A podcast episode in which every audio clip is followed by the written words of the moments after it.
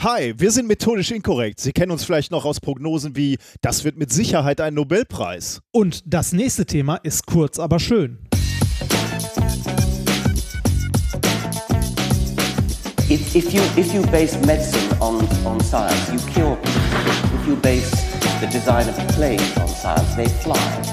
Um, if you base the design of rockets on science, they reach the moon. It works. Bitches. Methodisch inkorrekt, Folge 166 vom 12.05.2020, direkt von der C-Prominenz der Wissenschaft. Mit mir heute wieder meine Baumarkteinweihung, Reinhard Remfort. Yippie, ja, ja, yippie, yippie, yay. Das ist das Niveau, was bei Baumarkteinweihung abgeht. nee, das ist der Slogan von Hornbach. Ach so, ja, stimmt. Gleich wieder Werbung platziert, der Junge. Der kann's. Das, ja, ja, das, äh, ne, hallo? Das, also meine Frau und, ne, ich werde, also stell mal vor, ich hätte sowas gesagt wie, wenn's gut werden muss, oder? Das ist vermutlich die Konkurrenz, oder? Das ist die Konkurrenz. Ich, ich genau. sehe zu, seh zu wenig äh, Werbung, stelle ich gerade Nee, fest. nee, ich krieg das, also ne, ne, an Werbung und so nicht, ich krieg das nur so im, im Daily Business mit. Okay. Weil, weil sich zu Hause über die schlechten Sprüche der anderen aufgeregt wird und dann äh, sich selbst auf den Rücken geklopft wird, wie toll Yippie ja je je je Yippie ja je ist, oder? Nein, nein, nein. Und ich bin das letzte Comeback der Wissenschaft Nikolas Wörl Glück auf. Ja, das war ähm, die Simpsons. Apropos äh, Eine Ode an Troy McClure. Äh, genau, ja, der, der aus verschiedenen Videos bekannt ist. Ähm, ich hatte, glaube ich, letztens schon mal erzählt, dass ich äh, mit meinem Sohn die alten Simpsons-Staffeln nachgucke. Ne? Ähm, und das ist wirklich fantastisch. Also, man hat wirklich, wie, wie, die über 30 Staffeln abgeliefert haben, ne? oder, oder mehr wahrscheinlich mittlerweile schon. Ich glaube, ich glaub, das ist ein bisschen wie, ähm, wie Perry Roden auch, wenn man da in dem Universum drinsteckt. Man kann Geschichte daran ablesen. ja, auf also jeden Fall. ne, ja. Politik und so. Auf jeden Fall. Äh, Donald Trump äh, wird relativ häufig erwähnt, aber wir sind gerade bei Staffel 15 oder so, also das ist 10 Jahre, 15 Jahre her. Ähm, da war er noch gar nicht Präsident, aber sie schildern ihn schon, als wäre er genauso bescheuert, wie er heute ist, weil er Ja, wahrscheinlich gibt ja- vermutlich immer so bescheuert war. es gibt ja auch Folgen, in denen er Präsident ist. Ja, das ist Said it Ja. first, oder? Ja. Ja, aber äh, deswegen, weil ich gerade auf bei deinem Yippie komme, äh, da gibt es auch diesen verrückten Texaner, der immer in die Luft ballert und von einem Bein auf den nächsten springt und Jeha schreit. Das ist einer unserer Lieblingscharaktere derweil. das ist echt, da sind so geile Charaktere. Oder dieser, dieser Anwalt, der nichts gebacken kriegt. Der ist auch Stimmt, so ist auch unglaublich super, lustig. ja. Wie heißt der nochmal? Lionel Hutz heißt der, genau. Lionel Hutz. Wie, wie heißt nochmal der, der Verlierer, der Elend, also der ewige Verlierer, der bei allem immer lost dabei? Ähm, du weißt, wen ich meine, ne? ah, ja. Der, der auch bei den Simpsons sich zu Weihnachten mal äh, quasi so schnorrermäßig einnistet. Ach, ich weiß, der kam neulich noch vor. Der, das ist so ein Büroangestellter, oder? Also Ja. so, so vom, von der Charismatik. Ach, komme ich jetzt gerade nicht drauf. ich müsste die nachgucken.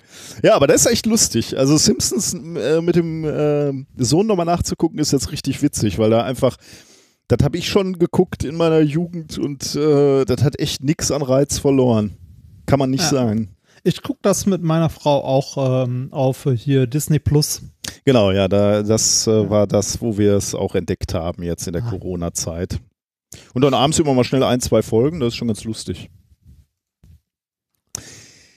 Wer unterstützt uns denn? Sind wir alleine stimmt, oder senden stimmt. wir für. Nein, wir werden, wir werden reichlich unterstützt. Und zwar, ich fange mal an, ich lese schnell, aber ein paar Keine vor. Baumärkte, sondern echte Menschen, die uns Oh da Gott. unterstützen. Ja, das ist doch viel Oh Gott. besser.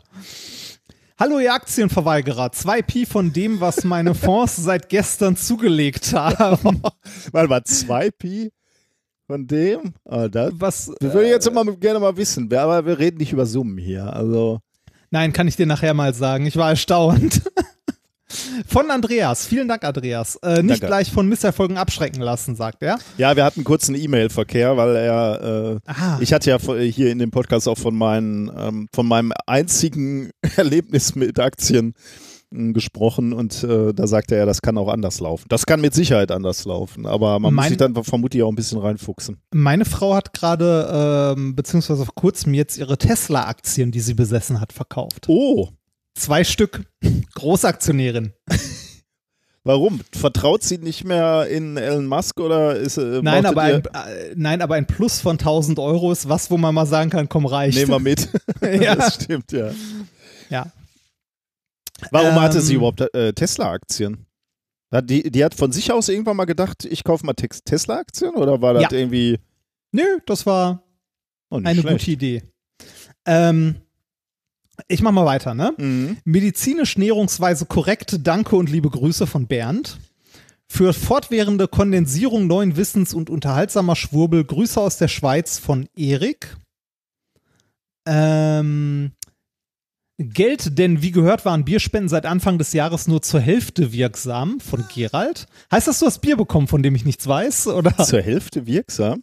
Vielleicht, weil Ja. ich keinen Alkohol trinke, deswegen Stimmt, glaube das ich. kann auch sein. Ähm, was nach Steuerzahlung ans Finanzamt übrig bleibt, ich habe auch, äh, auch noch nicht alle Folgen gehört und es folgt mehr Unterstützung von Sarah. Jahrelang schlechte Musik, äh, blödes Gelaber, nicht zu vergessen das immer noch nicht geschriebene Tropfenpaper. Ich mache hier mal schnell weiter. Danke, Manuel. Umwandlung des Tageszeitungs-Abos in Minkorrekt-Abo. Den Rest bekommen Tim, Linus und die Gesellschaft für Freiheitsrechte Sehr von gut. Thomas und Franziska. Amazon hat mir die Quantenmechanik des Dixie-Klos storniert, also wohin mit dem Geld von Markus. Äh, habe wieder einen Lohn, kann mir euch jetzt leisten. Weiter so von Serain, Seraina. Ich hoffe, dass ich den Namen richtig ausgesprochen habe. Und zu guter Letzt, dank Corona ist mein Tankstellenbesuch stark reduziert. Für Diesel, äh, die Dieselsteuer für diesen Monat geht an Minkorrekt. Danke für eure tolle Arbeit von Matthias. Falls ihr euch wundert, warum ich das so stockend vorlese, ich kopiere es direkt aus meinem, ähm, aus meinem Banking-Programm. Und sagen wir mal so, die Bank übermittelt nicht jeden Buchstaben korrekt. Naja, solange sie Zahlen richtig macht, dann geht's ja. ja, ja, ja, das passt. So, das waren unsere Unterstützer. Äh, ich musste gerade äh, Es, es waren natürlich mehr, ich habe Ja. ein paar nur so, ja. ich musste gerade lachen bei dem äh, bei dem Tropfenpaper. So über Ja. die Jahre, die wir jetzt gemacht haben, haben sich auch so manche Running Gigs äh, äh, behauptet, die, die sich mal irgendwann etabliert haben. Also der Tropfenpaper ist sicherlich eine der, der Nummern, äh, wo wir mal was vollmundig angekündigt haben. Le letzte Woche musste ich sehr lachen, als uns irgendeiner Schwurbel geschickt hatte, irgendeine Halskette oder so. Ich weiß gar nicht mehr genau, was das war. Und einer schrieb drunter, was, nur so wenig Bovis kaufe ich nicht. Dass unsere Hörerinnen und Hörer jetzt ein Gefühl für Bovis-Einheiten haben super, und einfach selber ja. sagen, 9000 Bovis-Einheiten, das lohnt ja kaum. Also, Das ist ja, ne, also das, das reicht ja nicht mal, um Essen zu energetisieren. genau, Man, daraus man, wird, man wird Fachmann oder. Fachfrau, ne? Genau, Das ist, das ist echt lustig. Also falls demnächst einer von euch irgendwie mal Urlaub in Ägypten macht, wenn das mit der mit den Reisebeschränkungen wieder aufgehoben ist, ne? Wir hätten da ein, zwei Kisten, die ihr mal kurz mit zu den Pyramiden nehmen müsstet. Da reinstellen, wenn ihr zwei Wochen da seid, drei Wochen, erste Woche reinstellen, nach drei Wochen wieder rausholen. Dann sind wir, dann haben wir Meinst du, meinst du da funktio das funktioniert ähnlich wie mit dem Granderwasser, dass man es an den äh, auch einfach an den Pyramiden vorbeitragen kann? Ich denke schon, ja. Ich denke schon. Aber ich meine, die höchste Bovis-Einheit ist in der Grabkammer, ne? Du musst schon Ja, rein das auch. stimmt, das stimmt. Also, wenn du, wenn du das volle Feld mitnehmen willst. Ah, das stimmt. Deswegen konntest du da drin ja auch wiederbeleben, schätze ich. Vermute ich jetzt. Ja, ja, ja. Das, Ich bin kein Experte, aber Was sagt denn der Deneken dazu? Ich habe neulich, äh, saß ich im Auto ähm, und ähm, äh, hab dann auf WDR irgendwas äh, den Herrn Denecke, wahrscheinlich war da Zeitzeichen oder so gehört, weil der, weiß ich nicht, ich glaube, der hat Geburtstag, der ist jetzt irgendwie 85 Ah. oder so und der erzählte was von dem, äh, von seinen, von seinen Büchern, der hat ja irgendwie also unzählige geschrieben eigentlich, ne? Und, ja, äh, ja, diese ganze Präastronautik-Scheiße hat der doch ja, verbrochen, dieses ganze oder? Zeug. Und ich, ich musste feststellen, also ich kann mich ja über Schwurbler wunderbar aufregen, ne? aber ähm, dieser Typ ist irgendwie wahrscheinlich auch so, weil er schon in meiner Jugend da war und ich äh, auch als Kind und Jugendlicher schon diesen Quatsch gelesen habe. Der ist einfach in meinem Kopf abgelegt und der hatte doch sogar auch mal äh, Fernsehsendungen, oder? So ja, ZDF ja, ja, der, und so. ja, das, da der hatte ich mich doch auch noch dran, dass sowas ähm, und der ist in meinem Gehirn Ancient Aliens oder so, ne? Äh, Ich weiß nicht mehr, wie das hieß. Ja, das war da, egal. Also irgendwelche Sendung hatte der. Ähm, und ähm, der ist in meinem Gehirn so abgelegt als angenehme Science Fiction. Ich würde ja jetzt Star Wars auch nicht beschimpfen und sagen, ist doch alles Quatsch, ne? So Lichtschwert geht doch gar nicht. Äh, und so ist Deneken bei mir auch abgelegt. Also ich kann den gar nicht doof finden. Der ist einfach so niedlich, der Typ. Denkt sich, schwurbelt natürlich viel und denkt halt viel über, über äh, diese ganzen, ähm, über diese ganzen äh, äh, Außerirdischen nach, die dann irgendwann mal die Erde besucht haben, aber irgendwie finde ich den Typen niedlich. Und er wurde dann im Interview auch gefragt, haben Sie denn selber schon mal ein UFO oder Außerirdische gesehen? Und da sa sagt er, nee, aber das würde er sich wünschen. Wenn er jetzt zum Geburtstag einen Wunsch hätte, dann, dass er auch mal einem Außerirdischen begegnet. Das fand ich dann auch irgendwie, also der hat es halt, also der wird natürlich auch viel Geld gemacht haben, mit dem er da schreibt, aber ich glaube auch, er glaubt das auch selber irgendwie. Ähm, Der kam doch auch im Film äh, von den Hoaxillas vor, oder? Hier ein Interview mit Dr. Axel Stoll. Ist ja Echt? nicht auch im Vorwort oder so drin gewesen, wo er irgendwie sagt, äh, dass er von einem Herrn Stoll noch nie was gehört hat? Oder so? stimmt, ja. Das stimmt. Ja. Ja, Aber ich glaube, weil Stoll behauptet hat, er würde Deneke kennen. Ne? ja, Also, ja, ja, irgendwie sowas war das. Naja. Ähm, wir haben live gestreamt. Du hast äh, ein Ja. technisches Wunder vollbracht quasi. Und wir, Ja, haben, so, so hoch würde ich es nicht aufhängen, aber wir, wir haben einen äh, Video-Livestream abgeliefert letzte Woche. Und das war sehr schön, oder? ja, äh, Also- war, war, war sehr nett. Ein bisschen stressig. Für dich, ja. Also Ähm, der Herr Remford, ich habe ihn damals schon, also da vor einer Woche schon gelobt, aber der hat einfach, ähm, man, der Herr Remford kann einfach in in stressigsten Momenten kann der noch abliefern. Und das hast du da auch wieder gemacht. Irgendwie eine Dankeschön. Viertelstunde bevor da wir äh, live gehen wollten, äh, lief so recht noch gar nichts. Hast du noch vorgeschlagen, irgendwelche neuen Plattformen äh, auszuprobieren, um Videos gemeinsam zu schauen und so. Und tatsächlich wirklich auf die Minute hatten wir ein System, was zwar mit Ducktape und äh, WD aber es lief. genau, ja, aber es lief. Und zwar genau für diese Zeit. Ne? Also es äh, hat ganz wunderbar eigentlich funktioniert und, ich, äh, und wir hatten Spaß. Wir haben uns Ja, ähm, und ähm, äh, also ich habe auf jeden Fall auf der Technikseite noch eine Menge gelernt, was gut geht, was nicht geht und so weiter.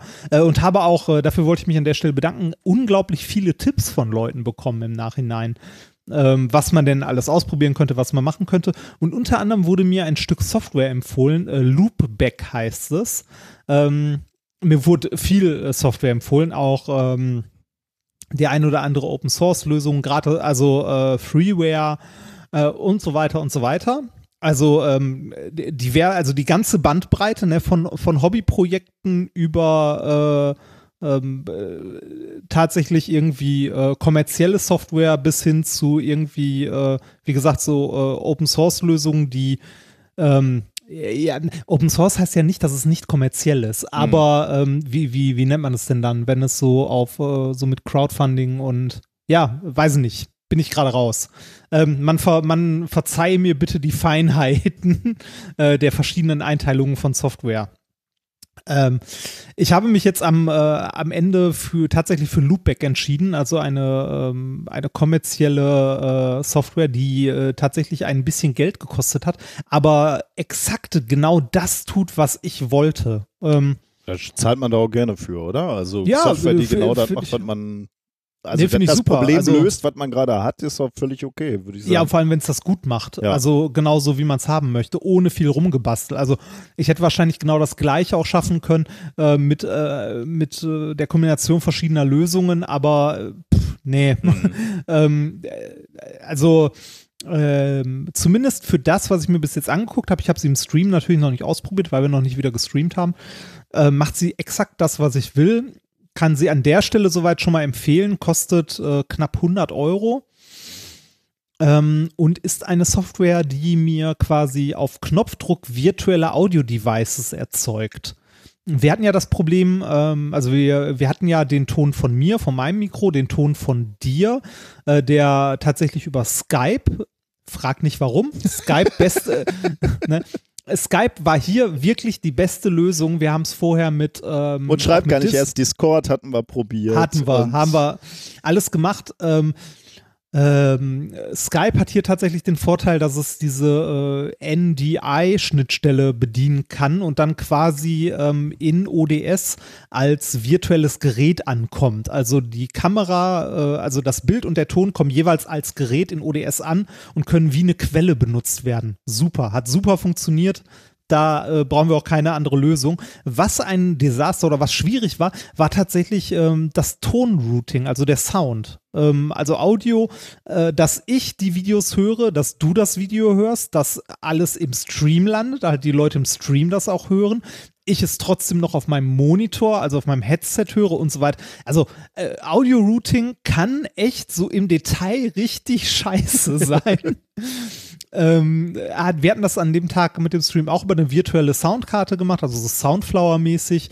Ähm, dieses Loopback jetzt funktioniert folgendermaßen: Ich kann äh, per Knopfdruck ähm, ein virtuelles Audio-Device erzeugen und äh, in dieses Audio-Device reinkippen, was ich möchte. Und zwar kann Loopback von jeder Applikation, also von jedem, von jedem Programm, das auf dem Rechner gerade läuft, den Ton abgreifen und ähm, ich kann quasi so Kabel zusammenstecken, ähm, was ich möchte, was wo lang geht und wo landet. Und ich kann überall im Grunde noch einen Monitor dran klemmen, um es noch auf meinem Kopfhörer zu hören. Ähm, das heißt, ich kann mir vier oder fünf virtuelle Audio-Devices zusammenschustern. Ähm, und wenn, ich, wenn wir jetzt streamen, kann ich zwischen denen einfach hin und her schalten und im Hintergrund ist alles wie voreingestellt automatisch richtig geroutet. Klingt wundervoll. Gut. Ja, ist wund ich finde es wundervoll dafür bezahle ich auch gerne Geld. Also, äh, das heißt, beim nächsten, bei der Aufnahme, bei der nächsten Aufnahme können alle live dabei sein, äh, ob diese Software äh, hält, funktioniert, hält, was es verspricht. Ja, oder? ob, oder ob ich schlau genug bin, sie richtig ja, zu bedienen. Stimmt, ja, ja. Man weiß ja immer nicht, ja. ob es der User ist oder die Software. Ja. Stimmt. Ja, aber die, äh, ich habe mir die angeguckt, die gefällt mir bis jetzt echt gut. Wir wollen nämlich äh, das wiederholen, weil es uns Spaß gemacht hat und wir wollen jetzt mal ausprobieren, alternierend mit dem Podcast. Also der Podcast ist ja immer alle zwei Wochen, das bleibt natürlich auch so, aber wir wollen dazwischen immer noch mal versuchen, ähm, solange es uns Spaß macht und jetzt nicht zu viel äh, zusätzliche Arbeit wird, ähm, live zu streamen mit Video. Ja. Ähm, und das wollen wir nächste Woche auch wieder machen. Und zwar äh, wollen wir jetzt mal den Montag ausprobieren. Montagabend ähm, um, was haben wir gesagt, 20 Uhr. 20 ne? Uhr, genau. genau. Wir haben schon wieder, äh, du hast schon wieder ein Experiment vorbereitet. Ich ja. äh, kann schon mal spoilern, es wird eklig. Ja. Und ähm, was habe ich noch vorbereitet? Ja, wir gucken einfach mal. Ähm, ja. Wir haben schon wieder. Äh, es ist ja immer so die Idee, dass wir im Livestream etwas visueller sein können, also auch mal ein Bild oder ein Diagramm zeigen können. Äh, Dinge, Homepage die hier halt so. nicht ganz so ganz äh, so gut funktionieren ähm, im, im ja. Audio-Podcast. Also ich Man glaube, das wird sich alles äh, ergänzen. Hier geht. Ja. Also ja, nee, alles gut. Wollte ich nicht unterbrechen. Nee, ich wollte auch gar nichts mehr sagen. Hier okay. geht euch nichts verloren, wollte ich sozusagen ähm, äh, noch einbringen, sondern es ist halt ein zusätzliches, äh, ein zusätzliches Content. Ja. Aktuell haben wir das mit dem Stream so gemacht, dass es über einen äh, Service-Dienstleister geht, dass es parallel auf YouTube, also auf unserem YouTube-Kanal und auf Twitch läuft im Livestream. Ähm, das ist technisch möglich. Ich bin mir aber nicht sicher, ob das auf Dauer sinnvoll ist, weil wir nicht in beiden, also weil wir nicht beide Ziele gleichzeitig gut während des Streams in irgendeiner Form ähm, hm. betreuen können. Also es wären zwei Chats, die wir mitlesen müssten und so weiter. Und bei wo wir Einstellungen machen müssten, eventuell jemand den Chat kommentieren müsste und so weiter und so weiter. Äh, ich glaube, auf lange Sicht wäre es sinnvoll, wenn wir uns auf eine Plattform beschränken. Da wäre dann die Frage, welche. Ja, genau. Also da können wir uns eigentlich mal Feedback geben. Also welche, ja. welche Plattform ist gut, YouTube oder Twitch und Und ähm, wenn ja, warum? Wenn ja, warum? Und äh, welcher Termin? Wir, wir könnten uns auch vorstellen, sonntagsabends das möglicherweise zu machen. Ähm, also jetzt nächste Mal erstmal montags, aber ihr könntet mal sagen, ob ihr jetzt grundsätzlich sagt, nee, montagsabends ist immer scheiße. Ähm, macht mal lieber am Wochenende abends oder gerade nicht am Wochenende, weil ihr wollt äh, da habt ihr grundsätzlich keine Endlich Zeit. mal mit der Familie zu Hause sein. ich habe auch gestockt, hast du gemerkt? ja. ja. Es gibt wenig Gründe, warum man nicht Ablenkung suchen sollte. Ne? Ja, schön. Also, nächsten Montag. Wir freuen uns auf euch. Ja. Das äh, wird spaßig. Hoffe ich. Ähm, ja, ich hatte heute ja hier. Äh, Heimarbeit, also ich habe ja sowieso Heimarbeit, Homeoffice, aber äh, heute war meine Frau in, in der Schule, also die musste, war heute dienstlich unterwegs. Das heißt, ich hatte heute Heimarbeit. Ich hatte äh, einen Sohn, der Schulaufgaben machen sollte, eine Vierjährige, die bespaßt werden wollte. Boah, das ist also diese Quarantäne ne, ist schon auch Belastung für Menschen Ja, mit, klar. äh, das, äh, mit Kindern. mit Familienhintergrund. ja, genau. ähm, zum Beispiel auch mit Leuten vom, mit Familienhintergrund, aber natürlich auch aus anderen Gründen. ne? Also ich könnte mir jetzt auch Erkrankungen vorstellen, die nicht sehr angenehm in der Quarantäne sind. Aber das darf man immer nicht vergessen. Ne? Also meine Fresse. Also gut, wir machen das so lange, wie es, wie es nötig ist. Aber dann ist man auch froh, wenn man mal wieder Menschen sieht oder wenn man mal wieder Das habe ich tatsächlich auch äh, mittlerweile äh, mich bei dem Gedanken erwischt. Also ähm, ja, alles gut, aber so ich würde mich auch gern wieder ein bisschen draußen bewegen. ja, ja. Also ähm, nee, ich, und dabei kann ich noch unglaublich wenig eigentlich meckern. Ich habe den Wald vor der Tür und kann im Wald joggen gehen. Also Ja, insgesamt als, als Deutsche können wir ja wenig klagen. Ne? Also Ja, es gab ja, ja, es gab ja, Länder, die hatten absolute Quarantäne und wir durften ja im Prinzip raus. Ne? Das ist ja schon mal Luxus, wenn ich mir vorstelle, Leute in Spanien, die jetzt wirklich so in meiner Sport-Timeline, wo ich dann lese, die sind jetzt seit ein, einem Monat oder länger, sechs Wochen zum ersten Mal draußen laufen. Da denkst du ja, Wahnsinn. Also wie muss sich Ja. das anfühlen? Also Aber es ist sinnvoll. Also, oder es hat ja, es hat ja, man hat ja gesehen, dass die Reproduktionszahlen runtergegangen sind, die jetzt natürlich wieder hochgehen. Da Mal gibt gucken, es unterschiedliche Meinungen zu. Die solltest du zulassen. Was sind das für Spinner, die jetzt diese äh, Covidioten oder wie werden die Covid jetzt. Covidiets, die auf die Straße gehen und für ihre Freiheitsrechte oder wo- worum geht's da? Was, was ist los? Freiheitsrechte. Die wollen, dass die Grenzen endlich wieder auf sind. Aber Vorher- gleichzeitig laufen oder die Rechten mit oder nicht? Ja, ja, ja. Das ist, äh, also eigentlich wollen die keine Grenzen, die wollen Dioden haben an der Grenze. Das, ne? Aber äh, Dioden, die umgepolt werden können, wenn die wieder zurück wollen. Ja, ne? ja, ja, ja, natürlich, natürlich. Eigentlich ist es mehr so. Ah, doch, ja, eigentlich schon, ja. Ja, Os osmotische Grenzen. Also als, Das als ich, als ich, als ich diese Menschenmassen gesehen habe, da in Stuttgart, ne, da habe ich mir auch gedacht, ey, was ist mit euch denn kaputt? Ja, das ist Also so die- wirklich, ich meine, das hat man jetzt tausendmal gelesen, deswegen ist es nicht mehr witzig, aber es passt so gut. Ne? Es ist so, äh, wie, wie äh, du, du hast eine Feuerwehr beschäftigt, die sich darum kümmert, dass keine Brände ausbrechen oder, äh, oder halt zu groß werden. Und weil das dann keine Brände gab, sagst du, wir brauchen den ganzen Quatsch nicht und es ist ein riesen Hoax. Also, wie, also die, die Bekloppten müssen auch mal ein bisschen langsamer machen, weil ich, ich komme da nicht mehr mit irgendwann. Ich verstehe nicht mehr, wer die demonstriert jetzt noch gegen wen und warum. Und also die Welt ist schon. Ich, ich, ich glaube, ich glaube, ein Problem, oder nein, ein Problem ist es nicht. Ähm, wa warum das bei vielen Menschen nicht so ankommt, ist, dass äh, wir hier in Deutschland nicht so einen großen Knall hatten. Weil hier relativ schnell reagiert wurde mit den entsprechenden ähm, Vorsichtsmaßnahmen äh, und bei uns halt nicht irgendwie einmal das Gesundheitssystem zusammengeklappt aber kann man ist. dann nicht mal einmal sich äh, auch als Land auf den Rücken klopfen und sagen, hör mal, haben wir gut hingekriegt diesmal. Also ist, es ist insgesamt gut gelaufen. Das hat unsere, unsere Führung hat das gut gemacht. Also man muss ja wirklich mal sagen, die große Koalition, die sonst nicht für schnelle Entscheidungen bekannt ist, ähm, hat hier mal relativ schnell auch gehandelt. Natürlich ist da nicht alles gut gelaufen, aber das hat halt äh, relativ gut funktioniert. Wir als Bevölkerung haben uns da sehr gut zusammengerissen und gehandelt. Das hat gut funktioniert. Warum können wir uns da nicht mal auf den Rücken kla- klatschen, nach rechts und links gucken oder über den Teich gucken und sagen, okay, so könnte das auch laufen? Weil Menschen einfache Antworten bevorzugen. Immer. Ne? Also, Ja, aber ist doch eine äh, einfache Antwort, ist, haben wir gut gemacht. Nein, nein, nein, nein, nein. Eine, eine einfache, bequeme Antwort. Also, ne, ähm, äh, die bequeme Antwort wäre nämlich, das ist alles Quatsch gewesen, ist alles umsonst gewesen, ich kann so weitermachen wie bisher, ähm, hier kann gar nichts passieren. Das ist ähnlich wie Menschen, die, äh, die abnehmen möchten, ne? Und äh, das äh, aber nicht weniger essen möchten. also die abnehmen möchten äh, und dann irgendwie, weiß ich nicht, äh, die, die Diätdrinks in großen Mengen in sich reinkippen oder ne, den ganzen Tag Obst essen, ohne darauf zu achten, wie viel es ist. Ähm, ne? Natürlich, äh, das, das funktioniert halt nicht. Es gibt kein, also ne, so die, die, einfache Antwort gibt es an der, in der Form nicht. Ne? Äh, beziehungsweise äh, es gibt eine einfache Antwort, aber die ist unbequem. Jetzt zum Beispiel beim Abnehmen heißt es, achte auf deinen Kalorienhaushalt. Wenn du weniger Kalorien isst, als du zu dir nimmst, dann nimmst du ab. Ne? Mhm. Ist natürlich nicht bequem. Bequemer wäre es, äh, da an der Stelle zu sagen, nee, bei mir funktioniert das nicht. Der Stoffwechsel bei mir, der, der ist vollkommen aus dem Ruder. Das ist, äh, nee, mein, mein Stoffwechsel funktioniert anders. Ich bin da im Hungermodus oder was weiß ich nicht was. Das ist die bequeme Antwort, weil dann hast du keine Schuld daran. Mhm. Du musst dich nicht anstrengen.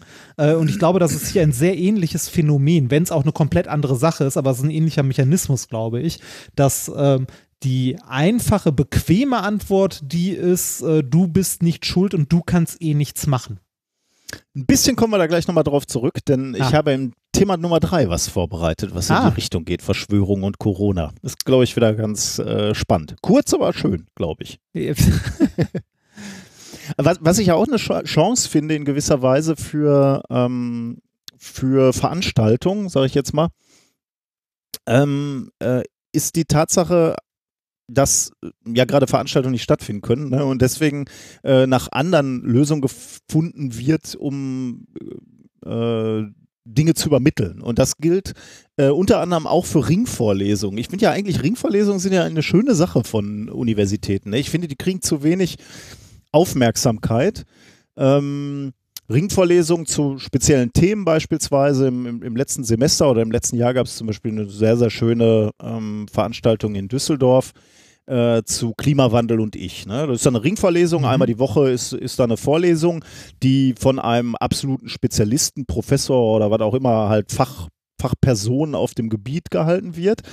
Aber die, diese Veranstaltungen sind häufig bei den Ringverlesungen ausdrücklich eben auch für die Öffentlichkeit. Da kommst du dann hin, kannst du das anhören und lernst was direkt aus erster Hand. Also wirklich ganz tolle Wissenschaftskommunikation. Problem ist halt häufig, die liegen dann halt irgendwann so am Tag, ne? 16 Uhr oder ja, so. Manchmal genau, auch 18 Uhr und so, aber trotzdem auch für mich, ne? Also natürlich könnte ich um 18 Uhr in Düsseldorf sein, aber hast du da nach einem langen Arbeitstag noch Bock drauf? Und jetzt können die ganzen Ringvorlesungen nicht mehr stattfinden, also zumindest nicht Präsenz. Und ähm, da sagen halt, äh, denken Leute um und ehrlich gesagt, da hätte man ja auch schon mal früher drauf kommen können. Ne? Man streamt den ganzen Müll jetzt, also Müll in ah. Anführungsstrichen. Ähm, ja, ja. Ähm, überträgt den halt. Äh, übrigens muss ich der Fairness halber sagen, das, was ich gerade angesprochen habe, Klimawandel und ich, war auch im letzten Semester schon, dass es aufgezeichnet wurde zumindest. Ich gestreamt, weiß ich jetzt gar nicht, aber mindestens aufgezeichnet und danach ins Netz gestellt. Also auch da war es schon, schon der Fall und da werden auch ganz, ganz viele andere Ringvorlesungen machen. Ähm, Dinge ins Netz stellen, zumindest hinterher. Aber jetzt halt irgendwie äh, heißt es halt, entweder findet die Veranstaltung gar nicht statt oder wird gestreamt oder aufgezeichnet. Ich glaube, da ist auch viel in Bewegung jetzt, hat einfach auch äh, viel direkter ähm, direkt eingeplant wird. Wir, wir müssen die Sachen aufzeichnen und erhalten. Und da möchte ich eben, weil es sich anbietet, zwei Dinge erwähnen. Einmal haben wir eine, eine schöne E-Mail bekommen, nämlich von Lukas aus Kiel. Ähm, das ist das erste Beispiel. Ich lese mal eben diese diese ähm, diese E-Mail vor. Äh, hier das eigentliche Anliegen meiner Mail. Ich organisiere seit etwa zwei Jahren mit einem kleinen Team anderer Doktoranden aus dem Bereich Bio, Klima, Chemie und Astro und einem Physikprofessor an der Uni Kiel eine Ringvorlesung mit, die im Rahmen des March for Science entstanden ist. Überthema der Vorlesung ist Wissenschaft und alternative Fakten. Wir versuchen darin, Wissenschaft an die Öffentlichkeit zu bringen und möglichst viele Fragen zuzulassen. Typischerweise 60 Minuten Vortrag und 60 Minuten Fragen. Einige Vorträge sind auch bei YouTube einsehbar. Es sind keine Hochglanzvorträge, aber inhaltlich sehr interessant. Aufgrund des aktuellen gebotenen Physical Distancing werden wir unsere Vorträge zum ersten Mal in Form von Online-Vorträgen mit Zoom stattfinden lassen. Sie stehen also prinzipiell für alle Interessierten, insbesondere die Zuhörerinnen von Minkorrekt offen. In diesem Semester finden ab dem 14. Mai wissenschaftliche Vorträge statt und so weiter. Ähm, da ähm, ha, habe ich den Link mal in die Shownotes geworfen. Also wenn ihr da Lust drauf habt, wenn das für euch interessant klingt und ihr habt irgendwie Lust, euch eine, einmal die Woche ähm, oder ihr guckt euch einfach mal das Programm an, da sind halt ein paar interessante Vorträge, sucht euch die Rosinen aus, die euch interessieren und dann könnt ihr euch zu dieser Zoom-Vorlesung anmelden und ähm, dann dabei sein. Also Und das Tolle an einer Zoom-Vorlesung ist, ihr müsst nicht mal eine Hose tragen. das stimmt, ja. Nicht zwingend. Ähm, und das zweite Beispiel ist natürlich genau das, was ich gerade schon gesagt habe, ähm, weil ich ja auch bei den Scientists for Future Rhein-Ruhr aktiv bin. Ähm, die unterstützen diese Veranstaltung Klimawandel und ich in Düsseldorf ähm, von Michael Schmidt, der ist physikalische Chemie, und Nikolaus Schmelling, der ist quantitative Biologie. Die geht in diesem Jahr, in diesem Sommersemester weiter, 2020 unter dem Titel Klimakrise. Hat auch, glaube ich, schon angefangen. Waren schon zwei oder drei Veranstaltungen. Ähm, auch da habe ich den Link mal reingeworfen, weil da wirklich super Vorträge dabei waren im letzten Jahr. Also wenn, da könnt ihr auch mal gucken, was euch da interessiert. Ähm, ja, also ich, ich glaube, diese Ringvorlesung, da kann man sich überhaupt mal informieren. Oder wenn ihr jetzt sagt, äh, ich bin auch an der Hochschule und da ist eine interessante Ringvorlesung, äh, kommentiert gerne mal hier unter die Folge, äh, macht ein bisschen Werbung dafür, weil ich glaube, das ist auch eine sehr, sehr schöne Möglichkeit für Wissenschaftskommunikation aus der Universität raus, äh, mal einen Experten zu hören, der mal für die interessierte Öffentlichkeit spricht. Ähm, also kommentiert gerne, äh, werft mal gute Beispiele für, ähm, für Ringvorlesungen oder ähnliche Formate in die, in die Show Notes. In die Kommentare. Äh, in die Kommentare, genau. Ja. Apropos, du hast, glaube ich, auch äh, was äh, zu Veranstaltungen, die nicht stattfinden können, aber ähm, dann in einem anderen Format Ah, ja. stattfinden, oder? Ich war im Autokino. Du warst im Autokino. Ich war im Autokino. Das erste Mal in meinem Leben war ich in einem Autokino. Ähm, ich habe in Essen tatsächlich in der Nähe eines Autokinos gewohnt. Also da äh, verticken nicht doch, so- die doch ihre die Autos, oder Ich nicht? wollte gerade sagen, ne, dafür, weißt du, das Essener Autokino, ne, das kennt man für nix außer, da werden Autos vertickt.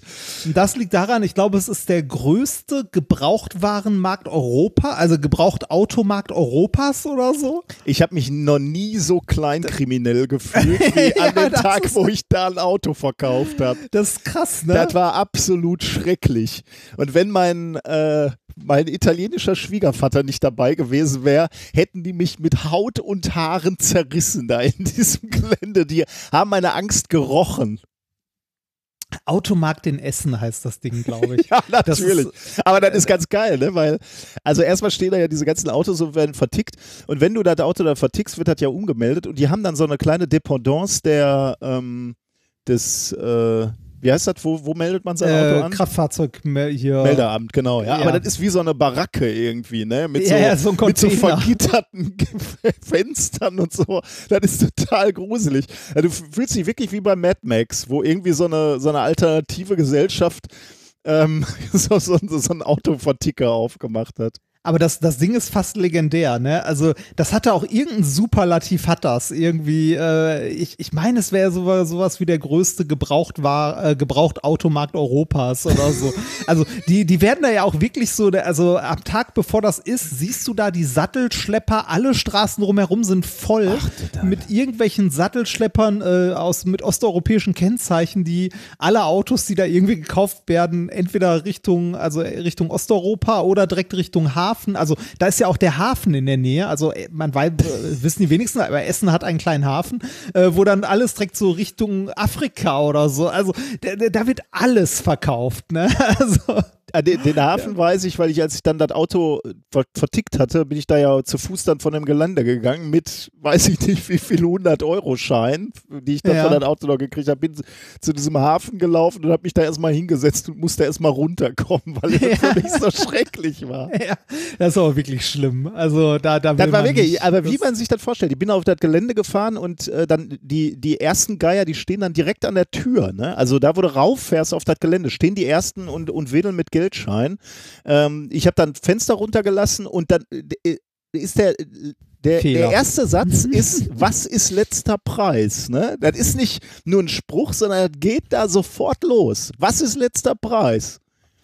Ja, das ist, also, äh, man muss dazu auch sagen, dieser Automarkt ist auch eher, also, sagen wir so, wenn du Privatmann bist oder Privatfrau, gehst du da nicht hin, um deinen Gebrauchtwagen zu kaufen, zu verkaufen. Wenn du irgendeine, wenn du irgendwas hast, was noch von Rost zusammengehalten wird, ne, wirst du es dort los.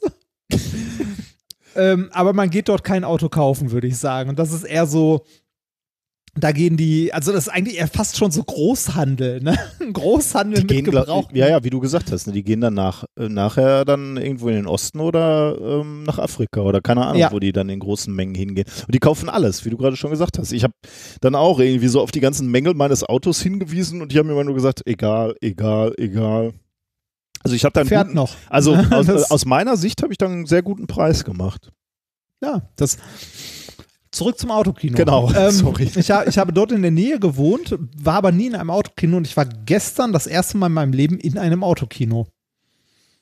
Und wie fühlt sich sowas an? Komisch ein bisschen. Ähm, was, also, sagen wir so, nach äh, ungefähr einer halben Stunde hatte ich Angst, dass die anderen Leute um uns herum aussteigen und uns verhauen. Warum? Habt ihr Scheiße gemacht? Nein. Ähm, wir haben ja ein, äh, ein relativ neues, äh, kleines Auto. Wir fahren einen kleinen Citroën C3. Okay. Ne? Von, ich glaube, von 2018 oder so ist der. Und, ähm, oder 2017, weiß nicht genau. Auf jeden Fall ist das äh, so Minimalausstattung, äh, ein, aber eins dieser neueren Fahrzeuge, die energiebewusst unterwegs sind. Das heißt, wenn der Motor nicht läuft, geht nach fünf Minuten das Radio aus. Das heißt, ihr habt alle fünf Minuten den Motor angemacht. Ja. Weil das Radio lässt sich auch nicht wieder einschalten. Da steht dann im Display die ganze Zeit Energiesparmodus aktiv, Und bis dann- der Motor einmal wieder lief. Du kannst, es, du kannst es ausmachen, Zündschlüssel ziehen, wieder reinstecken, alles egal. Der Motor muss einmal angewiesen sein, dann kannst du das Radio wieder anmachen. Und ich vermute jetzt einfach mal, man muss äh, über die Radiofrequenz empfängt man den, äh, den Sound des Films, ne? Ja, genau. Oh Gott. Was habt ihr denn geguckt eigentlich? Äh, die Känguru-Chroniken. Ah, schön. Ist und Ja. empfehlenswert wahrscheinlich, ne? Oh nee. Buch ist Also, besser. Jetzt äh, kommt der legendäre Satz, Buch ist besser. Äh, ich habe das Buch tatsächlich nicht gelesen. Oh, okay. Ähm, ja, und jetzt kriege ich dazu ganz viele Kommentare. Ich habe das Hörbuch gehört. So. Ja, okay. Ähm, äh, es ist halt, es ist eine deutsche Komödie. Aber ist trotzdem okay, kann man sich mal angucken. Ui. Also, ist ja Prädikat besonders wertvoll. nee, also nee, ist, ist ganz witzig, ist ganz unterhaltend, aber man sollte jetzt nicht irgendwie den großen Wurf an Film erwarten. Ne? Okay. Also das Känguru lebt halt also auch in den Audiobüchern davon, dass es äh, von Marco Kling halt vorgelesen wird und so. Und wir haben äh, äh, Marco Kling ja auch mal auf dem Kongress, als er aus Quality Land äh, gelesen hat, live gesehen, das lebt schon sehr davon. Und wenn du da jetzt irgendwie einen Film hast mit einem animierten Känguru, äh, pff, die Story drumrum ist äh, ja, Hanebüchen, würde ich mal sagen. Es äh, ist trotzdem ist okay, kann man sich angucken, äh, ist unterhaltsam für so einen Abend, aber das war's dann auch. Hm. Nun ja, ja, aber die Autokinos äh, wachsen ja gerade wie Pilze aus dem Boden und äh, was nicht verwunderlich ist, weil diese komplette Unterhaltungsindustrie in Anführungszeichen, ja, alles was irgendwie auf Bühnen stattfindet, braucht jetzt Orte, an denen das stattfinden kann, Social wo, Dings. ja, wo, wo das gewährleistet ist. Und das geht halt in Autokinos, ne? Und äh, so ein Autokino, pf, alles, was du dafür brauchst, ist ein großer Platz und eine große LED-Wand, ne? Also ich, der Film, als wir den geguckt haben, es war auch um 18 Uhr und ich habe erst so gedacht, so, hä, das ist doch noch gar nicht dunkel, äh, weil ich aus meiner Jugend halt Autokino immer noch mit so einem Projektor irgendwie im Hinterkopf hatte. Äh, mir, äh, aber als ich dann auf diesem Platz stand, ist mir eingefallen, so, ja, stimmt, das ist ja total Quatsch. Pause einfach vorne so eine große LED-Wand hin und dann ist gut. Ne? Okay. Da, das Scheißegal, heißt, wie hell es ist drumherum. aber das heißt, die haben auch echt äh, alle technisch äh, auf, äh, auf und weiter gerüstet, weil ich dachte, die Dinger sind alle verschwunden eigentlich. Wer, wer fährt denn noch mit dem Auto ins Kino? Äh, die sind wahrscheinlich zum Großteil verschwunden, dass die jetzt in die, das Also die, dem die bauen das jetzt für die Situation. Du bist schon wieder die ganze Zeit am Essen, ne? so ein bisschen. ähm, Das ist doch nicht wahr. ähm, Moment. Aber ich sag mal, während So. du auf isst, also ich kann das natürlich jetzt verstehen. Jetzt ist natürlich eine, eine gute Situation und eine gute Phase, um Veranstaltungen da drin stattfinden zu lassen. Wobei ich weiß ehrlich gesagt gar nicht, wie viele Leute passen denn in so ein Autokino rein. Weiß man das? Wie viele Autos kannst du da auf so einen Platz fahren? Ähm, in dem waren es jetzt nicht so viele. Ich hätte jetzt gesagt, vielleicht so, ja, wobei so wenig waren es auch nicht. Vielleicht so 80 oder so. Weil das ist ja dann ja auch, ne? Also ähm, Also aus umwelttechnischer Sicht ist das nicht gut, keine Frage. Nee, ich hatte dann, ja, das kommt noch dazu. Also umwelttechnisch ist, ist, ist das die Frage, ob das so sinnvoll ist. Da passen halt auch nicht so viele dann auf den Platz. Das heißt, äh, äh, ist, hilft das dem Künstler jetzt sehr, wenn er irgendwie vor 80 Leuten spielt? Und ich Ah. habe ich hab neulich äh, dann, äh, Oliver Pocher hatte so, so, eine, so einen Auftritt im Autokino und das fand ich auch extrem skurril für ihn. Also ich hatte das auf Instagram gesehen, ne? Und Ja. der steht halt auf einer Bühne und der kriegt halt überhaupt kein Feedback, außer die Leute machen Lichthupe oder Hupen. Aber das ist doch irgendwie, du hörst keinen Lacher und nix. Ja, ich, ich, bin, ich bin sehr gespannt. Ähm, der äh, Basti, unser gemeinsamer Bekannter, der Bielendorfer, äh, der hat ja ähm, quasi aktuell gar keine Auftritte. Und äh, jetzt äh, wurde er gefragt, ob wir in einem Autokino tatsächlich in Frankfurt äh, eine äh, Live-Folge Alliteration am Arsch machen wollen. Habe ich, glaube ich, Weil gesehen. die da aus dem Podcast machen. ja. Genau. Am 1.6. Äh, in Frankfurt. Ich bin auch sehr gespannt, wie das wird, mir weil das- genau, genau das, kein Feedback, kein Nichts. Äh, und in das Autokino passen, ich glaube, 100 Autos. Oder drei, nee, 300. 300 Autos lassen die da rein. 300. In Summe. Und was kostet, Ein, 300. was kostet ein Ticket? Und da sind wir bei dem großen Problem. Was kostet ein Ticket? Ähm, das Ticket wird quasi pro Auto verkauft. Ah, das heißt, Ja. wenn du deine sechs, deine Äh, Familie. Maximal zwei Leute. Oh, ja, okay, okay. Der Fam Fam Familie ist dann wieder eine andere Geschichte. So mit Kindern und so darfst du, glaube ich, auch. Okay. Ne? Also so gleicher Haushalt. Aber irgendwie, dass sich vier Leute zusammentun, geht halt nicht, sondern irgendwie Ja, okay. nur aus dem gleichen Haushalt. Also diese typischen Social Distancing ähm, ne, Maßgaben gelten auch da. Und ähm, äh, die, also die Tickets hätten gekostet 40 Euro pro Person, also 80 pro Auto. okay. Mhm. Genau das haben wir auch gesagt. Und wir haben äh, mit dem, also du, du kennst das ja auch, ne? Wir organisieren das nicht, sondern das ist ein Veranstalter vor Ort, ne, mit dem bla bla bla. Äh, und äh, wir haben äh, darum gebeten, dass es bitte billiger sein muss. Und nach ein bisschen hin und her sind wir uns einig geworden, dass es zumindest ein Zehner billiger ist. Okay. Äh, jetzt sind wir bei 35 pro Person, also 70 pro Auto. Finde ich immer noch happig, aber wahrscheinlich äh, sind die Kosten, wenn man so ein Autokino aus dem Boden stampft, auch einfach höher, als wenn man äh, eine Halle hat, die man sonst halt bewirtschaftet. Könnte ich mir vorstellen, ja. Weil das fällt ja jetzt auch weg, ne? Also so äh, Speisenverkauf und so weiter oder Getränke ist da halt auch raus. Ne? Da verdient der Veranstalter auch nichts mehr. Bin ich mal sehr gespannt, was du nachher sagst. Also ich stelle mir das, kann ich mir kaum, also ich verstehe natürlich, dass Basti äh, Geld erwirtschaften muss, ne? Ähm, ich, Ja klar, es ist halt die Gelegenheit, dass man das machen kann. ne? Und ich, ich freue mich da auch drauf. Also, ne, ich bin äh, gespannt. Also für, das ist halt ne, ein gewisser Event-Charakter wird, das sein. Äh, ich bin gespannt, wie das wird. Das kann aber auch echt, äh, echt schlimm werden, äh, wenn auf da so beiden null Seiten, Feedback Ja, kommt. auf ne? beiden ja, Seiten ja, frage ja. ich mich also äh, auch so im Auto, wenn ich jetzt alleine im Auto, obwohl auf der anderen Seite rede ich jetzt auch in so einer Halle nicht viel mit meinem, aber ich, es ist wahrscheinlich was anderes, wenn du die Reaktion des anderen Publikums auch noch mitkriegst. Auf der anderen Ja, Seite seid ihr natürlich auch ein Podcast, den hört man sowieso Ja. im Auto, ne? Also das kann dann auch wieder irgendwie funktionieren, aber äh, also bei uns beiden, jetzt habe ich auch immer das Gefühl, man, man geht zu unseren Veranstaltungen, weil man halt auch mal mit uns reden will oder so. Und das fällt Ja, da genau. ja auch völlig weg. Also Ich, ja, also ich habe das Gefühl, also ich glaube, dass, äh, dass äh, das auf der Bühne stehen ähnlich wird wie äh, bei der TinCon, als wir da, ne?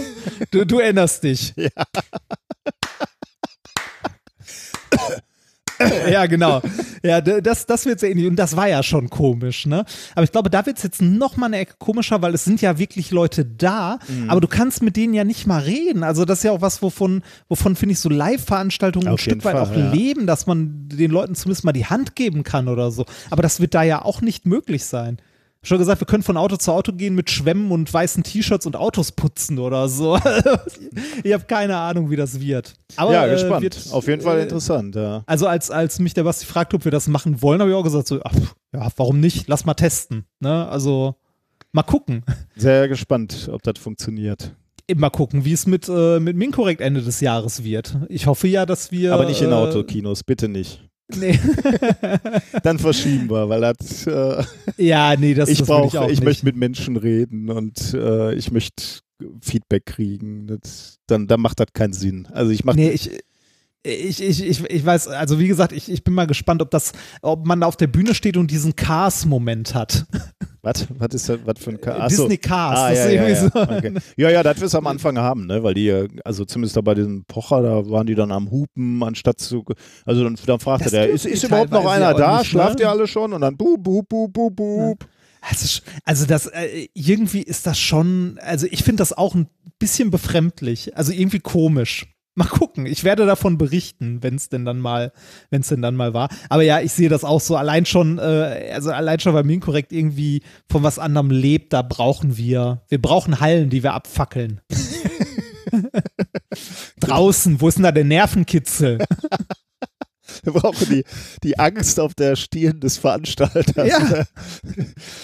Ja, ein Auftritt ohne, ohne vorher Rücksprache mit der Feuerwehr gehabt zu haben, ist doch kein richtiger Auftritt. Nein, also äh, eigentlich, das wissen ja die wenigsten. Wir machen die Auftritte eigentlich für die Brandwache. Das ist das eigentliche Publikum. Ähm, ja, äh, du wirst berichten. Ich werde berichten, ja. Ich äh, bin gespannt. Ich freue mich ein bisschen drauf, weil ich glaube, dass das eine schräge Situation wird. Aber ich glaube nicht, nein, diesmal nicht. Ey, du hast überhaupt keine Mikrofondisziplin mehr. Was ist denn da los bei dir? Ich bin den ganzen Tag zu Hause. Was, was isst du denn jetzt gerade? Ich bin, ich bin schon froh, ich hatte einen Bonbon hier. So, ähm, ich bin schon froh, dass ich, äh, dass ich nicht irgendwie in dieser Corona-Zeit jetzt 10 Kilo zugenommen habe. Ja, du hast doch wahrscheinlich Das- eher abgenommen, oder? Du bist doch immer noch fleißig am Sporten. Aber es stagniert. Das Abnehmen, oder? Aber Ja. die sportliche Entwicklung nimmt ja noch weiter zu, ne? Äh, ja, tatsächlich. Äh, also was heißt nimmt zu? Ich, äh, ich äh, mache das, was ich seit Anfang des Jahres mache. Ich bin dreimal die Woche äh, versuche ich joggen zu gehen. Äh, werde dabei von meiner lieben Frau unterstützt, die mit mir zusammen joggen geht. Und ähm, ich kann, ich kann so langsam, also an manchmal das nachvollziehen, was du mal gesagt hast. Zehn Kilometer schafft doch jeder. Ich muss ja. mit, mit einem ganz großen kommt drauf an, wie schnell. Weil so ganz langsam äh, würde ich mittlerweile auch sagen, ganz langsam, das kann man ohne Probleme schaffen. Ja, aber natürlich, ohne, ohne jetzt irgendeine äh, Zeit zu definieren. Aber ansonsten denke ich, kann man zehn nicht, nicht zwingend aus dem Stand und das ist sicherlich gesundheitlich auch nicht ratsam, jetzt aus dem Stand, aus dem Bett zu springen und zehn Kilometer zu, zu rennen. Aber Ja. äh, dass man das schafft, äh, habe ich keinen Zweifel. Aber das muss ich ja jetzt mal eben äh, an dieser Gelegenheit ähm, sagen. Du bist ja für mich jetzt schon äh, der Gewinner, ein Gewinner, weil du einfach wirklich konsequent jetzt äh, in diesem Jahr daran gearbeitet hast.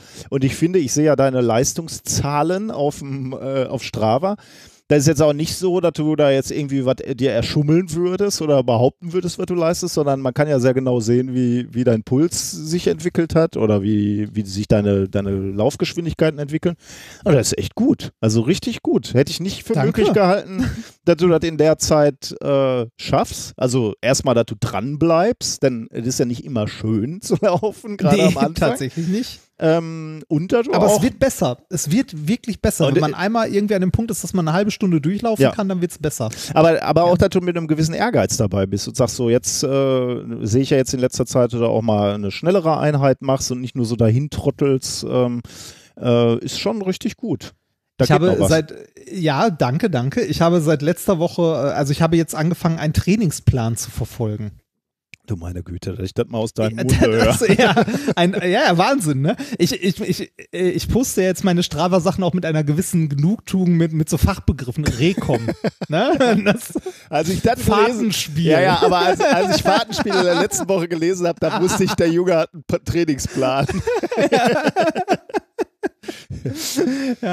ähm, äh, und zwar, ich versuche jetzt ernsthaft ähm, unter, also 10 Kilometer unter 60 Minuten. Ja, ist aber auch eine absolut realistische Schwelle für dich. Also das, äh, alles darunter äh, Das hörte sich wenig. vor einem halben Jahr noch anders an. Ja, da habe ich gesagt, äh, das wäre, äh, das wäre Ja. eine sehr gute Leistung. Da bin ich Ja, auch ja, immer noch ja. dabei. Das Ja. sage ich immer noch. Das wäre eine sehr, sehr gute Leistung, wenn du das jetzt in absehbarer Zeit äh, schaffst. Ähm, Aber das ist, ich, ich bin ja ein Freund davon, sich Ziele zu setzen, die herausfordernd sind, aber machbar. Und das ist genau die, die richtige Schwelle. 60 Minuten auf, auf, auf 10 Kilometer ist genau das, was du jetzt machen musst. Ja, da bin ich bei. Genau dafür, also dafür verfolge ich einen Trainingsplan. Und ich hätte, geht, ich habe überhaupt keinen Wochen. Zweifel, dass du das schaffst. Ja, danke, danke. ja, das ist, jetzt äh, weiß ich, dass du das auf jeden Fall schaffst. Ach. Ähm, darf ich noch eine Empfehlung aussprechen? Äh, Ja, ich, ich möchte auch noch was empfehlen. Aber ja, Mache ich erstmal, ähm, da haben wir nämlich auch empfohlen bekommen von, ähm, ach je, das habe ich mir jetzt nicht aufgeschrieben. Mist, ist egal. Ähm, wir haben eine eine eine eine E-Mail bekommen. Nachdem wir euren Podcast sehr gerne bei langen Autofahren hören, mussten wir heute bei einer anderen Autobeschäftigung spontan an euch denken. Da bin ich erst skeptisch geworden. Eine andere Autobeschäftigung. Was kann das sein? Hm. Kino? Ja, stimmt. Das, das hätte es noch sagen können. Es geht wohl um Hörbücher hören. Äh, es geht nämlich weiter. Es gibt eine extrem gut gemachte Fanfiction zu Harry Potter namens Harry Potter and the Methods of Rationality. Ähm, kurz gesagt ist die ganze Geschichte umgeschrieben mit der Prämisse, dass Harry bei einer ihn liebenden Familie aufgewachsen ist, die ihm logisches Denken beigebracht haben. In jedem Kapitel wird ein logischer Fehlschluss vorgestellt, so lernt man nebenher noch rationales Denken. In Kapitel 65 sagt Harry folgendes. Ich habe das mal eben übersetzt, ist Englisch, aber ich habe es übersetzt. Äh, also wenn es jetzt etwas holpert, liegt es an mir. Jetzt äh, äh, Quote. Nein, nur ein Beispiel. Lügen pflanzen sich fort. Das ist es, was ich sage. Man muss mehr Lügen erzählen, um sie zu vertuschen. Über jede Tatsache lügen, die mit der ersten Lüge zusammenhängt. Und wenn man immer nur lügt und immer weiter versucht, es zu vertuschen, dann müsste man früher oder später sogar anfangen, über die allgemeinen Gesetze des Denkens zu lügen. Zum Beispiel verkauft Ihnen jemand eine Art alternative Medizin, die nicht funktioniert und jede doppelblinde experimentelle Studie wird bestätigen, dass sie nicht funktioniert. Wenn also jemand die Lüge weiter verteidigen will, muss er sie dazu bringen, an die experimentelle Methode nicht zu glauben. Zum Beispiel ist die experimentelle Methode nur für eine rein wissenschaftliche Art von Medizin gedacht, nicht für eine erstaunlich alternative Medizin wie die ihre. Oder eine gute und tugendhafte Person sollte so stark glauben, wie sie kann, egal was die Beweise sagen. Das finde ich einfach ein super Zitat irgendwie. Ja. Äh, es ist wirklich. Äh, weiß nicht, ich äh, das war fast ein bisschen augenöffnend für mich, äh, weil diese ganzen Schwurbler äh, sind ja immer genau das, machen ja immer das, ne? Die, die stellen ja sogar die, die Wissenschaft in Frage, ne? Und sagen, ja, die Quantenmechanik ist halt noch nicht verstanden und dann, dann ziehen sie Mhm. ihre eigenen Schlüsse.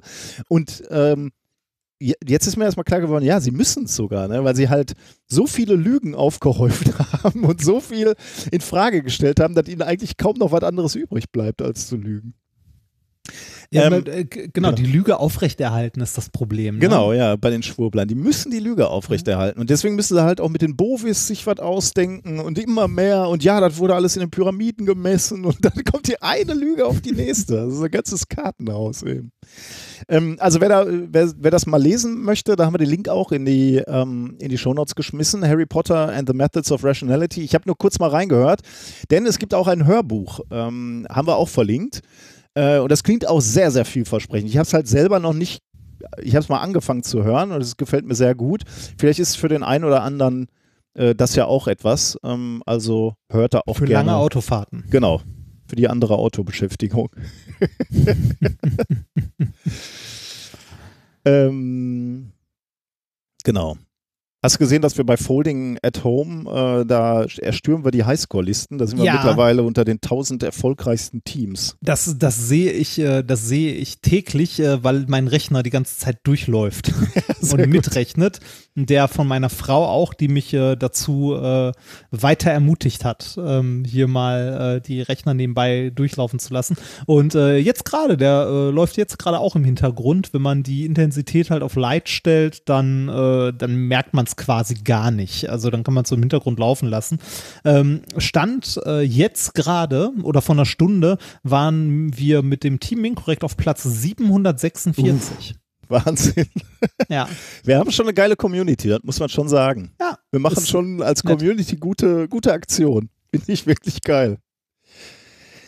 Ähm, Ich wollte noch was empfehlen gerne. an der Stelle. Ähm, für äh, die Corona-Zeit, das haben wir, glaube ich, schon mal, also wir, nein, ich glaube, ich weiß, dass wir es schon mehrfach im äh, Podcast empfohlen haben, aber jetzt gerade ist, glaube ich, noch mal eine schöne Zeit darauf hinzuweisen. Und zwar ähm, auf das äh, kostenlose Forschermagazin. Oh ja. Da ist eine neue Ausgabe äh, rausgekommen, ich glaube Anfang des Jahres. Oder, nee, Quatsch, im April, letzten Monat ist eine rausgekommen. Letzten Monat ist eine neue Ausgabe des Forschermagazins rausgekommen. Das Magazin für neugierige Forscher heißt es genau genommen. Es ist vom Bundesministerium für Bildung und Forschung und ähm, ja, ist, ist also Und kann man halt Kann man auch äh, runterladen, ne? Also gibt es als PDF auch, ne? Das liegt Genau, gibt es als äh, barrierefreies PDF. Man kann es direkt auf der Seite lesen oder man kann es kostenlos bestellen und bekommt es dann Oh, oh, äh, in, als Hardcopy zugeschickt quasi. Ähm, und äh, meine Frau hat die bestellt, weil die äh, damit äh, ihre äh, Nichten bespaßt hat, also weil sie so Pakete gepackt hat. Und ähm, da hatte ich so ein Ding auch mal wieder in der Hand und die sind echt toll. Also die sind wirklich gut, uneingeschränkt zu empfehlen, wenn man irgendwie Kinder äh, heranwachsende Jugendliche zu Hause hat, äh, mal reingucken. Es sind wundervolle Magazine und komplett kostenlos. Äh, die lagen doch auch bei eurer Hochzeit rum, oder? Wenn ich mich Ja, genau, da erinnere. lagen auch welche rum. Klolektüre neben den Comics. Ähm, Und äh, man, man kann nicht nur die aktuellen, also die, äh, man kann auch die ganzen alten, ähm, hier bis 2011 geht's zurück. Äh, die kann man zwar nicht mehr bestellen, aber die kann man zumindest noch runterladen oder lesen. Hm. Bestellen kann man, glaube ich, die bis 2012 oder so. Also man, man kann sich so einen ganzen Packen einmal zuschicken lassen. Äh, Wir hatten auch ein Wissenschaftsprojekt äh, als Familie. Ähm, wir äh, haben uns ähm, Raupen gekauft, kommen lassen, bestellt. Äh, die kamen dann tatsächlich in so einer kleinen Box mit, äh, also du musstest die Box nicht öffnen, so einer Pappschachtel mit Luftlöchern und äh, so einem Nährboden, sage ich jetzt mal. Und ähm, da haben die dann die ersten Tage gefressen haben sich dann da drin verpuppt. Also das hat dann ein paar Tage mehr länger gedauert. Ne? Ich weiß gar nicht, 14 wahrscheinlich so insgesamt hat die dann angefangen, also wir, sieben, dass sie sich erstmal ge- rund gefressen haben, dann verpuppt haben, sich da aufgehängt haben und dann hast du die umgezogen als, als verpuppte äh, Puppen in so eine Voliere und äh, da sind die dann ähm, geschlüpft jetzt die Tage und dann haben wir uns die noch einen Tag angeguckt und dann in die Freiheit entlassen. Das Äh, waren dann Schmetterlinge. genau, oder, ja. Ja, Hm. die, ich Cool. glaube Distelfalter oder so. Ich müsste jetzt nochmal nachgucken. Ich habe, das äh, erzähle ich gerade aus der Erinnerung. Deswegen kann ich dir da nicht. Äh, ich habe es auch noch nicht in den Shownotes ge, äh, getan. Ähm, das war so ein Lernpaket, sage ich mal, von irgendeinem Schul Schulversender. Äh, da kannst du auch Klassensätze für kaufen und meine Frau hatte das irgendwie aufgetan und deswegen für uns bestellt. Ähm, Ah. wenn ich gleich dran denke, äh, haue ich nochmal den, den Link rein, weil das war wirklich äh, extrem spannend, muss ich, muss ich wirklich sagen. Ich meine, ich weiß ja, wie, eine, wie ein Schmetterling sich entwickelt, ne? Aber das nochmal zu sehen und auch, es ist ja nochmal was anderes, wenn du dann mit den Kindern selber nochmal entdeckst und erfährst, ne? Also Ja. und diese Schritte machst, jeden, jeden Morgen dahin läufst und guckst, wie die sich verändert haben. Das ist ja eigentlich das Schönste an Kindern, dass man Dinge auch nochmal selber erlebt und, und Wunder in der, in der Natur entdeckt. So. Und das war wirklich abgefahren. Also die kamen als winzig, winzig kleine Würmchen an. Erstmal schon mal, wie sie sich vollgefressen haben in der, in der Woche, ne? wie, wie die dick und rund geworden sind. Dann verpuppen die sich und haben immer noch so die, die Angewohnheit, wenn Freunde kommen, also wenn die irgendwie irritiert sind, fangen die an zu zappeln. Ähm, das heißt, als wir die umgehängt haben in die Voliere, da waren die natürlich haben die gemerkt, dass irgendwas passiert, dass die umgezogen werden und dann haben die auch so, also so gezappelt irgendwie in ihrem Kokon. Und das war auch irre, das habe ich auch noch nie erlebt, ehrlich gesagt. Ähm, ja, und dann sind die geschlüpft äh, und dann hatten wir die da äh, noch, noch einen Tag und haben die äh, beobachtet. Das war total spannend. Also das war ein ganz tolles äh, Quarantäneprojekt eigentlich. Ich finde das ja ein klein bisschen eklig. Echt? Ja. Ja, aber wie, Ich also, mag so Insektengezeugs nicht. ich finde das total faszinierend, welche Wege die Natur da geht. Ne? Also ein Lebewesen, wo du sagst so, okay, das ist erstmal so ein, erstmal ein Ei, dann schlüpft eine Raupe, daraus wird dann, ähm, also der verpuppt sich dann und da kommt ein ganz anderes Tier irgendwie raus mit dem Schmetterling. Ähm, das finde ich wieder, also Wahnsinn, welche Wege die Natur so geht. Und dann, und dann st- stellt man sich natürlich auch so Fragen, ne? Äh, sag mal, wie kommen so Schmetterlinge eigentlich über den Winter? Ähm, und dann haben wir ähm, recherchiert und festgestellt, dass Schmetterlinge da auch sehr unterschiedliche Strategien zu haben, also verschiedene Arten von Schmetterlingen. Manche überwintern tatsächlich mit ihren Eiern, manche als Raupen, manche als Schmetterlinge, die hängen sich dann irgendwo in geschützte Ecken und warten, bis es wieder wärmer wird. Und es gibt Zugschmetterlinge, die fliegen in den Süden. Was? Ja. Es gibt Zugschmetterlinge? Ja, die, die, die nehmen die, die Reise auf sich und fliegen über die Alpen. das ist doch unglaublich, oder? Ja, das ist tatsächlich unglaublich. Also, äh, ja, ich war total, äh, war total geflasht von dem, was wir hier alles gelernt haben in diesem, Okay. in diesem Paket. Ja, aber da- das also ich glaube, so Projekte sind das, wo man am meisten mit lernt. Bei allem. Also Ja. von, äh, von irgendwie vom Programmieren äh, bis hin auch zu Physik. Also ich hätte gesagt, ich habe im Studium gefühlt am meisten bei den Physikpraktika gelernt. Bei dem Berichte Auf jeden schreiben dafür und so. Wo man wirklich mal selber was Ja, macht. okay. Ich habe, ähm, ich habe heute, ähm, also äh, ich habe ja immer noch meine, meine Online-Studenten mit Vorlesungen und so und helfe denen ja auch außerhalb der Vorlesung noch ein bisschen. Und ähm, mir hatten heute zwei Studenten geschrieben, ob ich ihnen bei Excel helfen könnte. ne? Ja, ich bin halt hilfsbereit. Ne? Hab ich gesagt, ja, klar, kann ich machen. Ne? Komm hier, Videochat, sag mal, was hast du denn da? oh ne? Gott, Weil, was war das Problem? Ja, Moment. Das Problem war interessant, also wirklich interessant, weil, äh, äh, weil ich die Gelegenheit hatte, denen was zu erklären, was, äh, was wichtig ist, was man nicht mehr auf dem Schirm hat, wenn man selber mit dem Problem nicht konfrontiert ist oder wenn man es nicht kennt. Äh, Und ich glaube auch, was für viele andere Leute draußen kein Problem ist und Fehler, die ich im ersten Semester selber gemacht habe. Und zwar, ähm, ich habe ja Maschinenbauer und die machen neben Physik, Mathe, bla bla bla, haben die auch ein Werkstoffpraktikum, beziehungsweise die haben Werkstofftechnik als Vorlesung. Äh, die einzige Vorlesung, die ich im Maschinenbau wirklich gemocht habe. ähm, die haben Werkstofftechnik und ein Werkstofftechnik-Praktikum. Das Praktikum äh, findet aktuell natürlich auch nicht so richtig statt, sondern die machen, ich weiß gar nicht genau, wie das abläuft. Ich glaube, die machen die Versuche äh, virtuell oder bekommen nur ein paar Ergebnisse oder so und müssen dann anhand des Skripts da irgendwie sich durcharbeiten. Auf jeden Fall ging es um Folgendes. Äh, die hatten eine, äh, eine Zugkurve, also von so einer Zugprobe, wo man einen Metallstab einklemmt, ne, den quasi, äh, den in die Länge zieht und dann kriegst du ja irgendwann eine Einstörung und der reißt irgendwann. ne? ja. Und wenn du dir jetzt da die, die Kurve anguckst und zwar Kraft aufgetragen gegen äh, Länge, also gegen Dehnung, ne, dann siehst du, dass du am Anfang ähm, in so einem elastischen Bereich bist, also so eine Hooksche Gerade, also Hooksche Gesetz. Ähm, kennen wir ja noch aus der Physik, dann äh, kommt irgendwann, äh, irgendwann der Punkt, wo du aus der elastischen Verformung in die inelastische übergehst.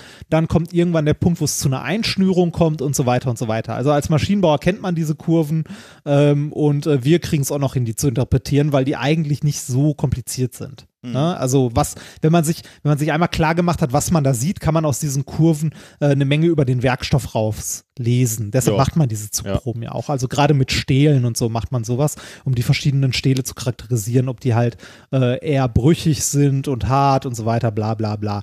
Ähm, oder ob die fließen oder nicht. Auf jeden Fall haben die so eine Kurve gehabt und sollten daraus ein Dehnungsspannungsdiagramm machen. Das geht auch relativ einfach. Äh, da, äh, ich weiß gar nicht mehr, was es genau war. Ich glaube, du teilst die Längenänderung durch die Ursprungslänge, äh, trägst das auf eine Achse auf und auf der anderen Seite irgendwie ich, ich kriege gerade nicht mehr so richtig auf die Kette. Ich, ich glaube, den Flächendurchschnitt der Probe oder so.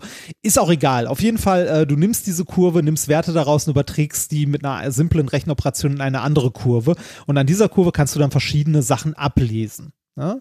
Jetzt hatten die die, äh, die Aufgabe, ähm, sich aus dieser ersten Kurve, aus der sie Werte, also die Messwertkurve quasi, aus der sie Werte ablesen sollten, ähm, das in diese andere Kurve zu übersetzen und die Praktikumsleiterin oder Versuchsbetreuerin hat denen gesagt, nehmt da ein paar Punkte raus, mindestens neun. Ne? So, was haben die jetzt gemacht? Die haben diese Kurve genommen, die ja so charakteristisch erst äh, senkrecht hochgeht, dann so einen kleinen Huckel hat, äh, wieder runtergeht und dann nochmal so einen Berg und hinten wieder runtergeht. Äh, auf jeden Fall haben die diese Kurve genommen, in gleichem Abstand neun Punkte rausgesucht, die in Excel geworfen und in Excel halt als äh, hier Kurve darstellen lassen, also Punkte miteinander verbunden. Hm. Ja, die neuen. Ja, genau. Ähm, und dann halt noch irgendwie äh, Kurve glätten oder so, irgendwas angeklickt oder Linie, bla, das, was Excel halt so macht oder kann. Und dann fängt Excel natürlich an, in diese neuen Punkte irgendein wildes Polynom reinzufinden. das schon irgendwie so eine ansteigende Kurve ist, aber Und am Ende liegen alle Punkte drauf, ne? Oder? ja, ja, ja. Ja, ja, nee, nicht, nicht nur, dass das alle Punkte drauf liegen, auch äh, dadurch, dass äh, Excel da irgend so ein, also irgend, ich weiß nicht, Polynom vierten, fünften Grades oder so reinfittet einfach, ähm, macht es halt auch irgendwo Schlenker und geht über irgendwelche, irgendwelche Werte drüber, die gar nicht existieren, ne? Also, Natürlich. äh, das heißt, und äh, die haben sich gefragt, warum denn bei denen die Kurve so scheiße aussieht, warum da plötzlich, also die haben irgendwie an ihrer, an ihrer Messkurve haben sie einen charakteristischen Wert abgelesen, der irgendwie der Hochpunkt der Kurve ist, den sie ablesen und das, was Excel da reingefittet hat, hatte noch höhere Punkte, also größere. ne? Also wie kann denn das sein, fragten die dann. Und da sagte ich so, ja, das liegt daran, weil Excel da Scheiße findet oder da Fantasiezahlen äh, quasi naja, Reinhard und ähm, hab denen auch gesagt, so als aller, allererstes müsst ihr lernen, ihr benutzt bitte in Zukunft nicht Excel für sowas, weil Excel ist dafür da, äh, ja, Excel, ne, jetzt kommen auf, jetzt kommen eventuell Verfechter, Excel kann auch alles Mögliche, ja, ja, kann es, wenn man irgendwie VBA im Hintergrund und so macht, aber um einfach, äh, um Messwerte auszuwerten, ne, um Graphen zu plotten und so, möchte ich jedem bitte die Finger abhacken, der auch nur auf die Idee kommt, dafür Excel zu benutzen. Aber ich meine, Äh, dass die jetzt ein Polynom vierten Grades benutzt haben, ist aber auch ein bisschen deren Schuld, ne? Nee, das macht Excel ja von alleine. Aber du kannst damit auch sagen, äh, fitte, fitte mit, also wir erwarten jetzt, sagen wir mal, eine exponentielle Funktion und äh, benutze die entsprechende oder Äh, ich weiß gar nicht, was Excel, also du musst jetzt selber nochmal gucken, Ja, was okay. Excel so kann. Aber wenn du als Standard erstmal Diagrammlinie auswählst oder so, dann fittet der da irgendetwas Ja, okay. rein. Ne, ohne dass du da irgendwas auswählst und die Studenten wissen es halt nicht besser. Ne? Und äh, das hat dann heute, also die Excel-Hilfe hat mit eher so Grundlagenhilfe angefangen, dass ich denen erzählt habe, so. Leute, das allererste, ihr benutzt bitte niemals diese Diagramme, die alle Punkte miteinander verbinden. Ja. Nie. Es gibt nicht einen Grund, also es gibt keinen Fall, wo das irgendwie Sinn ergibt. Niemals. Ne? Punkt Nummer zwei, ihr benutzt bitte nicht Excel. Dann sagt einer, ich habe einen Mac, kann ich da Numbers benutzen? Ich so, nein, auch bitte nicht Numbers. Ne? Weder Excel noch Numbers, äh, das benutzt man dafür einfach nicht. Und habe denen dann erklärt, wo das Problem ist. Ne? Also, dass diese Verbindungslinie zwischen den Punkten suggeriert, dass da Messwerte vorliegen Ja, ja. würden, was aber nicht der Fall ist. Ne? Und das wieder reingefittet wird, auch, äh, ne, also das kann alles sein, aber nichts Sinnvolles. Und dann meinten die, ja, aber hier Kollege XY, der hatte eine gute Kurve, da sah das besser aus. Dann meinte ich, ja, schick mir mal ein Bild. Hat mir ein Bild geschickt, hatte auch neun Punkte, ne? Ähm, und durch Zufall hatte der eine Kurve, die hinten deutlich mehr runtergeht, wodurch vorne äh, durch den Fit dann auch ein kleiner Huckel drin war. Und dann meinte ich, ja, warum passt das denn bei dem? Ich so, das ist purer Zufall. ne? ähm, und äh, also der, der Grund, warum ich denen das so ausführlich gesagt habe, ist folgender. Wir haben ja den von Anfang an in Mathe und Physik so als Werkzeug freiwillig mitgegeben, hier, das ist Python. Ihr lernt hier parallel, wenn ihr möchtet, ganz rudimentär Python, um Messwerte auszuwerten. Das werdet ihr später mal äh, gebrauchen können und das wird euch sehr, sehr viel helfen. Und ich habe heute mit diesen beiden Studenten ins Gewissen gerät, dass sie sich doch nächste Woche mal hinsetzen sollen und eine Stunde damit beschäftigen reicht dicke, um mit Python Sachen zu plotten. Also ich hoffe und ich habe auch ein bisschen die Hoffnung, dass sie äh, heute in dieser Viertelstunde, 20 Minuten, wo ich denen erklärt habe, was das Problem ist. Also ich habe nicht gesagt, ihr habt da alles falsch gemacht, Ja, ja. sondern ich habe denen versucht zu erklären, was das Problem ist und warum es keine gute Idee ist, so etwas mit Excel zu machen und das auch nicht gut wird. Ähm, und was der Vorteil daran ist, das mit Python zu machen. Ähm, ich bin mal gespannt. Ich habe gesagt, probiert das mal. Ähm, äh, wir äh, gucken uns das nach der nächsten Vorlesung zusammen an. Und für euren Bericht jetzt, also das, was Sie irgendwie übermorgen oder so abgeben müssen, habe ich denen gesagt, das könnt ihr mit Excel machen, aber dann nehmt mehr als neun Punkte. Hm, nehmt ja, ja. 30 Ja. oder so oder 40. Also lest mehr Punkte ab. Je mehr Punkte ihr da reinwerft, desto näher seid ihr an einer halbwegs ordentlichen Kurve dran, wenn da irgendein Scheiß reingefittet wird. Und warum hatte die Tutorin so unbedingt äh, gesagt, nehmt neun Werte? Äh, nee, sie hat nicht gesagt, nehmt neun Werte, sie hat gesagt, nehmt irgendwelche, also nehmt ein paar Werte mindestens neun. Ah, okay. Mhm. Und du weißt, wie das ist, wenn man sagt, nimm Ja. mindestens neun. Dann nehmen alle exakt neun. Ja, das, also das, das hat mich heute ein Teil, klein bisschen gefreut, weil, äh, also äh, so, so doof das klingt, äh, ich erinnere mich noch dran, dass äh, ich einen ähnlichen Vortrag damals im ersten Semester auch bekommen habe, dass mir das jemand erklärt hat. Äh, und ich, äh, ich weiß nicht, ob ich damals verstanden habe, warum das ein Problem oder was daran alles falsch ist. Heute ist mir das vollkommen klar und ich Mhm. hoffe, ich konnte das halbwegs rüberbringen. Das wirst du dann jetzt nächste Woche sehen, wenn, wenn Ja, sie mit der ich, äh, ordentlichen Auswertung kommen. Also äh, ich betreue dieses Praktikum ja nicht, ne? Ja. Das ist so, ich mache das, weil ich nett bin. Hm. Naja, mal gucken.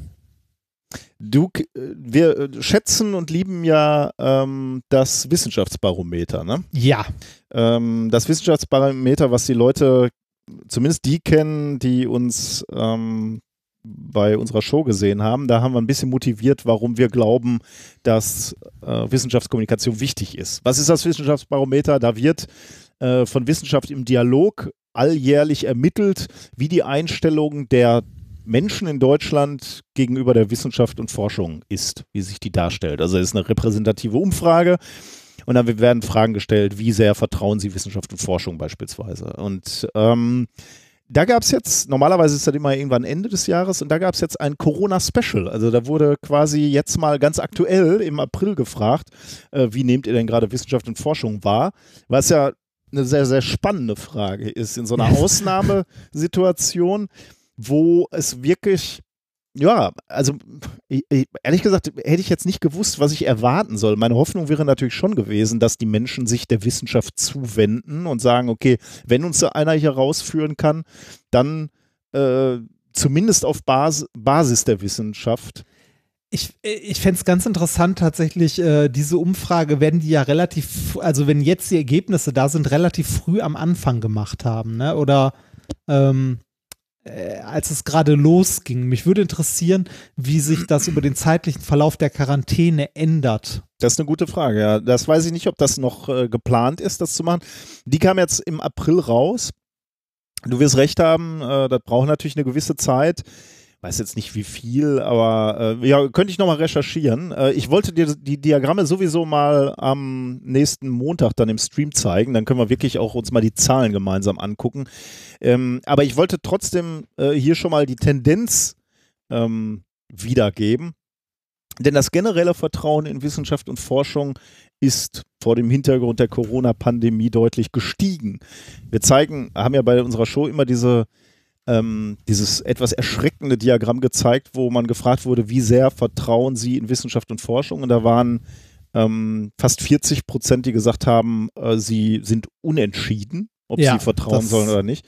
Und das sieht jetzt viel besser aus. Drei Viertel der Befragten geben jetzt an, sie vertrauen voll und ganz oder wir vertrauen eher in Wissenschaft und Forschung. Und der Rest, also der, der Rest, das restliche Viertel ist dann, äh, wir vertrauen nicht oder wir sind äh, ja unsicher, sagen wir mal. Also das ist schon sehr beeindruckend und erfreulich, würde ich jetzt mal so sagen. Wenn, wenn es sich dann auch dann ähm, verdauerlichen würde. Wie gesagt, ich fände es jetzt interessant, weil Mhm. ich habe das Gefühl, dass die Stimmung in Summe Kippt, ähm, ne? kippt, genau. Ja. Also jetzt nicht, dass die Leute, äh, dass die Leute plötzlich jetzt äh, nicht mehr sagen, wir vertrauen der Wissenschaft und so nicht mehr, aber dass die, dass die allgemeine Stimmung gerade wie zufrieden und Mhm. wie äh, wie, si- als wie sinnvoll man das erachtet und wie viel Vertrauen man den Wissenschaftlern entgegenbringt Mhm. gerade. Ähm, ich habe das Gefühl, dass sich die, also dass sich das geändert hat in den letzten, sagen wir mal, drei Wochen oder Mhm. so. Das, äh, das fände ich jetzt richtig interessant, so einen Verlauf zu sehen. Das äh, war übrigens auch eine sehr, sehr schöne ähm, Umf eine Frage. Ah, die habe ich mir jetzt hier nie, dummerweise nicht aufgeschrieben. Ich habe mir noch aufgeschrieben, vor allem Ärzte und medizinisches Personal genießen großes Vertrauen. 79 Prozent der Befragten geben an, dass sie deren Aussage zu Corona eher oder voll und ganz vertrauen. Über 70 Prozent der Befragten sagen dies über die Aussagen von Wissenschaftlern. Ähm, 89 Prozent sind der Meinung, dass wissenschaftliches Wissen wichtig ist, um die Corona-Pandemie in Deutschland zu verlangsamen. Ähm, und politische Entscheidungen im Umgang mit Corona sollten auf wissenschaftlichen Erkenntnissen beruhen. 81 Prozent der Befragten stimmen dieser Aussage eher oder voll und ganz zu. Mm, Ja, das, äh, das sind die Zahlen. Äh, da war dummerweise auch noch eine Zahl, die habe ich jetzt nicht, die müssen wir uns dann am Montag mal angucken. Ähm, die war auch noch ähm, ganz interessant. Die, ähm, äh, warte mal kurz, ich gucke die nochmal eben nach. Ja, du hast natürlich recht. Äh, ist, ähm, ist interessant zu gucken, wie jetzt sich jetzt ähm, in den nächsten weiterentwickelt oder Ja. entwickelt hat in den letzten Wochen gerade, weil ich habe da, also ich vermute, dass es genau in die Zeit, also dass die Erhebung der Zahlen genau in die Zeit gefallen ist, als äh, quasi äh, zumindest in der öffentlichen Wahrnehmung äh, dieser Corona-Podcast zum Beispiel Mhm. äh, vom Herrn Drosten auch so, äh, so, so, so ein Halt war, wo der den Menschen Halt gegeben hat, aber mit den ganzen Covidians, die wir schon erwähnt haben, habe ich das Gefühl, äh, dass die gesamte Stimmung ein bisschen kippt, auch Mhm. mit dem, äh, mit den Politikern, die sich irgendwie äh, übertreffen zu profilieren, wer denn jetzt als erster die meisten Beschränkungen wieder aufhebt oder so. Mhm. Äh, ist- Äh, da- da- Das war die Zahl, die ich dir sagen wollte. Jetzt habe ich es wieder gef äh, gefunden. Auf die Frage, also die, die Aussage, Kontroversen zwischen Wissenschaftlern zu Corona sind Ah. hilfreich, weil sie dazu Ja. beitragen, dass sich die richtigen Forschungsergebnisse durchsetzen. Das ist ja immer so ein Angriffspunkt für die Schwurbler, da zu sagen, ja, die Wissenschaftlerinnen und Wissenschaftler wissen ja selber nicht, ähm, was sie da sagen. Heute die das, morgen genau, das. Genau, die korrigieren sich ja ständig. Und da äh, sagen jetzt 35 Prozent stimmen sie voll und ganz zu, 32 Prozent stimmen eher zu. Also da sind wir dann bei 62 Prozent und dann 26 sind unentschieden und dann wirklich nur ganz wenige ähm, stehen dem äh, kritisch gegenüber. Ähm, auf der anderen Seite muss man fairerweise auch sagen, äh, wenn du die Frage etwas anders stellst, nämlich so, wenn Wissenschaftler zu Corona wieder, wenn Wissenschaftler sich zu Corona widersprechen, ist es schwierig für mich zu beurteilen, welche Informationen die richtigen sind. Ähm, da sagen dann 29, ja, stimme ich voll und ganz zu, 23 Prozent sagen, stimme ich eher zu. Also da sind dann auch 50 Prozent, äh, die, äh, die da zustimmen. Also von daher, so ganz klar ist das Bild dann äh, auch nicht, muss man zugeben. Mhm. Aber ähm, insgesamt, glaube ich, hat die Wissenschaftskommunikation das ganz gut gemacht in der, in der Corona-Zeit. Wie gesagt, der kleine, der kleine Asterix dran äh, mit dem Kommentar, wir gucken mal, ob das nachhaltig ist oder äh, Ja. was da am Ende rauskommt. Da hast du natürlich absolut recht. Da muss man mal gucken.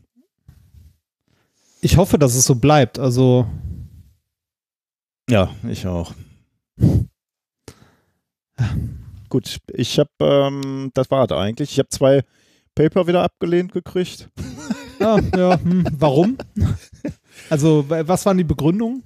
Oder Äh, gab es Begründungen? Ja, oder? gab Ge Begründungen, weil, also ist, äh, ja, ist sehr detailliert. Äh, Das, das eine ist sehr Ah. detailliert. Ähm, ähm, haben die, hatten die Reviewer halt ähm, Probleme mit, mit der Auswertung. Und äh, im Wesentlichen fehlen ihnen Messungen. Finde ich ein bisschen schwierig, äh, aber da müsste ich jetzt zu sehr ins Detail gehen. Mache ich vielleicht Ah. mal, wenn, wenn das Ding veröffentlicht ist und ich darüber spreche.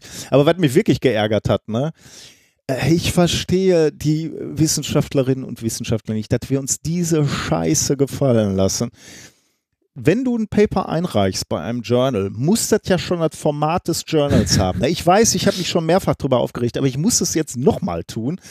Ähm, das heißt, du ziehst das gesamte Manuskript glatt, also alles. Ne? Die Überschriften haben die richtige Größe. Zeilenabstand. Zeilenabstand, Bilder sind richtig, Bilder sind nochmal in der richtigen Auflösung, nochmal extra.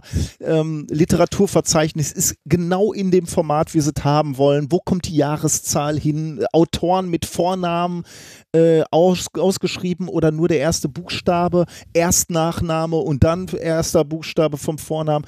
Und so ein Quatsch, ne? Also all diese, äh, das formatierst du alles. Also da gibt es Ja. natürlich auch Methoden, das alles einfacher zu machen, klar, äh, aber das kostet trotzdem ähm, Zeit und Arbeit. Da steckst du schon Also mal einen Tag rein, wenn du Selbst wenn es Tech-Vorlagen gibt von den jeweiligen Verlagen, was es ja ja, manchmal meistens, häufig sogar oder meistens, ja. gibt, äh, trotzdem ist es Arbeit, die ganze Scheiße da rein zu Ja. kopieren. Ne? Ja, da ja. bist du halt, äh, da bist du mindestens eine Stunde mit beschäftigt, wenn nicht länger.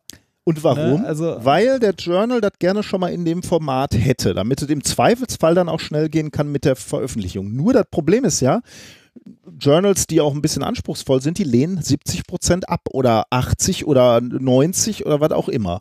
Das heißt, ganz viele formatieren diese Sachen um und äh, dann kommt der Reviewer, liest sie ja durch und sagt, nee, ist nicht gut genug, äh, veröffentlichen wir nicht. Dann ist diese Arbeit für die Katz und man könnte sich einfach fragen, warum kann ich das nicht in irgendeinem vernünftigen man kann ja auch einen Standard etablieren, vernünftigen Format einreichen für diese Qualitätskontrolle. Und wenn das dann okay ist, dann formatiere ich es einmal und dann mache ich es auch mit Freude, weil ich dann ja weiß, es wird veröffentlicht und dann ist gut. Warum muss ich das für jedes Journal, wo es abgelehnt wird, neu machen? Das ist doch im Prinzip Veruntreuung von Steuergeldern. Der Steuerzahler bezahlt mich dafür, dass ich wissenschaftlich forsche und nicht für Profitunternehmen, denn diese Journals sind ja auch, die machen ja auch noch einen Haufen Geld damit, dass ich für die das Lectoring und Editoring mache. Das kann doch nicht wahr sein. Das, das ist doch kriminell eigentlich, oder? Das ist kriminell. Ja, das, aber es ist halt so. Ne? Und, und die Wissenschaftlerinnen und Wissenschaftler sind so doof und lassen das mit sich machen. Oh. Ja. Das so, danke, das war's. Jetzt können wir. Entschuldigt, ich musste mich kurz, weil das meine letzte Woche war, musste ich mich da kurz ventilieren. Wir haben Kommentare gekriegt, mein lieber Padawan. Ja, schieß los. Ähm, also einen, einen habe ich dir vorhin rübergeschickt, der ist, auf, der ist im Audio, den könnten wir mal einspielen. Sollen wir mit dem mal anfangen? Ähm, ja, fangen, wir, fangen wir, damit der ist, an. Der ist nämlich von unserem, von unserem guten Freund Pablo deinem ehemaligen Arbeitgeber und unserem guten Freund. Ähm, und der hat über Supercomputer und ja, im Prinzip äh, Folding at Home auch ein bisschen gesprochen, ne? Genau, also weil wir haben uns ja letztes Mal äh, die Frage gestellt, kurz, ähm, warum äh, äh also warum, warum es einerseits Supercomputer gibt und andererseits so verteiltes Rechnen, ne? Weil scheint ja viel Rechenleistung zu sein. Und äh, der äh, Pablo hat äh, zwei, drei Minuten, glaube ich, aufgenommen und äh, darauf mal äh, ganz kurz, äh, ganz schnell geantwortet. Hören wir mal rein. Hallo Nikolas, hallo Reini. Ihr habt in der letzten Episode gefragt, was eigentlich der Unterschied zwischen einem traditionellen Supercomputer und vielen äh, Computern zu Hause ist. Ich vermute, der Hintergrund war ein bisschen, warum rechnet man das nicht alles oder alle Probleme bei den Menschen zu Hause auf Computern, die sowieso existieren? Weil die kombinierte Rechenleistung scheint ja ziemlich groß zu sein.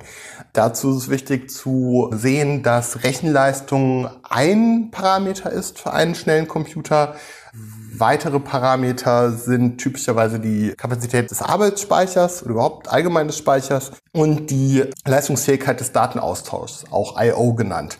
Wobei der Datenaustausch sich wiederum in Bandbreite und Latenz gliedert. Also wie viele Daten kann ich übertragen, aber auch wie schnell geht die Übertragung der Daten zwischen einzelnen Recheneinheiten.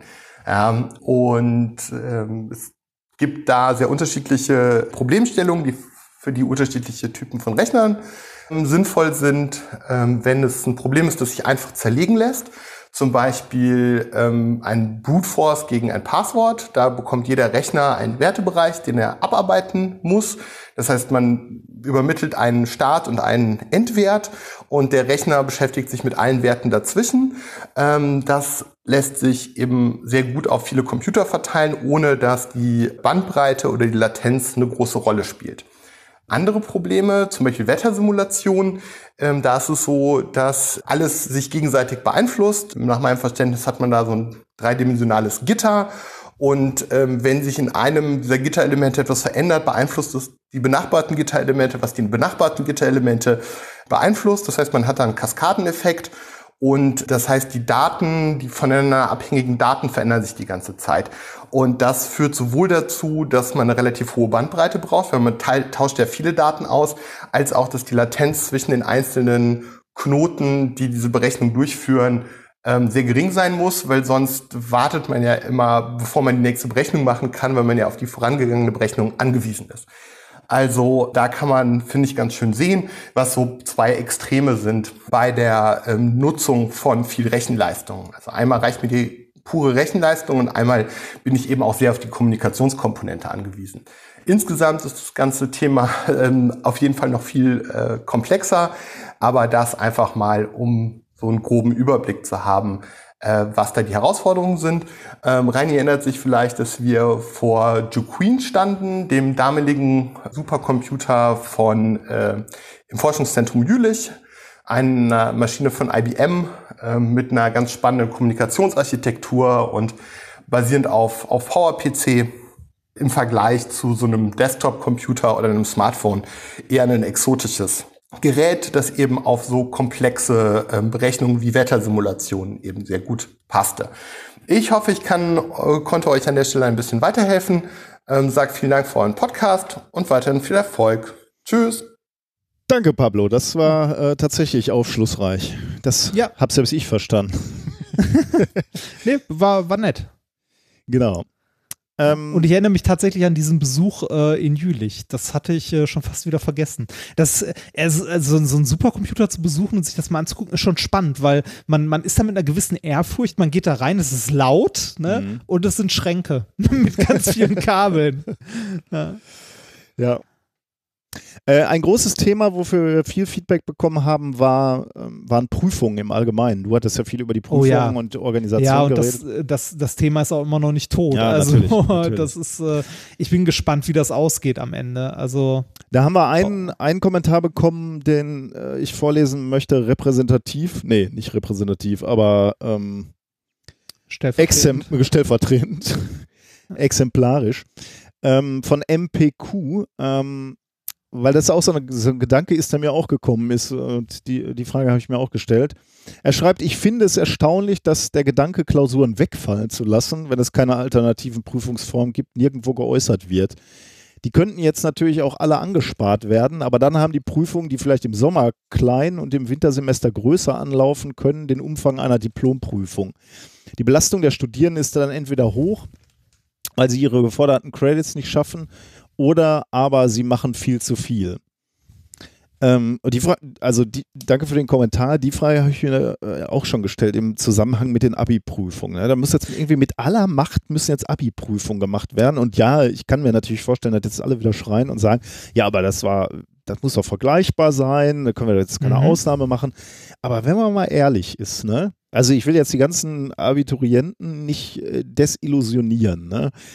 Aber diese Prüfung, die natürlich zugegebenerweise, wenn man davor steht, so aussieht, als wäre das das Wichtigste auf der ganzen Welt, stellt sich doch von der anderen Seite betrachtet so dar, dass das doch auch alles, ich meine, Für den Dein- Arsch. dein, ja, genau, genau so. Ist Weil- vollkommen egal, interessiert später keine Wa- Sau mehr. Ja, erstens das, ne? Also äh, für dein Leben interessiert es keine Sau mehr. Und auch für deine Note, ne? Es ist doch so, deine Note ändert sich doch eh nicht wesentlich. Es sei denn, du haust natürlich völlig neben deine Vorbenotung. Dann greifen natürlich nochmal so Mechanismen, ne? Da muss ja nochmal äh, nachgeprüft werden und so. Ähm, aber äh, wenn, wenn das jetzt nicht der Fall ist, ne, dann bleiben die Noten doch eh ähnlich. Warum muss man da drauf bestehen? Und ganz ehrlich, ne, welche Aussagekraft hat denn überhaupt eine Prüfung? Wenn ich jetzt zwei Jahre äh, hat ein Lehrer mich gesehen, eine Lehrerin, die hat doch einen Eindruck von mir, was ich kann und was ich nicht kann, oder? Äh, Kann, kann ein Prüfungseindruck jetzt nochmal, also ist das so ein wichtiger Skill zu zeigen, dass man auf dem Punkt äh, fit ist, sozusagen? glaube ich, man hatte ja bis dahin auch schon reichlich Prüfungen. Genau. Ne? Die, Vor, die Vor-Abi-Klausuren waren bei uns zum Beispiel, glaube ich, länger als die eigentlichen Abi-Klausuren. Ähm, dazu, dazu verschiedene Dinge. Ähm, äh, man kann bei den Abi-Prüfungen ja gar nicht mehr so weit, also äh, man kann natürlich durchfallen und nicht bestehen, das kann passieren. Man äh, kann aber ansonsten, wenn man ja abweicht, kommt man in Abweichungsprüfungen oder Mhm. so.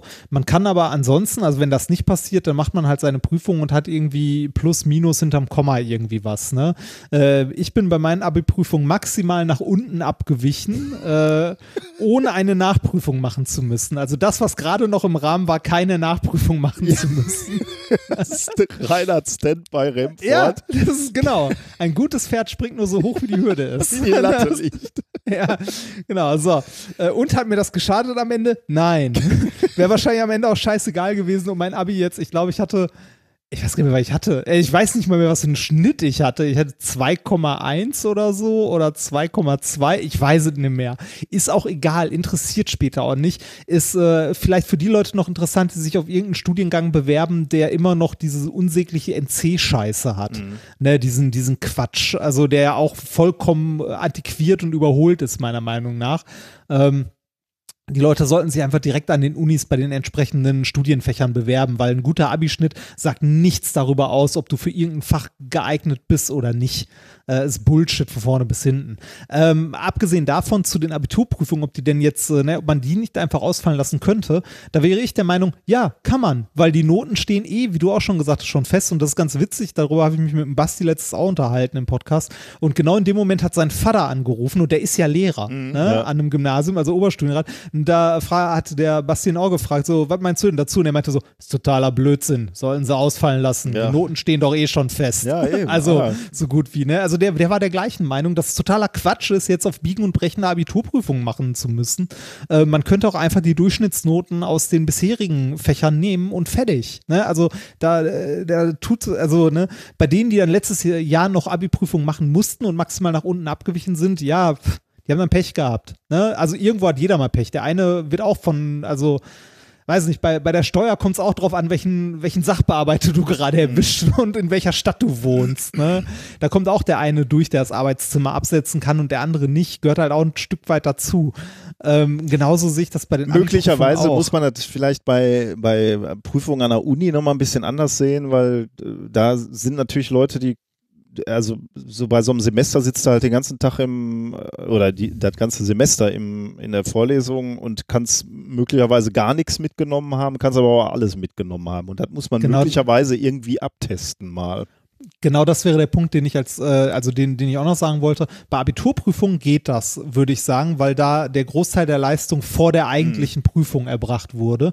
Bei äh, Leistungsnachweisen, jetzt zum Beispiel bei uns jetzt in der Physikvorlesung oder in der Mathevorlesung, wüsste ich nicht, wie man da die Prüfungen am Ende wegfallen lassen könnte, weil dann bekommt einfach jeder den, Sch also dann, ne, wenn wir das so durchziehen, dann Naja. können wir auch direkt die Bachelor-Urkunden und Masterurkunden ausstellen. Aushändigen. Ja, aushändigen einfach, weil ähm, es gibt ja nicht mal Anwesenheitspflicht, nichts, ne, keine Mhm. Anwesenheitspflicht. äh, Die haben, Leute haben sie eingeschrieben und das war's. Die waren bis jetzt nicht da, die müssen nichts gerechnet haben, die müssen nichts abgegeben haben. Ähm, es wurde in keiner Form, in irgendeiner Form irgendwo Leistung überprüft. Mhm. Also da kommen wir um eine Prüfung am Ende einfach nicht drum herum. Und da ist es immer noch spannend, wie das Ganze stattfinden soll und wie es halbwegs fair bleiben soll. Ne? Ich sag mal so, wenn wir jetzt, ähm, äh, wenn wir jetzt sagen, okay, wir müssen einen Teil als Online-Prüfung machen, ne? Kann man machen, guckt man mal, worüber man das abbildet. Da ist die Frage, wie hoch ist denn meine Motivation als Dozent, äh, mir technisch ausgeklügelte Sachen zu überlegen, damit der Student im ersten Semester in seiner Physikprüfung möglichst nicht schummelt. Sagen wir so, ich habe natürlich ein gewisses Interesse daran, dass er nicht schummelt. Meine Energie, die ich in die ich da rein investiere, ne, die ist aber auch, sagen wir mal so, die hat eine obere Schranke. ne? Also natürlich wird man irgendwie sowas, vielleicht sowas machen wie irgendwie, komm, wir setzen uns alle schön in eine Videokonferenz und während ihr was schreibt, gucke ich euch dabei zu, so gut es geht. Aber ich werde bestimmt nicht überprüfen, ob da noch jemand hinter der Kamera steht, ob unter dem äh, Tisch ein, weiß ich nicht, äh, ein Laptop liegt oder sonst was. ja. Kann ich halt auch nicht. Ne? Da halte ich es dann an der Stelle wie mein Lateinlehrer damals, der sagte, wer gut spickt, hat die gute Note auch verdient. Das stimmt, ja. Na gut. Ja, weiß ich nicht. Also Gucken wir mal. ich, ich, ich, ich, sehe das, ich sehe das Problem bei den Prüfungen. Ähm, ich sehe es aber auch äh, als problematisch an, äh, jetzt die Lösung in irgendeiner Form ähm, auf die Dozierenden Mhm. abzuwälzen, weil das passiert gerade relativ viel. Das, also habe ich zumindest ein Stück weit das Gefühl, dass, äh, dass die Dozierenden halt gucken sollen, wie sie die Leistungsnachweise jetzt prüfen. Mhm. Ja. Äh, das ist so, hm, mal gucken.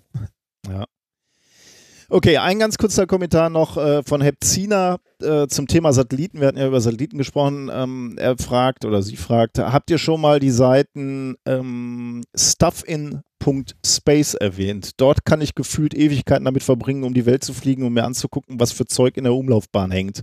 Könnte also demnächst ganz schön kuschelig werden da oben. In der Tat habe ich mir mal angeguckt, ist, ist wirklich spannend. Ähm, erstens kann man eben so über der Erde schweben, wenn du so willst. Und die, diese Satelliten sind auch alle äh, animiert, also die fliegen dann auch an dir vorbei. Also du siehst auch die Bewegung da oben. Und man sieht jetzt auch schon die ersten Starlink-Züge. Also da siehst du wirklich, äh, das sieht alles sehr chaotisch oder zufällig verteilt da oben aus. Aber du siehst eben auch diese Linien schon von den, äh, von den Starlinks. Und ähm, ja, da kommt Struktur rein da oben. Ob man das jetzt gut findet oder nicht, darüber haben wir ja letztes Mal schon gesprochen. Aber wenn ihr da Bock drauf hat, habt Stuff in Space, ähm, die Webseite mal angucken. Das ist ganz, wirklich ganz lustig, sich da mal umzusehen, was da oben Das- alles rumschwebt. Was richtig geil ist, man sieht, man erkennt genau ähm, den geostationären Orbit. ja, ja, ja. Der ist nämlich rappelvoll. Ähm, Das ist Also- geil. Also Wie so genau, ver, un, unterschiedliche Umlaufbahnen siehst du eben auch, ja. Also äh, geostationären äh, um, Umlaufbahnen, äh, die ein bisschen weiter weg Alter. ist von der Erde und dann aber auch nah dran siehst du auch einiges. Also ist schon ganz Also ich lustig. wusste, ich wusste ja, dass wir viel Scheiß da hochgeschossen haben, ne? Aber Ja, man muss Alter, jetzt sagen, ist wann? natürlich ein bisschen un unfair, weil die Punkte relativ dick sind. Ne? Also die, ähm, die Satelliten sind natürlich da etwas vergrößert dargestellt, also die Datenpunkte quasi. Also von daher sieht es etwas mehr crowdy aus, als es dann wirklich ist. Aber ja, aber trotzdem, wenn, wenn, wenn, du, wenn du mal jemanden fragen würdest so auf der Straße, wie viele Satelliten Ja, fliegen denn da oben ja, ja. rum, ne? Also ich glaube nicht, dass irgendjemand eine Zahl nennen würde, die dem auch nur nahe kommt. das stimmt. Wie viel ja. sind das? Ein paar hundert? Äh, hatte ich doch Tausend? neulich mal äh, erwähnt, glaube ich. Ne? Im Moment fliegen da 2000 aktive, etwas Wahnsinn. mehr rum. Ähm, 8000 sind, glaube ich, seit Sputnik, äh, ähm, äh, Zahl aus meiner Erinnerung jetzt, ähm, 8000 sind seit Sputnik gestartet worden, aber viele davon halt auch schon nicht mehr da. Ne? Wenn man sich das mal überlegt, zu, äh, zu zweiten, äh, Zeiten des Zweiten Weltkriegs, also vor diesem Race to Space, war das leer da oben. Da war Ja. nix. Ja, ja, Wahnsinn. das stimmt wohl, ja. Und das ist noch nicht so lange her eigentlich, ne? Ja, deshalb bin ich von der schieren Masse überrascht. Also, Ja, das ist so, wenn er, wenn er irgendwann mal die Entwicklung ähm, der Menschheit betrachten wirst, also in, in einigen hundert bis tausend Jahren, äh, wenn, man- wenn man dann wirklich sieht, wie man, wie wir die, den Weltraum dann auch erobert haben, dann macht das auf einmal Puff und wir verlassen unseren Planeten. Ne? Das wird dann ja. Jetzt gerade kommt uns das alles ein bisschen langsam vor. Also ich habe ja neulich schon geklagt, seit Apollo 11 und der Mondlandung ist mir ein bisschen viel Zeit vergangen, seit wir mal wieder was, was Mutiges gemacht haben da oben. Aber äh, aufzuhalten ist das, glaube ich, nicht. Aber schon geil. Karte ist toll. Die ist gut, ne? Ja. Okay, äh, wir sind schon lange dabei und immer noch nicht beim eigentlichen Grund dieses Podcasts angekommen, bei den Themen der Woche.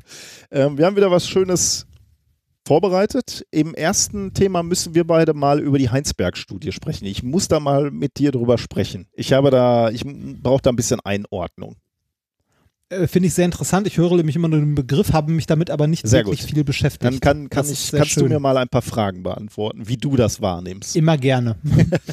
ähm, in Thema Nummer zwei geht es, äh, nachdem wir letztens die Grundlagenvorlesung. Jetzt hast du schon wieder äh, Bonbon drin. Ne? Du, du hast jetzt gedacht, jetzt kommt Thema 1, da kann ich mir schon mal schön das erste Nein. Bonbon in die Hamsterbacke. das höre ich doch, dass die in der Hamsterbacke ist. Diese Unterstellungen, ne?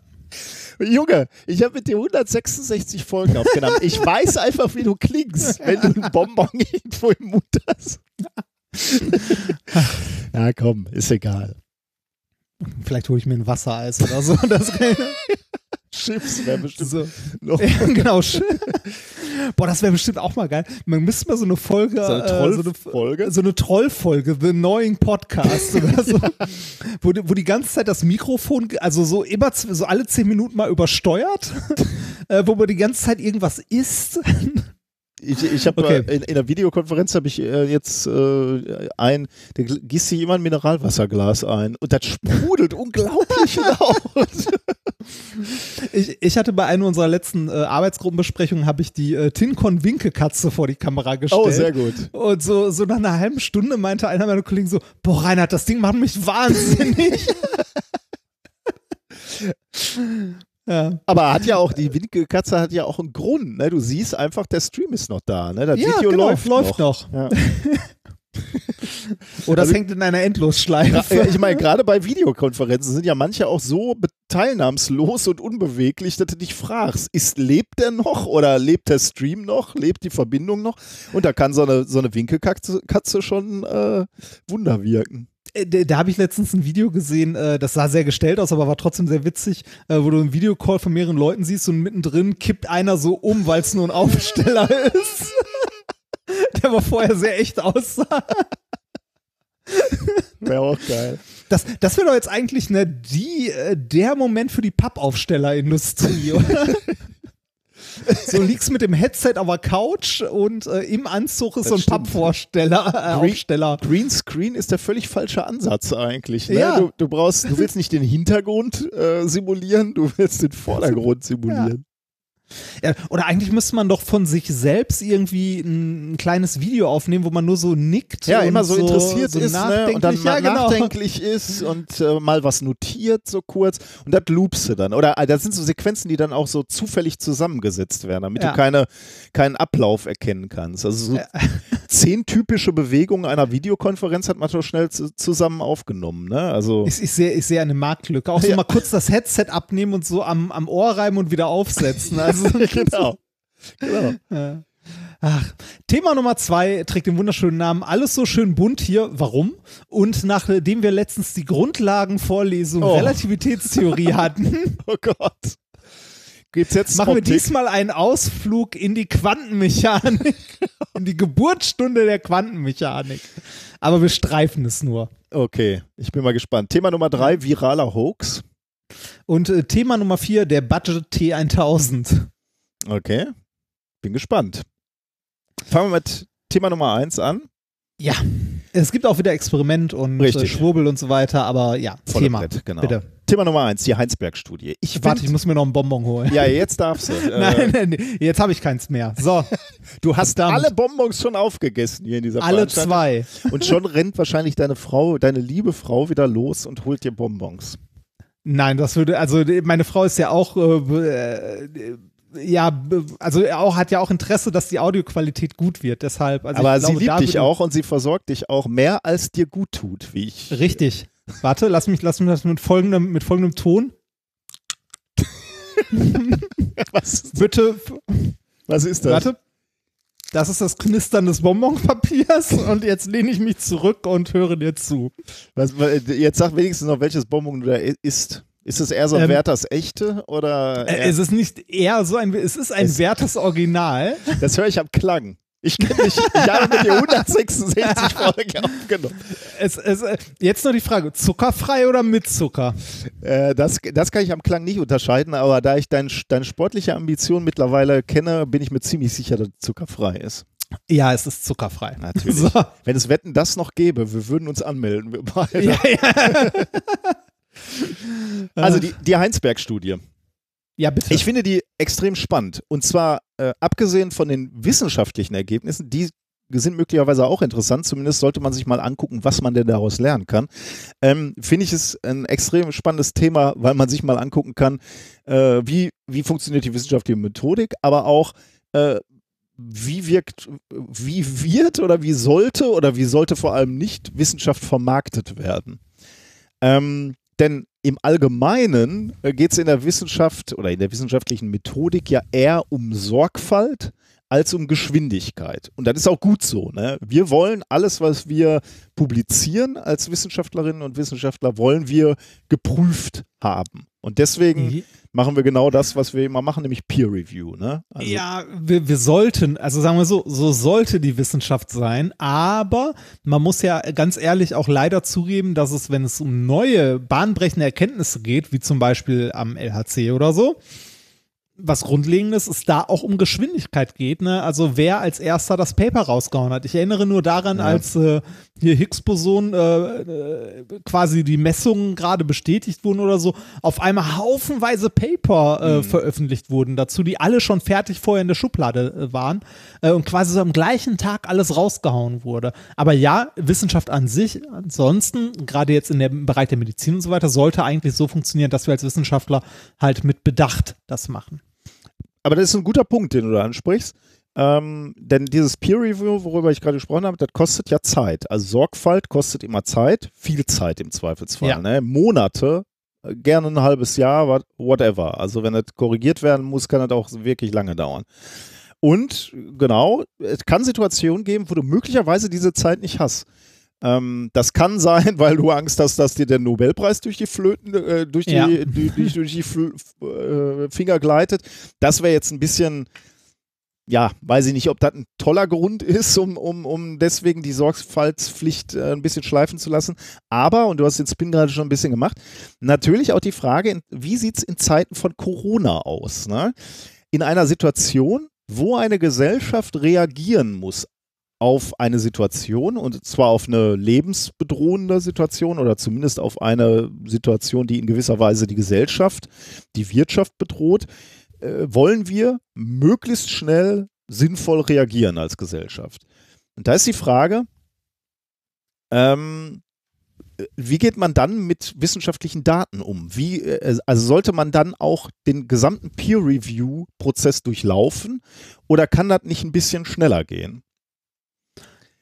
Ja, also äh, ich hätte gedacht, dass da an der Stelle jetzt Preprints ähm, Sehr gut. eine ja. große Rolle spielen. Ja, wunderbar, genau. Ähm, also ich, ich, ich möchte eine kurze, eine kurze Frage zwischendurch stellen. Erklärst du nachher noch, was genau die Heinsberg-Studie ist? Ja, ja. Weil, Ja, ähm, kommt auch okay, noch, ja. okay, weil das äh, hätte ich jetzt nur so aus meinem Halbwissen irgendwie vermuten können. Nicht, dass du jetzt anfängst dazu was zu erklären und ich gar Nee, nee, weiß, machen wir gleich okay. noch, also da Ja, gehen wir okay. gleich noch in die, äh, in die Vollen, also äh, äh, aber es ist in dem Fall wirklich wichtig, weil äh, das ist, ne, ich, es geht jedem eigentlich wahrscheinlich, der wie du dann nur so mit einem Auge jetzt äh, beobachtet hat in letzter Zeit, äh, geht es ja darum, äh, oder, oder geht es genauso, wenn du jetzt Heinsberg Studio hörst, denkst du erstmal, oh, da war doch irgendwas fishy.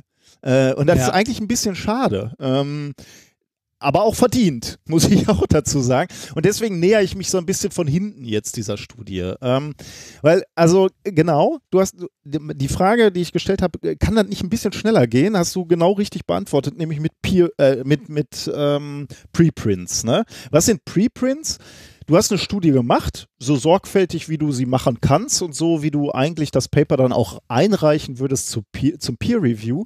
Aber du sagst nicht, ich schicke es jetzt an Journal und da liegt es dann erstmal auf dem Schreibtisch, beziehungsweise geht dann erstmal an andere Experten und die kontrollieren das dann und das kann Wochen und Monate dauern, sondern du sagst, als allererstes lade ich das jetzt erstmal frei zugänglich ins Netz. Mehr oder weniger frei zugänglich, aber meistens frei Mhm. zugänglich. Es liegt irgendwo im Netz, jeder kann sich die Daten angucken. Ähm, und dann passiert natürlich sowas wie ein öffentlicher Peer Review. Ne? Ähm, denn jetzt fangen Leute an, ähm, sich äh, dieses Paper anzugucken und zu sagen, oh, hier habt ihr aber möglicherweise die, äh, die Fehleranalyse habt ihr nicht so gut gemacht oder hier habt ihr irgendwie vergessen, irgendwas zu, ähm, äh, zu berücksichtigen. Aber hier, das Diagramm ist ja schon mal sehr aufschlussreich. Ähm, das äh, sieht ja so sehr danach aus, dass möglicherweise die Infe Infektionszahlen äh, höher sind oder niedriger sind. Und da kann man gemeinsam schon anfangen, da äh, ja, Konsequenzen draus zu ziehen oder Dinge rein zu interpretieren. Ähm, deswegen ist diese, ähm, die, diese Methode des Peer äh, des, des äh, Preprints Preprints. ne? eigentlich eine äh, sehr, sehr schöne Sache. Was ist jetzt hier passiert bei der Heinsberg-Studie? Ähm, die, da ist jetzt tatsächlich das äh, Preprint rausgekommen und wir können uns die Daten angucken und wir können vers versuchen zu verstehen, ähm, was wir aus diesen Daten lesen können. Das Problem ist, vor einigen Wochen, lange bevor das Preprint veröffentlicht wurde, äh, haben andere schon begonnen, über die Ergebnisse dieser Studie zu sprechen. Und zwar ohne, dass die Daten überhaupt veröffentlicht waren. Und zwar die Uni Bonn, die ja an dieser Studie auch beteiligt war, hat angefangen darüber zu spektu- spek äh, spekulieren. Wie gesagt, ohne dass die Daten rausgegeben worden sind, also die vollständigen Daten, die voll- vollständigen Datensätze, da wird mal ein Diagramm gezeigt, aber ein Diagramm hilft dir ja erstmal nicht. Ja. War das die Pressestelle der Uni oder waren das die Wissenschaftler? Ähm, es, war, ähm, es war die Pressestelle der Universität, also sofern ich das beurteilen kann. Ich kann ja jetzt nicht Mhm. sagen, wie die internen Strukturen waren und ob die Wissenschaftlerinnen und Wissenschaftler gesagt haben, hier, wir haben was Tolles, äh, kommuniziert das mal. Glaube ich ehrlich gesagt nicht, aber man weiß es ja nicht. Ich glaube, die Uni Bonn und die Pressestelle war das. Und die haben auch noch einen, wie ich finde, einen riesen Fehler gemacht, weil sie äh, nicht nur Sie hätten sich ja ein Diagramm aus diesem Preprint nehmen können und sagen können, hier ist dieses Diagramm, das interpretieren wir so. Ähm, wartet mal auf das Preprint, sondern sie haben relativ äh, offensiv die Übertragbarkeit der Daten auf ganz Deutschland in den Vordergrund gestellt Hm. äh, und gesagt, okay, wir haben hier in Heinsberg oder in, äh, wie heißt dieses Dorf, Gun, Gunnelt, Gun, Äh, Komme ich gleich nochmal äh, drauf. Heinsberg war der Landkreis, ja, oder? Gangelt heißt die Gemeinde, genau. Wir haben hier Daten äh, aus Gangelt. Ähm, und dann haben sie gesagt, äh, und die übertragen wir jetzt, wenn es hier in Gangelt so aussieht, dann können wir es übertragen auf ganz Deutschland und dann äh, sieht es so aus. Und das ist natürlich ein Problem. Also insbesondere, wenn du die Daten nicht offenlegst und, äh, und andere sich die auch angucken können und ähm, äh, da wiederum auch anfangen können zu äh, interpretieren. Also das ist das Problem, aber das ist viel, noch viel schlimmer. Es war auch noch eine Kommunikationsagentur eingeschaltet, die Ah. tatsächlich wirklich vermarktet hat, diese Daten Mhm. oder diese Studie. Und das war ein Riesenproblem. Ähm, das war die Agentur Story Machine Stein. Äh, die haben dann auf Twitter, auf Facebook ähm, Dinge ähm, kommuniziert, abseits auch der, der reinen Daten, sondern eher so Einblicke in die Arbeitsweisen, also so Stories halt, ne? Stories aus der Wissenschaft. Wissenschafts-PR, würde ich sagen, eher als Wissenschaftskommunikation. Ich sträube mich ja immer so ein bisschen, äh, wenn, wenn über PR gesprochen wird. Äh, Ich weiß, das sehen andere Leute ein bisschen anders. Da, da wird Wissenschafts-PR wirklich als äh, Kommunikation auch gesehen, aber ich zuck dann immer schon zusammen. Und in dem Fall ist es halt auch wieder so, ne? Ähm, die, ja, P P PR hat was von Werbung, wo man was verkaufen will. Also Ja, genau. Mhm. Ja, das, das ist so- das ist genau das, was ich auch denke. Ne? Na, das Ziel einer Agentur ist Reichweite. Immer Reichweite. Und es geht nicht um die Übermittlung korrekter Fakten oder von Informationen. Du willst jetzt nicht, du bist nicht als Agentur zufrieden, wenn tausend Leute schlauer geworden sind. Du bist zufrieden, wenn hunderttausend Leute von deiner äh, Studie gehört haben. Äh, Also wenn 100.000 Leute gehört haben, da ist eine interessante Studie aus der Uni Bonn. Denen ist es völlig egal, was an Fakten hängen bleibt, sondern die wollen Reichweite generieren oder die Marke, also die Uni pushen sozusagen. Und das ist, glaube ich, ein Riesenfehler, der da passiert ist. Und da sollten wir halt auch was daraus lernen, weil die Art von Wissenschaftskommunikation, von Wissenschaftsmarketing ist, glaube ich, ziemlich äh, daneben gegangen. Und damit haben sie sich Ja, eben auch keinen Gefallen getan. Ich meine, wir beide sind ja auch immer begeistert, wenn wir von der NASA irgendwelche Videos sehen, wie da, ähm, äh, wie da irgendwie ähm, äh, wieder ein Hubschrauber auf dem Mars Genau, rumfliegt, unterlegt mit äh, Copyright geschützter Musik und deshalb fliegt es aus unserem Livestream Ja. raus. Ja, ja, genau. ja. ja. Ähm, aber da, äh, aber da ist dann halt klar, das ist jetzt PR und Werbung. Ne? Das ist jetzt irgendein gerendertes Filmchen und da, äh, da Ja. wollen wir ein bisschen Öffentlichkeit äh, generieren mit, aber äh, in dem Fall ist es halt ähm, ja schwierig. Jetzt, ähm, jetzt ist das Preprint erschienen und jetzt können wir erst einmal wirklich auch über die Daten sprechen. Also die können wir uns jetzt Mhm. angucken und können versuchen zu äh, interpretieren, was wir denn daran ähm, äh, ja, wa- was wir daraus lernen. Und was jetzt wirklich passiert. Und das finde ich eigentlich dann jetzt ein bisschen schade, weil äh, die, die Studie ist ja jetzt schon so ein bisschen, äh, naja, die wird ja jetzt schon so ein bisschen äh, kritisch gesehen, sagen wir mal. Aber eigentlich wäre das jetzt eine ganz, ganz spannende Situation, weil du jetzt ein Preprint veröffentlicht hast und jetzt könnte man wirklich auch dabei zugucken, wie Menschen sich mit diesen Daten beschäftigen und wie sie die Studie auch zu Recht kritisieren. Also da ist zum Beispiel schon ähm, eine, äh, eine Kritik, die geäußert wird, ähm, ist, dass, ähm, dass ähm, Unsicherheitsfaktoren für die Infektionssterblichkeit nicht äh, richtig interpretiert wurden oder äh, berücksichtigt wurden. Also Infektionssterblichkeit hat zwei Unsicherheitsfaktoren. Ne? Du musst wissen, wie viele Leute sind infiziert und wie viele sterben. Also zwei Zahlen. Ne? Also wenn du, wenn du wissen willst, wie tödlich ist eine Krankheit, musst du wissen, wie viel sind infiziert und wie viel äh, sind gestorben. Und es sieht wohl so aus, dass in dieser Studie, ähm, dass sie da zwar die Anzahl der Infizierten ordentlich eingerechnet haben mit einem, mit einem sinnvollen Fehlerbalken, aber die Zahl der Verstorbenen als ziemlich exakt angenommen haben, ohne Fehlertoleranz. Äh, und dann äh, ist natürlich der Bereich der ähm, Infektionssterblichkeit, die du angibst, relativ präzise.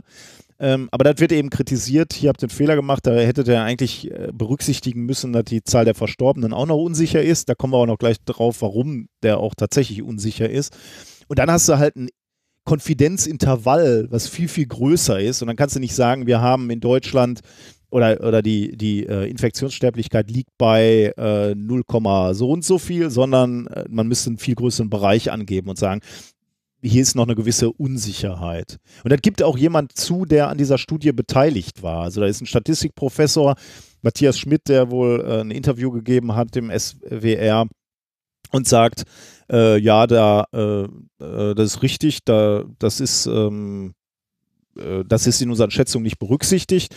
War eigentlich auch nicht unsere Intention. Wir wollten das gar nicht auf Deutschland äh, übertragen, sondern wir wollten nur eine kurze theoretische Beispielhochrechnung geben für die Diskussion des Papers.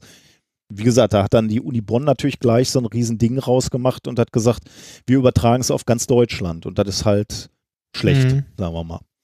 Aber äh, trotzdem, also ich finde es trotzdem spannend, dieses öffentliche Peer Review jetzt zu haben. Ne? Du hast Daten und Leute gucken sich das an und, und fangen an, da öffentlich drüber zu diskutieren. Da kann man ja auch dann wiederum was lernen. Wie, wie funktioniert Wissenschaft? Ne? Also wie korrigiert sich die Wissenschaft? Gut, aber jetzt äh, gucken wir uns mal wirklich die Ergebnisse an. Und zwar habe ich mir die Ergebnisse mal äh, angeguckt durch die Brille von Quarks, weil die haben eine echt gute Abhandlung davon gemacht. Und ich bin ja selber kein Mediziner und ich bin immer extrem vorsichtig, wenn, äh, wenn wir medizinische Paper ähm, uns angucken. Deswegen habe ich mich da diesmal wirklich auf die Leute von Quarks verlassen. Ähm, Link haben wir auch reingestellt, könnt ihr dann auch nochmal nachlesen. Ähm, die haben das nämlich wirklich super gemacht, nämlich immer einen Fakt aus dem Paper genommen und haben dann gesagt, was lernen wir daraus und was können wir nicht daraus lernen. Das ist ein sehr, sehr schöner Ansatz. Also eine Fra Art der Fragestellung, die man sich eigentlich bei jedem Paper ähm, stellen, stellen, sollte. sollte ja. Also was wurde gemacht? 919 Menschen aus insgesamt 405 Haushalten äh, wurden ähm, untersucht. Ähm, wenn man sich da mal anguckt, wer wurde denn da ähm, untersucht, dann stellt man fest, also erstmal ist das äh, betrachtet auf die ganze Gemeinde Gangelt eine Stichprobe von 7,3 Prozent, nur um mal ein Gefühl davon zu kriegen. Ähm, ist schon äh, ist schon ganz gut. Also für so eine Studie wurde, es geht ja hier um medizinische Tests, ne, dass du 7% erreichst, äh, ist schon, schon ganz gut. Problem ist, die haben zwar versucht, die Haushalte möglichst repräsentativ auszuwählen, stellt sich äh, dann aber raus, ich glaube, wenn ich das richtig ge gesehen habe, haben die äh, wirklich, das das Melderegister genommen und dann auf Leute, also Leute ausgewählt und ähm, die dann angeschrieben und gefragt, ob die Bock haben mitzumachen bei dieser Pro, äh, bei diesem, bei dieser Studie. Da, da, da, muss man sich fragen, also ja, äh, ich wüsste nicht, wie man es besser machen kann, aber da muss man sich auch fragen, wie repräsentativ ist denn das? Ne? Also wer hat denn, also die Leute, die Bock haben mitzumachen, wie repräsentativ sind die denn für die Gesamtbevölkerung? Hm. Also äh, es scheint wohl so, dass die relativ aufgeschlossen waren. Äh, da haben wohl viele mitgemacht, die sie da ausgewählt ah. haben. Ähm, äh, in der Tat kannst du dir dann nach, nachher natürlich die Familien angucken und kannst dann überlegen, wie, wie repräsentativ ist das denn? Und dann hast, hast du natürlich recht, stellt man fest, ähm, ältere Menschen waren in dieser Studie jetzt etwas überrepräsentiert, Kinder dagegen waren äh, zu wenig einbezogen. Äh, und deswegen ist es nicht repräsentativ. Aber mhm. man hat natürlich trotzdem äh, eine Datenlage, die man, die man benutzen kann denn die, die Menschen wurden dann alle getestet, ne? Äh, und äh, das ist natürlich schon, ich glaube, äh, allein deswegen äh, haben da schon viele mitgemacht, könnte ich mir vorstellen. Also wenn du jetzt bei mir anrufen würdest und würdest sagen, so hier umsonst, äh, wir testen dich mal eben, äh, würde ich mich freuen, würde ich mitmachen. Ja, aber du wärst auch nicht äh, zwingend, also ja, du bildest auch einen Teil der Gesellschaft ab, aber du wärst ja schon eine Ausnahme. Ne? Naja, okay, also klar. Das, weil ja wissenschaftsinteressiert und ja, so weiter. Ja, okay, natürlich. So ja, ich bin, bin ja. grundsätzlich sowieso jemand, der bei Tests nicht sofort Nein schreit. Das stimmt, ja. ja. Ähm, also, die, die Menschen wurden getestet und jetzt kommen wir zu den ersten Erkenntnissen. Wie hoch ist die Dunkelziffer? Wie viele Leute sind infiziert gewesen, die davon überhaupt nichts mitgekriegt haben? Die haben hier PCR-Analysen gemacht. Ähm, womit du testest, ob die Probanden akut infiziert sind, aber sie haben auch Antikörpernachweise ähm, getestet. Also die Frage, ob irgendeiner schon die Krankheit überstanden hat, ohne das wirklich miterlebt zu haben, weil er halt irgendwie nur ganz, ganz unspezifisch oder überhaupt keine Symptome hatte. Ähm, das hat man ja auch noch nie flächig getestet. Man, man weiß zwar, dass es äh, scheinbar völlig unsymptomatische äh, Fälle gibt, ähm, wo Leute kaum was mitgekriegt haben davon, aber das wirklich mal zu testen, ist halt hier wirklich mal auf so einer Gemeinde ähm, durchgezogen worden. Und was kommt dann mhm. raus?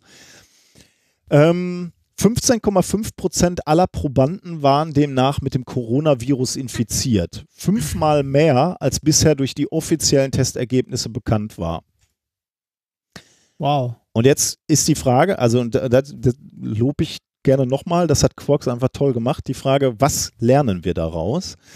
Wir lernen daraus, die Ergebnisse bestätigen bisherige Annahmen, dass die Tests lediglich einen Teil aller Infizierten erfassen und die Dunkelziffer weitaus höher liegt. Und zwar um Faktor zwischen 3 und 11. Das sind die bisherigen Schätzungen. Äh, und die Zahlen hier in dieser Studie liegen auch in dem Rahmen. Sieben Menschen starben in Gangelt an Covid-19. Und jetzt erinnerst du dich nochmal daran, dass wir gerade gesagt haben, ähm, wie ist denn diese Infektionssterblichkeit? Ähm, und die haben sie berechnet mit diesen sieben Menschen, die gestorben sind. Ne? Da kannst du dir vorstellen, ein Toter mehr oder ein Toter weniger ja, macht hier einen ja, riesen Unterschied. Ja. Damit ergibt sich für Gangelt eine Sterblichkeit von 0,37 Prozent unter allen Infizierten. Dieser Wert liegt über der einer saisonalen Influenza, die liegt bei 0,1 bis 0,2 Prozent, und unter der sogenannten Fallsterblichkeit der Wert, der etwa in den Berichten des Robert Koch Instituts angegeben wird, sich aber nur auf die gemeldeten Infektionen bezieht. Ähm, so, und jetzt können wir natürlich, äh, also jetzt könnte man natürlich Juhu schreien und sagen, aha, ist ja alles gar nicht so schlimm, die Sterblichkeit ist gar nicht so hoch, aber jetzt sagt, macht Quarks hier nämlich genau diesen Ansatz, was sagen die Daten nicht? Ähm, die sagen, die Sterblichkeit unter den Infizierten kann nicht auf ganz Deutschland übertragen werden. Dafür schließt die Teilnehmerzahl zu wenig junge Menschen ein und zu wenige sehr alte Menschen. Ähm, also wie ich gerade schon gesagt hatte, die Altersverteilung ist nicht repräsentativ. Und es sind mhm. eben nur sieben Todesfälle. Ne? Dadurch ist natürlich eine statistische Verzerrung sehr wahrscheinlich. Zwei Tote mehr und wir reden über völlig andere Zahlen. Ja, das, ähm, äh, ja. Genau. Ähm, ja. Dann kommen wir zu, ja. Ja, nee, äh, ich, ich finde es interessant, also was da bis jetzt, äh, also äh, so insgesamt äh, mal ein bisschen äh, halt mehr über diese Studie, weil man, also was ich so in den Medien am Rande mitbekommen habe, war immer nur so, ja, ja, die Heinsberg-Studie sagt halt das und das, ne? Aber äh, es wurde irgendwie, äh, zumindest in Medienberichten, wenig drauf eingegangen, was denn da genau passiert ist. Also, und das finde ich eigentlich auch schade, weil, weil eigentlich sind da interessante Daten, über die man mal sprechen kann. Ob sich das dann alles bestätigt, ne, wenn du dann wirklich äh, weitere Studien siehst, das sei ja mal alles dahingestellt. Aber das ist ja die, der Dynamik des Prozesses gerade geschuldet. Ne. Wir müssen halt nehmen, was wir gerade haben und versuchen, das zu interpretieren. Und natürlich kann, können wir in vier Wochen mit zwei weiteren Studien sagen, äh, okay, das bezog sich leider nur auf Gangelt oder zum Glück nur auf Gangelt und in Wirklichkeit sieht es völlig anders aus. Aber die Daten sich anzugucken, die sind ja gut gemacht. Ähm, äh, das ist wahnsinnig schade, dass da so ein Schaden jetzt entstanden ist und die Leute äh, das jetzt irgendwie völlig anders wahrnehmen, diese Studie. Ähm, gucken wir mal weiter. Infizierte ohne Symptome, da hatten wir gerade schon mal drüber gesprochen. Ne?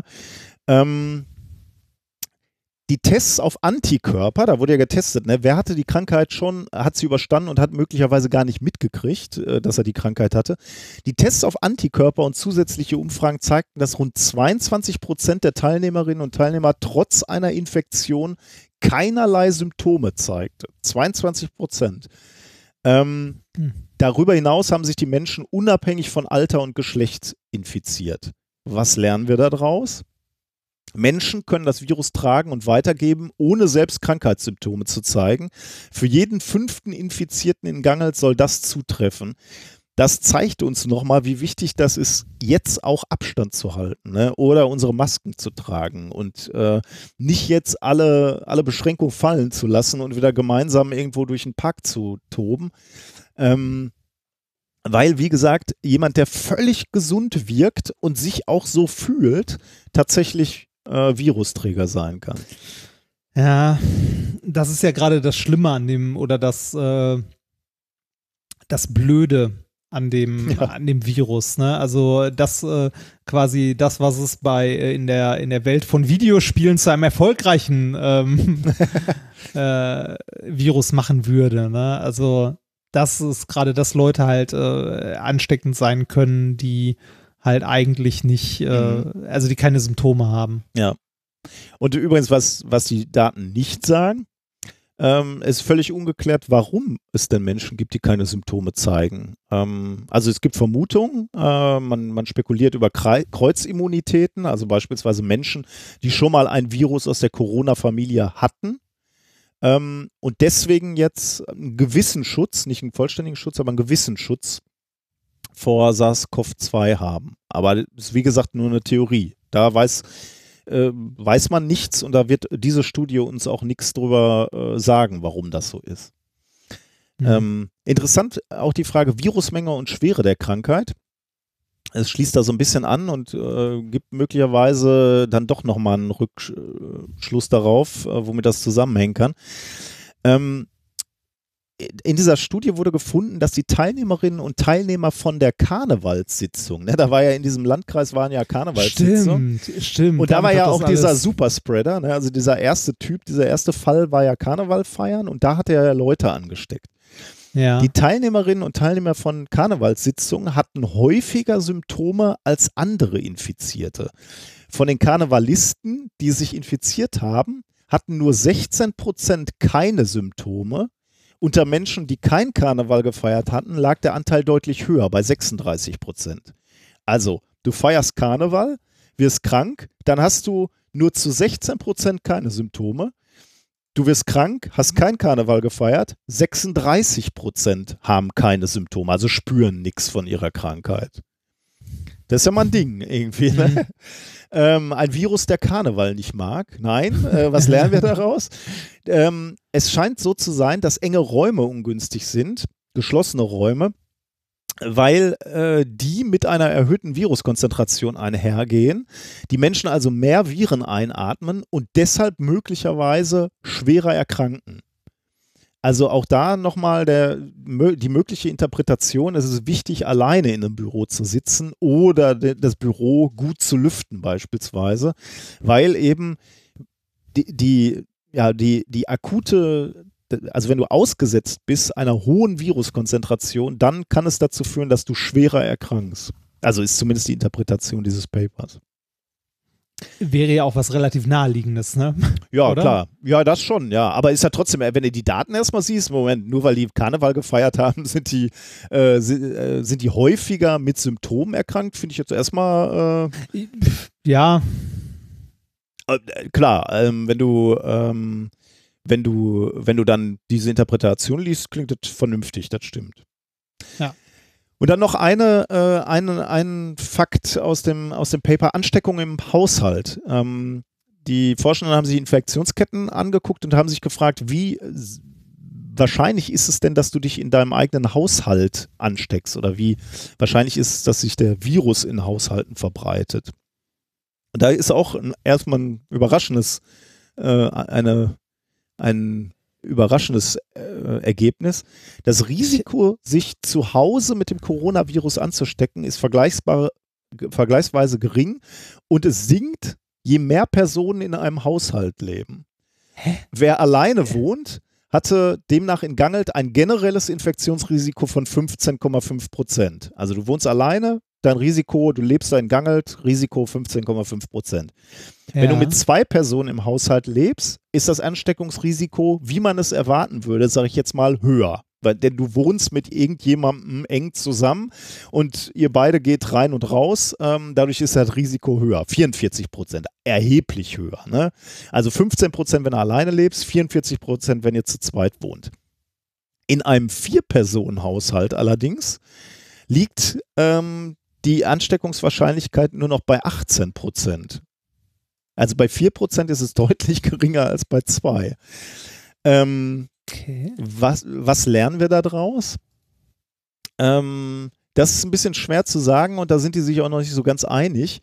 Ähm, Das Infektionsrisiko innerhalb eines Haushaltes ist oftmals geringer als lange Zeit angenommen und infizierte Kinder scheinen in einem Drei-Personen-Haushalt ihre Eltern und Geschwister häufiger anzustecken als erwachsene andere Mitwohner im selben Haushalt. Ähm, also es gibt da noch keine Antwort. Ich interpretiere das mal so, aber das ist jetzt wirklich meine Interpretation. Ähm, wenn du, wenn vier Leute in einem Haushalt leben, dann sind die zwei zusätzlichen meistens Kinder. Wenn sich Kinder jetzt nicht so leicht anstecken, Ah. dann sinkt natürlich insgesamt dadurch wiederum ähm, das Ansteckungsrisiko. Meinst du, das ist verfälscht durch Kinder oder? Ich könnte mir vorstellen, dass, äh, dass die Tatsache, dass größere Haushalte mehr Kinder haben, dass das der Grund ist, ja. ja. Weil anders kann ich mir ehrlich gesagt nicht so richtig erklären, warum. Ähm, also die, die äh, in diesem Preprint, und das kann ich irgendwie nicht so ganz nachvollziehen, sagen die, ähm, äh, spe äh, spekulieren die, so muss ich sagen, spekulieren sie, dass es möglicherweise so ist, dass man in einem größeren Haushalt sich eher aus dem Weg gehen kann. Aber entschuldige mal, das entspricht einfach nicht meiner. Äh, Nee, das hätte ich meiner- jetzt auch gesagt. also mit drei, mit einem Kind und drei Personen hatte ich öfter mal ein bisschen äh, Freizeit als, als mit zwei Kindern. Also das kann ich mir irgendwie nicht vorstellen. Ähm, Ja. Also das kann eigentlich eher, das muss ein Effekt sein, der über die Kinder kommt. Ähm, dass die, ähm, Das mehr, weil das klingt ja erstmal, also erstmal klingt das falsch, ne? Mehr Leute, Ja. weniger Infektionsrisiko klingt halt, äh, wobei man dazu sagen muss, wenn du alleine lebst, ist das Infektionsrisiko natürlich auch geringer als im Vier-Personen-Haushalt. Ne? Aber nicht viel. Ne? Als alleine lebst du mit 15,5 Prozent und äh, mit vier Personen liegst du bei 18 Prozent. Ich kann mir das nur, also auch tatsächlich nur damit erklären, wie aktiv diese vier Leute sind, weil wenn, also Das beziehungsweise da, Frage, da, da, da gibt es ja Parameter, die da massiv Einfluss haben, ne? Wenn du jetzt irgendwie vier Leute hast, von denen zwei bettlägerig sind Ja, oder ja, äh, Ne, die halt das Haus nicht verlassen, ähm, äh, also nehmen wir jetzt mal an Kinder, die halt nicht in die Schule gehen, die gehen ja auch nicht einkaufen oder so, ne? Die gehen vielleicht im Garten spielen.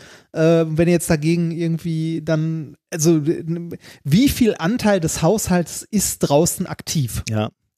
Ja, das ist eine gute Frage. Möglicherweise sind Familien mit Kindern ähm, treffen jetzt weniger häufig, obwohl die sind auch in den Schulen und Kindergärten. Ja, ich weiß es nicht. Aber ich, äh, ich muss dazu, glaube ich, sofort nochmal eine Einschränkung machen. Ich glaube, ich hatte am Anfang ja schon gesagt, äh, Kinder sind unterrepräsentiert auch in dieser Studie und ähm, ich müsste nochmal nachgucken, ich habe es mir dummerweise nicht aufgeschrieben, aber in dem Preprint kann man das nachlesen, wie viel Familien, über wie viele Familien mit Kindern wir denn überhaupt in dieser Studie sprechen. Es muss Und- doch auch mal jemand an die Kinder denken. genau. Und ich glaube, auch da ist es eben so, dass, ähm, dass da noch erhebliche Fehlerbalken zu berücksichtigen sind. Also bevor wir da jetzt zu viel rein interpretieren, warum äh, Kinder oder Haushalte mit Kindern weniger gefährdet sind, äh, möglicherweise ist das auch alles noch dem Fehlerbalken geschuldet. Ja. Ähm, ja, das war's. Ähm, das war diese Heinsberg-Studie. Ich finde, äh, also abgesehen mal von den Ergebnissen, die, die ganz spannend sind, ist diese ganze Geschichte um diese Studie spannend, weil man sieht, wie Wissenschaftskommunikation auf keinen Fall funktionieren sollte oder gemacht werden sollte. Und es tut mir einfach auch für die Wissenschaftler leid oder ähm, für, Was da so für die schönen kann, Daten. ne? Also- genau, ja. Das ist ja schon, schon erstaunlich und erschreckend. Das würde ich auch so sagen, ja. Schauen wir mal, wie das weitergeht. Wie gesagt, ist ja nur ein Preprint, ne? Und jetzt gucken wir mal, was denn dann auch wirklich ins, ins fertige Paper dann kommt. Äh, Das können Ja, wir jetzt glaub mal, die. Leute, die, die das jetzt im Peer Review lesen dürfen, ne, äh, die haben Spaß. Das stimmt, ja. ah, naja. Genau. Ja, okay. danke, äh, danke für die, äh, für die Einordnung. Jetzt kann ich zumindest mitreden, wenn ich Heinsberg-Studio höre. Jetzt bin ich gespannt auf deine Quantenmechanik-Vorlesung. Ja, nein, ist es nicht. Das ist, äh, kommt nur am Rande vor. ähm, Thema Nummer zwei. Alles so schön bunt hier. Warum? Ähm, an dieser Stelle möchte ich kurz, bevor ich mit dem Thema noch, äh, bevor ich mit dem Thema anfange, noch kurz einstreuen, dass mir wieder eingefallen ist, wie der Verlierer bei den Simpsons heißt. Gil. Ah, der, Der alte gute- Gil. Der alte Gil, Der genau. alte Gil, genau. Der ja. alte Gil. Ja. Ja. So, erfolgloser, was auch immer. Eigentlich hat er alles gemacht. Stimmt, da habe ich neulich sogar mal nachgelesen, dass er schon so viele Jobs hatte auch, ne? Ja, genau, der hat alles. Im Grunde hat er alles gemacht. So. Ähm, Thema Nummer zwei. Alles so schön bunt hier. Warum?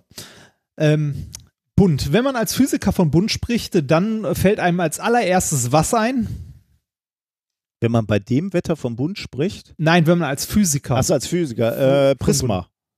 Ja, und Spektrum. was macht. Ja, genau, Spektrum, Wellenlängen. ne? das, ähm, aus, ähm, äh, aus physikalischer Sicht sind Farben ja nur eine Eigenschaft von Licht, ne? Also eine, eine Wellenlänge, ähm, eine Eigenschaft von Photonen, die irgendwie interessant sind, äh, aber für uns als Experimentalphysiker gleichzeitig auch ein Instrument. Also Licht. auf Äh, und zwar ein Messinstrument. Und zwar äh, eins, das wir gerne und viel benutzen. Also gerade wir in unserem Labor haben sehr viel damit gemacht. Äh, wir haben ja mit, äh, also wir haben ja viele Beschichtungsverfahren gemacht, viel mit Plasmen oder irgendwelchen Lichtbögen. Und äh, die Dinger leuchten halt in allen bunten Farben, je nachdem, was man da so gerade reinschmeißt. Und kann unglaublich, ähm, also unglaublich viel Information aus Licht gewinnen. Ja, also äh, wir konnten zum Beispiel, dadurch, dass wir uns die Farbe unseres Plasmas angeguckt haben, also Farbe ist ein bisschen vereinfacht gesagt, also wir haben nicht drauf geguckt und ah, es ist blau, was macht es? Es leuchtet blau. ne? Nein, äh, wir, konnten an der Farbe unseres Plasmas, also nach einer Zeit, wenn du lange genug im Labor gestanden hast, konntest du irgendwann an der Farbe schon sehen, so, ah, da ist ein Leck in der Anlage. ne? Also äh, da ist Stickstoff drin oder so. Äh, oder das wird eine gute Beschichtung oder nicht. Äh, aber natürlich macht man das auch ein bisschen, ähm, ein bisschen quantitativer, indem man Spektren aufzeichnet und dann wirklich mal guckt, was da drin ist. Man kann nämlich sehr genau in solchen Plasmen sehen, anhand der Spektren, die imitiert werden, welche Atome oder welche Moleküle da drin gerade irgendetwas tun. Also zumindest die, die einen strahlenden Übergang haben. Äh, Das fand, das finde ich an sich schon krass. Richtig, richtig krass finde ich das im Bereich der Astronomie. Weil, Ähm, weil ja. du dann Dinge lernst über Objekte, die weit, weit weg sind oder also Sterne Ja, zum Beispiel. genau. Ja. Genau, also ne, wir gucken uns das Funkeln von irgendeinem Stern, der unglaublich weit weg ist, an, ähm, was wir also mit bloßem Auge die Dinger kaum sehen können oder gar nicht, also was man lange belichten muss und so und sammeln dieses Licht, was von weit, weit weg kommt und ähm, schauen uns das an und anhand der Farbe in Anführungszeichen des Lichts, also des Spektrums, ähm, können wir sagen, woraus dieser, äh, dieser Stern besteht. Mhm. Also wir, wir können sagen, bei diesen riesigen Gebilden, die größer sind als unsere, unser Planet, ähm, können wir sagen, woraus der besteht, weil wir wissen, wie die kleinsten Teilchen da drin, und zwar die Atome, funktionieren, wie die aufgebaut sind und so. Und das ist was, was ich immer wieder verblüffend finde und also wirklich wahnsinnig finde. Und äh, beim letzten Mal hatten, hatte ich ja irgendwann, nicht beim letzten Mal, aber irgendwie vor ein paar Sendungen hatten wir dann ja noch diese, ähm, dieses Experiment, wo die das Licht sich des Sterns angeguckt haben und genau von diesen Spektrallinien äh, wussten von dem Stern, äh, über die du gerade gesprochen hast, und sie diese Spektrallinien dann angeguckt haben, wenn sie durch die Atmosphäre des Planeten, der um diesen Stern flog, äh, sich angeguckt haben und dann lernen konnten, welche, welche Absorption findet in dem in der Planetenatmosphäre statt und daraus konnten sie lernen, woraus die Atmosphäre des Planeten besteht. Also dann wird es ja wirklich völlig abgedreht. Das ist Wahnsinn, ne? Also Licht ist ein unglaublich tolles Instrument. Also wir können als Wissenschaftler aus, aus Licht unglaublich viel Information rausquetschen. Ne? Woran liegt das? Ähm, der Grund, warum wir das können, warum wir aus Licht so viel Information rausquetschen können, ist, dass äh, die Wellenlänge, also das, das Licht, was so ein Atom äh, halt aussendet, sehr charakteristisch für das Atom ist und seinen Ursprung im innersten Aufbau der Materie hat. Also die inner, der innerste Aufbau eines Atoms ist dafür verantwortlich, was für ein Licht es wie aussenden kann. Und das ist auch äh, historisch gesehen der Grund, wie wir überhaupt auf den Aufbau der Atome gekommen sind, also wie wir ihn weiter ähm, äh, ja auf die Schliche gekommen sind als Naturwissenschaftler. Ne? Also das hat damit angefangen, dass äh, ich weiß nicht, war es Fraunhofer? Fraunhofer-Linien oder so, äh, habe ich jetzt nicht nachgeguckt, dass wir von verschiedenen, äh, von Atomen, die angeregt waren, ähm, halt uns die Spektren angeguckt haben, also das Licht, das sie aussenden können und gesehen haben, dass die immer nur in einer bestimmten Farbe leuchten. Und wenn man das äh, technisch noch ein bisschen auffächert und sich äh, anguckt, bei welchen Längen, Wellenlängen es genau ist, dass man für jedes Atom ähm, charakteristisch nur bestimmte Wellenlängen findet. Mhm. Also ich lasse, äh, weiß ich nicht, eine Gasentladung mit, ähm, mit Wasserstoff, die leuchtet in einer bestimmten Farbe, Helium leuchtet in einer bestimmten anderen Farbe und so weiter und so weiter. Ähm, das sind äh, teilweise Nuancen, die man mit dem Auge sehen kann, ohne Probleme, teilweise aber auch nicht. Ne? Ja. Also man, man kann nicht alles mit dem Auge sehen, vor allem nicht, wenn da mehrere Wellenlängen, also es ist ja nicht immer nur in einer Wellenlänge, sondern es sind mehrere, aber sehr charakteristische bestimmte Linien. Warum ist das so? Ähm, wenn wir uns das einfache Modell oder ein sehr einfaches Atommodell mal angucken, das Borsche Atommodell, das die meisten Leute noch kennen, irgendwie ein Atomkern in der Mitte aus Protonen, Neutronen und außenrum auf bestimmten Schalen äh, flitzen die Elektronen rum. Ne, ähm, wenn jetzt äh, so, ein, äh, so ein Atom Energie zugeführt bekommt, in welcher Form auch immer, sei es irgendwie Hitze, Strahlung, sonst was, dann ähm, werden die Elektronen in der äußeren Atomhülle angeregt, gehen auf ein höheres Energieniveau, da bleiben sie aber nicht ewig, sondern sie fallen wieder zurück und äh, wenn sie auf ein niedrigeres Energieniveau zurückfallen, dann senden sie ein Photon aus, das genau der Energie entspricht, um das sie wieder runtergefallen sind.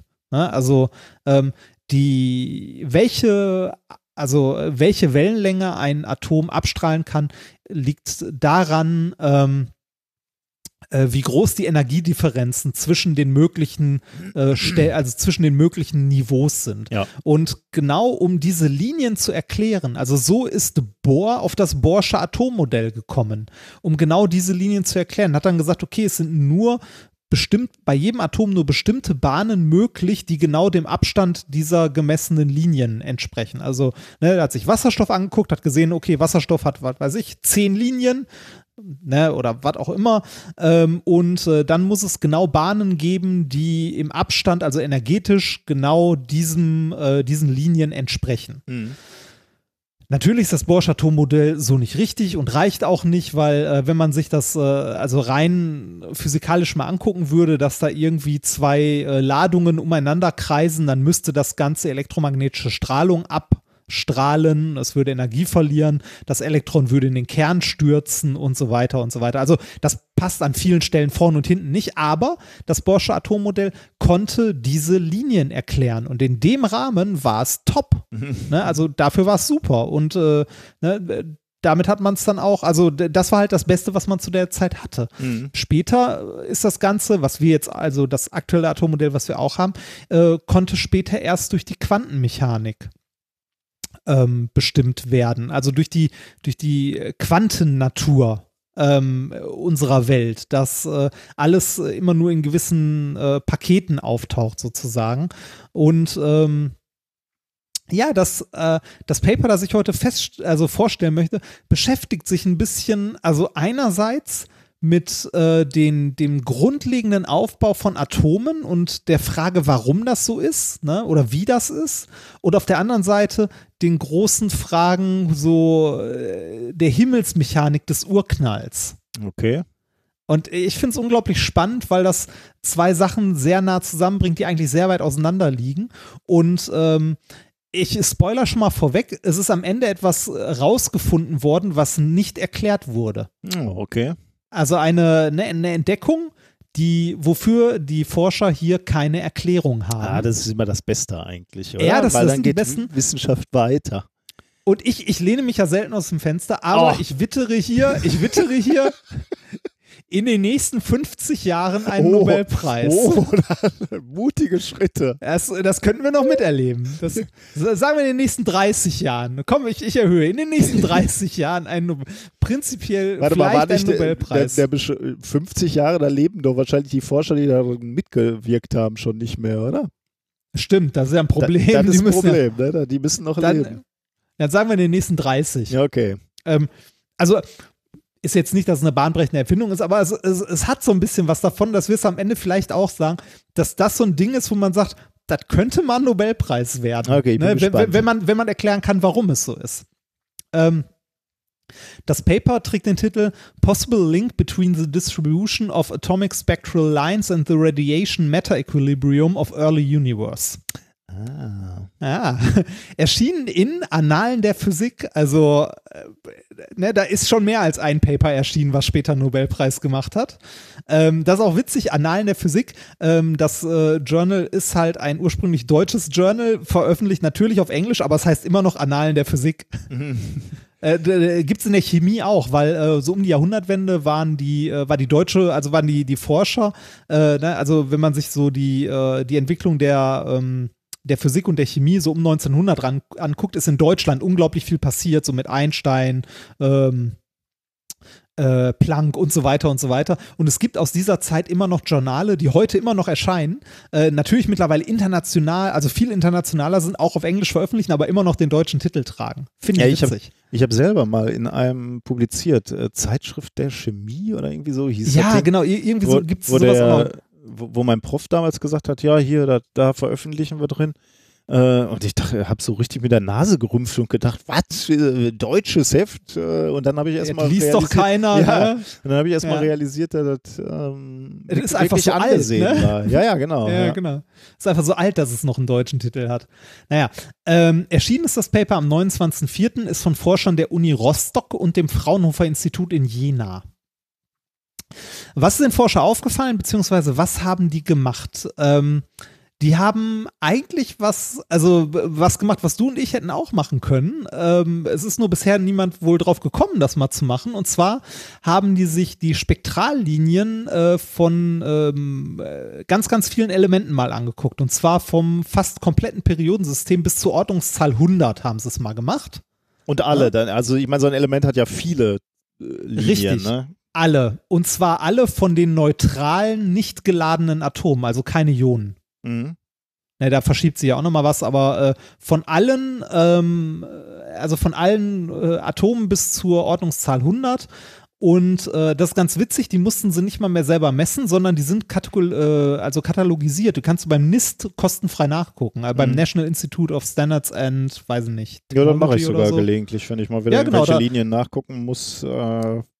Und das ist nicht so einfach, wie es klingt, weil man findet, äh, wenn man eine Linie eintippt, Ja, ne? also man sucht irgendwie so äh, 385 Nanometer, willst du wissen, okay, welches, äh, welches Molekül schwingt denn da auf der, auf der Wellenlänge? Dann guckst du und siehst plötzlich, ah, verdammt, also gerade bei uns in den Plasmen ist es fies, weil da hat man ja auch viele Ionen und äh, also Mhm. ionisierte Sachen drin und so. Und da hast du irgendwie auf der Wellenlänge 30, 40 Sachen, Ja, die sich ja. in der fünften Nachkommastelle oder so unterscheiden. Äh, da kannst du natürlich ein paar Sachen ausschließen, ne? weil Uran hast du dann eher selten in der Anlage höchstwahrscheinlich oder nicht so. da drin, ja, genau. ne, genau. Ja, und es gibt Sachen, die wahrscheinlicher sind oder Sachen, die unwahrscheinlicher sind. Ne? Ähm, klar, keine Frage. Und manchmal hast du eventuell auch ein Spektrometer, das gut genug ist, dass du eventuell gut genug messen kannst. Ja. Ähm, aber die haben einfach mal alles genommen, was an Datensatz da war, in der, also in dem Bereich, was experimentell bestätigt ist tatsächlich. Äh, an bekannten Linien und das waren in Summe über 250.000 Spektrallinien. Okay. Das ist schon viel, ne? Ja. Äh, die haben sie alle zusammengepackt und äh, dann äh, halt äh, in ein Histogramm alle relativen Spektrallinien zueinander eingetragen. Ne? Also äh, geguckt Position und Intensität dann quasi. ja, ja, ja, genau. Und das halt relativ zueinander. Also, dass man, äh, dass man es normiert irgendwie ein bisschen. Mhm. Also, äh, und äh, jetzt interessant, was dabei rausgekommen? Ähm, dabei ist eine, äh, eine Kurve rausgekommen, also das konnte man dann, also die, die Verteilung konnte man sich angucken, konnte man die fitten und da ist eine Kurve rausgekommen, die den Forschern relativ äh, bekannt vorgekommen ist. Ich beschreibe mal die Kurve, vielleicht erkennst du sie. Ähm, es gibt eine Häufung der Spektrallinien so im linken Bereich, so ein bisschen, da geht eine relativ steile Kurve hoch, die dann zu den langen Wellenlängen so langsam nach hinten hin abflacht. Also so eine nach links gekippte Glockenkurve. Klingt nach Schwarzkörperstrahlung oder sowas. Ja, richtig, genau, ja, exakt. Und zwar ähm, ist diese Kurvenform die Kurvenform der Planck-Verteilung. Und zwar äh, entspricht die, ähm, also die, die haben das dann gefittet darauf und die Verteilung der relativen Frequenzen stimmt fast genau mit der Schwarzkörperstrahlung bei 9000 Kelvin überein. Also Schwarzkörperstrahlung, also vielleicht, ich, jetzt muss ich ein bisschen ausholen. Was ist daran besonders? Ist Frage Nummer eins. Ne? Also kann ja zufällig jetzt irgendwie was, ne? Also pff, was soll's? Äh, und was zur Hölle ist Schwarzkörperstrahlung? Ähm, Also ich, ja, erklär das erstmal, aber ich stelle mir natürlich jetzt gerade die Frage, warum ausgerechnet, also erstmal, warum überhaupt, also ist es purer Zufall, das könnte ja auch sein wahrscheinlich, ne? Purer Zufall, Klar. dass die sich so, äh, dass es so aussieht. Oder, ähm, oder gibt es da eine Systematik und wenn, wa warum 9000 Grad? Also ich verstehe, warum du auf 9000 Kelvin kommst, weil man ja. an der Position des Peaks die Temperatur, aber das wirst du ja gleich erklären. Also Ja, ja, erklären genau, erstmal, genau. genau. Ja. Okay, was ist Schwarzkörperstrahlung? Ähm, einerseits sehr simpel erklärt, andererseits aber auch sehr komplex und hat viele, viele Wissenschaftler gerade so um 1900 wahnsinnig gemacht und ist am Ende ähm, äh, der Grund dafür, warum es die Quantenmechanik gibt. Ähm, Schwarzkörperstrahlung ist sehr, sehr simpel ausgedrückt. Das, was wir sehen, wenn etwas glüht. Wenn wir Metall heiß machen und das leuchtet, dann ist das, was wir dort sehen, ähm, äh, so ein bisschen was wie Schwarzkörperstrahlung. Schwarzkörperstrahlung ist ein, ist eigentlich ein idealisiertes theoretisches Modell. Und zwar ist ein schwarzer Körper ähm, in der Physik ist ein Körper, der alle Strahlung, die auf ihn fällt, absorbiert, also nichts reflektiert, deshalb schwarzer Körper. Ähm, und nur, also alle Strahlung, die er aussendet, kommt aus, also kommt aus der Temperatur äh, des des Strahlers. Also ein Schwarzkörperstrahler ist ein, ähm, ein Körper, der alle Strahlung, die auf ihn fällt, absorbiert und das, was wir sehen an Strahlung, das ähm, hat halt seinen Ursprung in der, sagen wir so, in der, in der Schwingung der Moleküle durch die Hitze, die sie haben. Mhm. Das ist Schwarzkörperstrahlung. Und äh, in dem einen oder anderen Text, den ich dazu jetzt nochmal gelesen hatte, ist es äh, relativ witzig. Ähm, das, was wir kennen, was einem Schwarzkörper am nächsten kommt, also der ideale schwarze Körper existiert nicht in der Realität. Das ist ein theoretisches Konstrukt, ne? weil jede Oberfläche, die wir irgendwie haben, reflektiert. Ne? Selbst Vanta Black reflektiert einen Teil des Lichts und ist kein Schwarzkörper. Das, was wir kennen, was einem Schwarzkörper noch am nächsten kommt, ist die Sonne. Nee. Ja, Okay, das also, man, okay. Die strahlt halt aus sich heraus, aus der Temperatur, aber sie reflektiert kein Licht. ne? Also eines der Lustig, hellsten Objekte, ja, die okay. wir mit, mit bloßem Auge sehen können, ist das, was irgendwie so einem Schwarzkörper schon am nächsten kommt. Von den Sachen, die Okay. wir so in unserer, in unserer Umgebung haben. Aber es ist verständlich, warum, oder? Naja, ja, äh, schon. Also, ne, also, äh, also äh, noch, äh, kurz, ein schwarzer Körper ist ein Körper, der kein Licht reflektiert, sondern nur selber ausstrahlt aufgrund seiner thermischen Aktivität, kann man sagen. Oder da ist mit also, anderen Worten, man könnte anhand, also da kommst du jetzt wahrscheinlich auch drauf, ne, anhand der dieser Schwarzkörperstrahlung kann man dann wiederum Rückschlüsse auf die Temperatur des Körpers Genau, genau. schließen. Ne? Das, das kann man. Also, ähm, und jetzt kommen wir an den Punkt, äh, wo es interessant wird, weil so simpel wie die Frage scheint, warum etwas leuchtet, wenn es heiß wird, ne? so schwer ist sie zu beantworten. Ähm, das, äh, weil also eigentlich strahlen fast, also äh, jeder Körper, der eine gewisse Temperatur hat, strahlt Strahlung ab. Selbst Sachen, die nicht rot glühen, strahlen dann halt im Infrarotbereich, unsere Körper zum Beispiel. Ne? Also wir können Infrarotlicht natürlich nicht sehen, aber es gibt zum Beispiel einige, äh, Insekten, einige ne? Schlangenarten oder Insekten oder so, die halt in der Lage sind, ähm, Infrarotstrahlung zu sehen. Es ist die gleiche Strahlung, nur anderer Teil des Spektrums. Mhm. Ne? Ähm, und äh, so ein Schwarzkörperstrahler, ähm, wie gesagt, ideales Konstrukt, das äh, nur aus sich heraus leuchtet, wenn es heiß wird.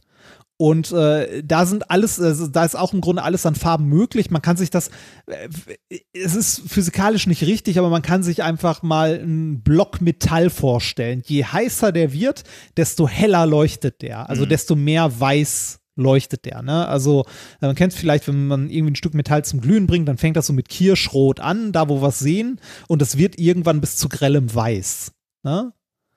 Ähm, das heißt, die Frequenzverteilung von etwas, ähm, das halt leuchtet, also von so einem schwarzen Körper, hängt von seiner Temperatur ab. Mhm. Also erstmal Ja, Infrarot siehst du gar nicht, ne? Und dann geht es ins Kirschrote, wie du gerade gesagt hast, und dann immer ins, äh, ja, Ja. wird immer weiter nach äh, zu kurzen Wellenlängen, hohen Genau. Frequenzen geschiftet. Und ähm, genau da bekommen oder haben die Theo, also haben die theoretischen Physiker so um 1900 rum ein Problem bekommen. Die haben nämlich versucht zu erklären, ähm, äh, warum heiße Objekte strahlen. Ne? Also Mhm. warum, äh, wo kommt das her? Warum, warum können diese heißen Objekte, warum äh, kommt da Licht raus? Warum leuchten die? Das äh, ne, muss man, das muss ja irgendwie seinen Grund auch in den Atomen haben oder den Schwingungen oder so. Ne? Also irgendwo muss da ja äh, diese Strahlung herkommen. Ähm, warum sowas leuchtet. Und da haben sich viele Physiker Gedanken drum gemacht, so um 1900. Und ähm, da gab es ein wesentliches Problem. Und zwar ähm, waren so die Modelle, die man hatte, waren irgendwie, ähm, wenn es aus der Temperatur kommt, muss es ja irgendwas mit der Atomschwingung zu tun haben. Ne? Wenn es Mhm. mit der Temperatur halt immer mehr wird, ähm, dann gab es äh, Leute, die halt theoretische Modelle aufgebaut haben, wo man äh, sagen kann, dass die Schwarzkörperstrahlung äh, halt durch die Temperatur von den Schwingungen und so kommt, der Moleküle äh, beziehungsweise der Atome.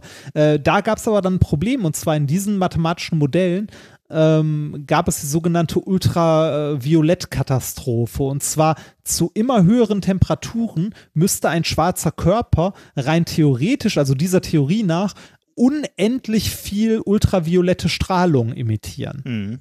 Und das geht natürlich nicht, weil er kann ja nicht unendlich viel Energie, also ne, das ist ja äquivalent zur Energie, der kann ja nicht unendlich viel ultraviolette Strahlung abstrahlen. Das Ja. geht ja nicht. Ja. Irgendwo muss ja, ne, also ins Unendliche geht da halt nicht. Mhm. Das heißt, die Theorie hat da versagt an der Stelle für, äh, für immer weiter steigende Temperaturen. Und die Lösung dafür, also für diese, die Lösung der Ultraviolettkatastrophe, ähm, hat tatsächlich äh, Max Planck gefunden und zwar durch die Annahme, dass das Licht immer nur in festen Paketen, also äh, ne, in Photonen, wobei er zu der Zeit, glaube ich, noch nicht von Photonen geredet hat, ähm, äh, also in, in, in festen Paketen abgesendet wird. Also dass das Licht, die Energie, die von diesen schwarzen Körpern abgestrahlt wird, äh, halt äh, in festen Paketen kommt. Und mit dieser Idee, dass die Energie halt in, immer nur in festen Abschnitten existieren kann, äh, konnte man diese Ultraviolettkatastrophe lösen, weil wenn man das in die Gleichungen reingepackt hat, diese Annahme und das Modell dann halt umgebaut hat, dann hat man diese, äh, diese Verteilung von Planck bekommen, also diese Planck-Verteilung, die halt zu kurzen Wellenlängen wieder sehr steil abfällt. Und das war im Grunde die Geburtsstunde der Quantenmechanik. Also da kommt die Quantenmechanik her durch die Abstrahlung, äh, also Abstrahlungscharakteristik von heißen oder schwarzen Körpern. Mhm. Interessant, ne? Ja. Also, ähm, so.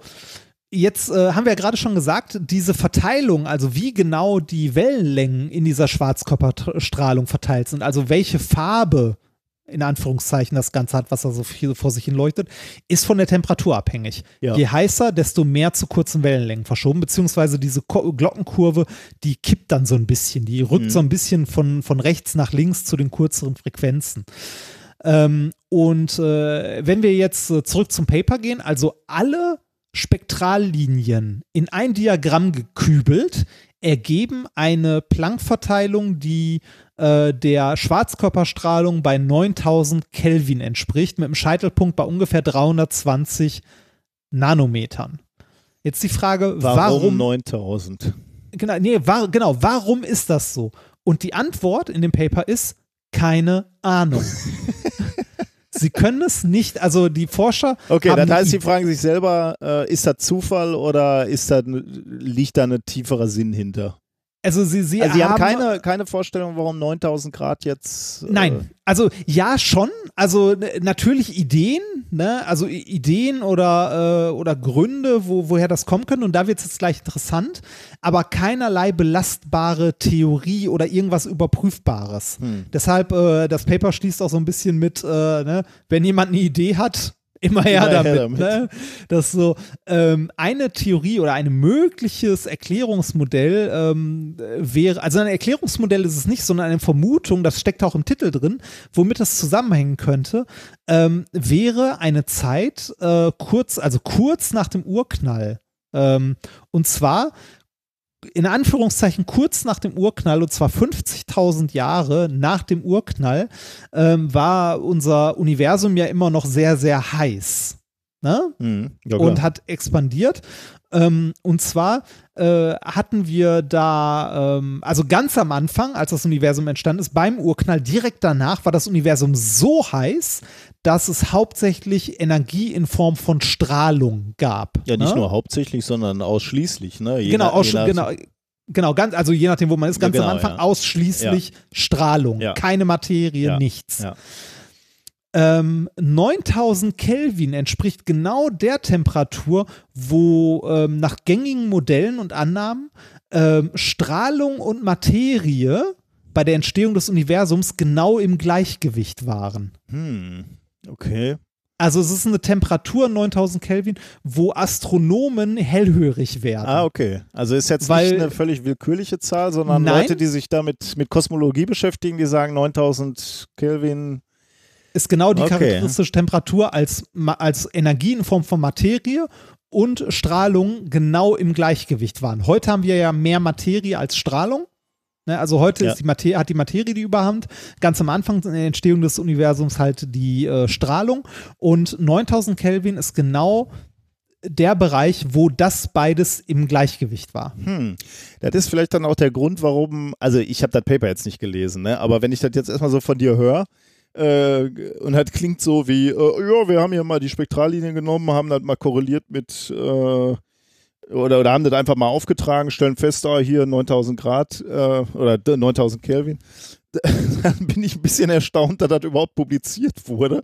Weil du kannst ja, Ja. nicht einfach irgendwas irgendwie auftragen und sagen, guck mal, sieht ja aus wie ein Käse.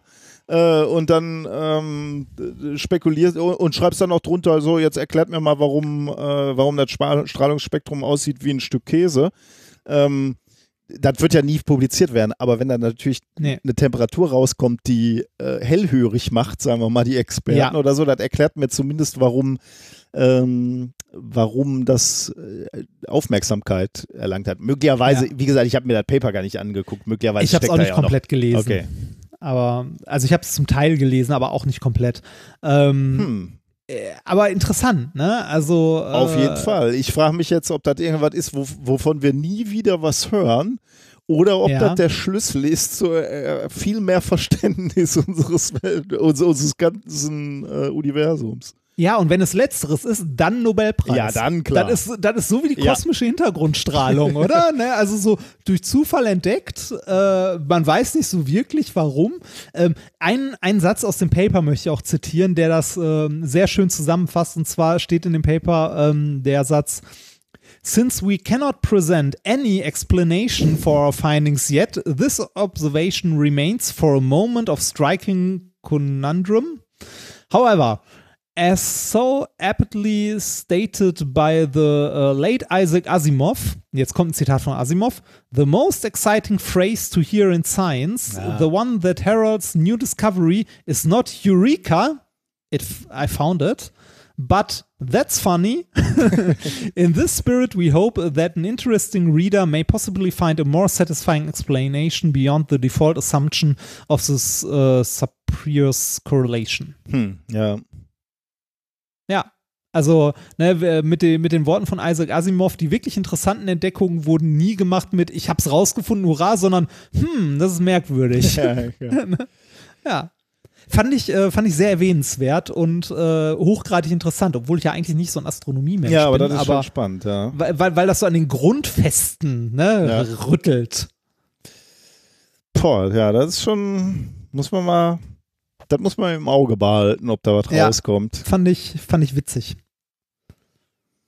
So, Ich sag Zufall. ich sag Nobelpreis. Ja, das, das sind die zwei, das sind die zwei äh, Möglichkeiten, die in unserem Leben sich gegenüberstehen. Zufall oder Nobelpreis. Manchmal geht auch beides. Ja, cool. Ja, Ja, ich bin gespannt. Aber ja, ich bin Team Zufall. Du bist Team Nobelpreis. Nobelpreis. sehen. Ja. Kiste Bier. ähm, dann kommen wir zum Experiment. Das können wir eigentlich äh, noch schnell machen, weil es ist ein kurzes, aber schönes. Dazu ah, äh, das sind ich die Guten. das sind die guten. Da muss ich ein bisschen historische Einordnung machen. Im Mai 2016 ist was ganz Besonderes passiert. Der Oberstufenschüler Michael Senator hat eine halb oder nicht, nicht halb, aber teilweise gefüllte Flasche Wasser in der Hand und er betritt eine Bühne. Er nimmt nämlich an einer Talentshow mit und zwar äh, äh, teil, nämlich äh, die Talentshow seiner Schule. Er steht auf der Bühne, vor ihm ist die Aula, im Hintergrund spielt Musik und er geht geschmeidigen Schrittes, möchte ich mal sagen, sagen, auf die Bühne. Und dann steht er plötzlich ganz konzentriert da, hält inne und dann wirft er diese Flasche, diese Flasche, Plastikflasche, die mit ein bisschen Wasser gefüllt ist, Die Flasche macht eine Drehung in der Luft und landet kerzengerade stehend auf einem Tisch, der bereitgestellt wurde. Also nach einem, nach einem Looping. Und dann, und davon gibt es auch ein Video, da kann man sich, habe hab ich auch tatsächlich in die Shownotes gekippt, weil ich das so lustig fand. Dann flippt das Auditorium aus, also diese ganze, diese ganze ich Schule mir angeguckt. Durch. Ja. Diese ganze Schule dreht dann durch, alle brechen in Jubel aus. Und äh, damit ist der, äh, der Bottle Flip erfunden. Ähm, also das ist ein 30 Sekunden Video. Äh, das, das Video geht viral damals. Ähm, und dann haben jugendliche Kinder alle angefangen, diesen Bottle Flip durchzuführen. Ähm, äh, das äh, dürftet ihr alle schon mal gesehen haben. Und wenn ihr Kinder habt, dann wisst ihr, dass das auch ganz schön nerven kann. ähm, ja, am, äh, ich würde, weiß gar nicht, äh, ja, der millionenfach geklicktste Video, ne, habe ich mir jetzt nicht notiert. Und äh, was ich allerdings notiert habe, ist, äh, Michael Senator hat dann irgendwann die, die berühmte Flasche oder irgendeine von ihm signierte Flasche, das weiß ich natürlich nicht, aber er hat diese berühmte Flasche verkauft für 15.000 Dollar. Also so, so ein richtiges äh, Internet ähm, Ausstellungsstück okay. oder so. Also finde ich, aber finde ich schon ganz lustig, wenn das ja? wirklich die Flasche ist, die den Bottle Flip äh, erfunden hat oder mit, mit dem wurde, wurde ja. der Bottle Flip erfunden. Ähm, ja, also der Bottle Flip, ne? Water Flipping Bottle. Ähm, es ist ja irgendwie schon erstaunlich. Ich weiß nicht, hast du das selber schon mal probiert, so eine, so eine Bottle zu flippen? Ja, ne? Das hat man schon mal. Gestern schon. mehrfach. Ah, tatsächlich. Und ist es dir gut gelungen oder nicht so gut gelungen? Nicht so gut. Ah, echt tatsächlich, okay. Also, es, es, also äh, teils, teils. Äh, es hing von der Wassermenge ab. Ja, genau, ja. Es kommt ein bisschen auf die Wassermenge an. Wenn du, wenn du ein bisschen trainierst und äh, die richtige Wassermenge in der Flasche hast, dann ist es schon erstaunlich, wie gut das funktioniert. Wenn man sich vorstellt, dass man eine Flasche nimmt und die halt rotiert, also so ein Salto machen äh, lässt. Und die, so eine Flasche dreht sich dann ja auch relativ schnell. Also man steht ja vor dem Tisch, man, man will, dass die den, den, den, äh, den Looping mal eben macht. Ähm, das heißt, diese Rotationsgeschwindigkeit ist relativ groß. Und von daher ist es eigentlich faszinierend und äh, es hat mich immer fasziniert, aber ich habe nie hinterfragt, woran das liegen könnte. Es ist faszinierend, dass die Flasche dann doch relativ sicher, wenn du ein bisschen geübt hast, äh, kerzengerade zum Stehen kommt auf dem Tisch. Ähm, mhm. Und äh, äh, deswegen war ich hoch erfreut, als ich ein Paper dazu gefunden habe. Äh, ein Paper, was sich tatsächlich damit äh, beschäftigt hat, äh, mit, mit diesem Experiment und erklärt hat, woran das liegt. Und es ist keine schwere Physik und auch keine schwere Mathematik dahinter. Ähm, die, die Formeln sind im Paper, die Formeln erspare ich uns jetzt. Aber man kann es sich auch anschaulich ähm, äh, vorstellen, woran es liegt. Äh, was haben die in diesem Paper gemacht? Die haben erstmal ein Video aufgenommen, also die haben Bottles geflippt, Videos aufgenommen und sich dann angeguckt, was passiert denn eigentlich, wenn, äh, wenn die Flasche sich dreht. Und dann haben sie anhand dieser Videos, haben sie auch ähm, Diagramme aufgezeichnet, wo die Winkelgeschwindigkeit der Flasche gezeigt ist. Also wie schnell rotiert die Flasche quasi. Du lässt die los, die rotiert erst relativ lang, äh, relativ schnell. Und dann stellt man fest, in dem Moment, wo sie fast diese Drehung einmal gemacht hat und sich jetzt dem Tisch nähert und nach unten fällt, dann kommt diese Fla Flaschendrehung nicht gerade zum Erliegen, aber ähm, die Winkelgeschwindigkeit nimmt extrem ab. Ähm, also die, die Flasche dreht sich, rotiert langsamer. Und das macht natürlich das Aufstellen leichter. Warum? Woran liegt das? Und da sind wir wieder ein Punkt, wo ich wundervoll gerade für meine Studenten Aufgaben daraus bauen könnte, ja, weil genau, genau das lernen die Jetzt gerade noch nicht, aber in einer Woche. Ja, sehr gut, weil dann ist, äh, weil wahrscheinlich, das ist genau die Generation, die Bottle Flip noch selber gemacht hat und jetzt können sie sich erklären und äh, auch ausrechnen. Ähm, der Grund ist, äh, wir, wir, kommen wieder zurück zum Trägheitsmoment ähm, und was passiert in der Flasche, wenn du sie losgelassen hast, wenn du sie geworfen hast. Was, was da passiert ist, die Wassermassen oder die ja, die, das Wasser, was in der Flasche ist, verteilt sich um in gewisser Weise in der Flasche. Und zwar so, also wenn du es, wenn geschickt machst, ähm, dann man, man könnte sie auch falsch werfen, aber wenn du es geschickt machst, wird sich das Wasser so verteilen in der Flasche, dass es sich eigentlich ausstreckt quasi über die ganze Flasche. Also es erstreckt, liegt dann nicht mehr so auf dem Boden, nur äh, auf dem Boden der Flasche, sondern ähm, äh, es ist wie so ein Wasserfilm, der sich von oben nach unten auf äh, oder in, de, in der Flasche verteilt. Das heißt, du hast jetzt nicht mehr die Masse konzentriert an einem Punkt, so eine Flasche dreht sich relativ schnell, sondern ähm, die, das Wasser verteilt sich in der Flasche und dadurch dreht, wird, wird die, das Trägheitsmoment äh, größer und dadurch reduziert sich die Rotation. Das ist das gleiche Prinzip, ähm, was Eiskunstläuferinnen benutzen, wenn sie die Pirouette andrehen. Äh, dann strecken sie auch erstmal Arme und Beine von sich und drehen sich relativ langsam nehmen dann aber Arme und Beine an den Körper und drehen sich dann ganz, ganz schnell. Und genau das passiert umgekehrt hier. Äh, du drehst die Flasche an, dann verteilt sich das Wasser um in der Flasche, breitet sich aus. Ähm, die Rotationsgeschwindigkeit geht runter und deswegen ist die Wahrscheinlichkeit relativ groß, wenn du es gut times, dass die Flasche senkrecht auf dem Tisch zum Stehen kommt. Und was ich auch noch schön finde an diesem Paper, ist, dass sie gleich noch ein Vergleichsexperiment gemacht haben, weil dieses Wasser ah. verteilt ah. sich, ist so ein bisschen abstrakt, äh, kann man sich vorstellen, sieht man vor allem in dem Video auch sehr gut. Also sie haben es ja mit einer Zeitlupenkamera äh, gefilmt. Ähm, und da kann man äh, kann man es sehr sehr gut äh, auch sehen. Aber noch in, in gewisser Weise, ja, ist dann ein Modellsystem, aber noch, noch mal näher auch an der Eiskunstläuferin eigentlich, ist ein Vergleichsexperiment, was sie gemacht haben mit einer Flasche mit zwei Tennisbällen drin. Die werfen ja, sie auch. Ich auch gesehen, ja. Die werfen sie auch und dann passiert genau auch das. Also die Bälle sind am Anfang in der Mitte der Flasche.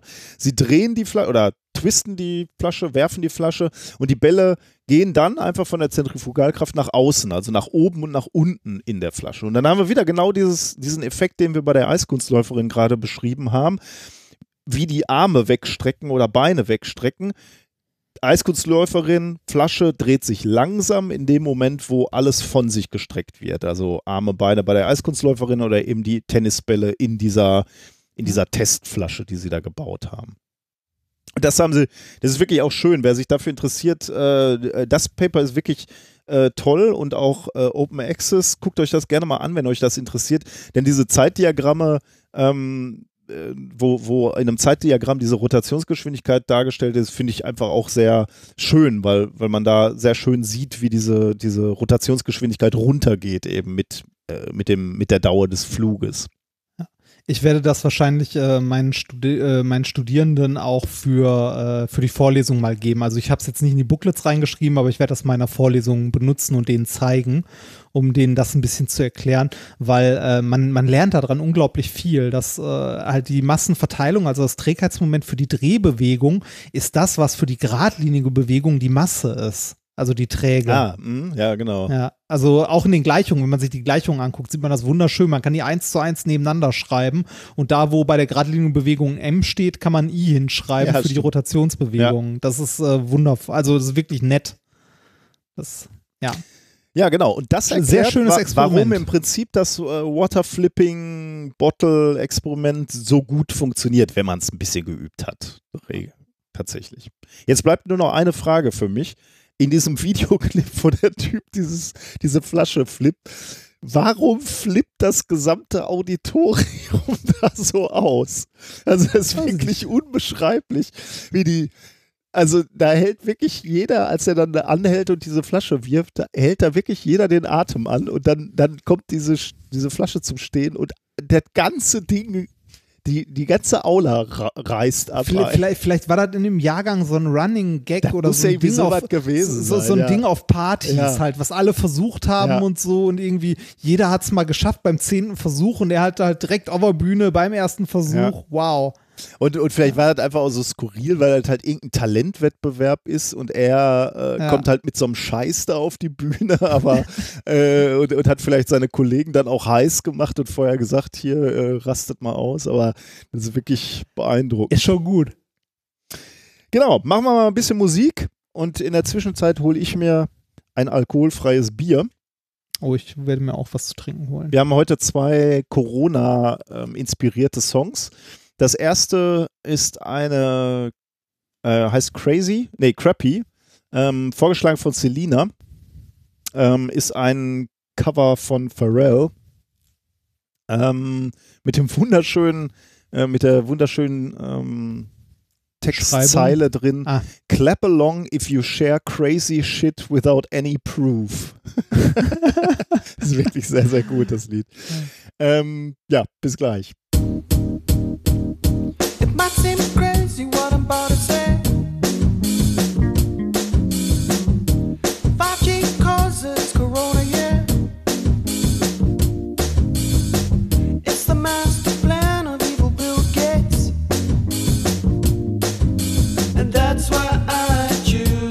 Vaccinate. Here's why. My thoughts are crappy. Clap along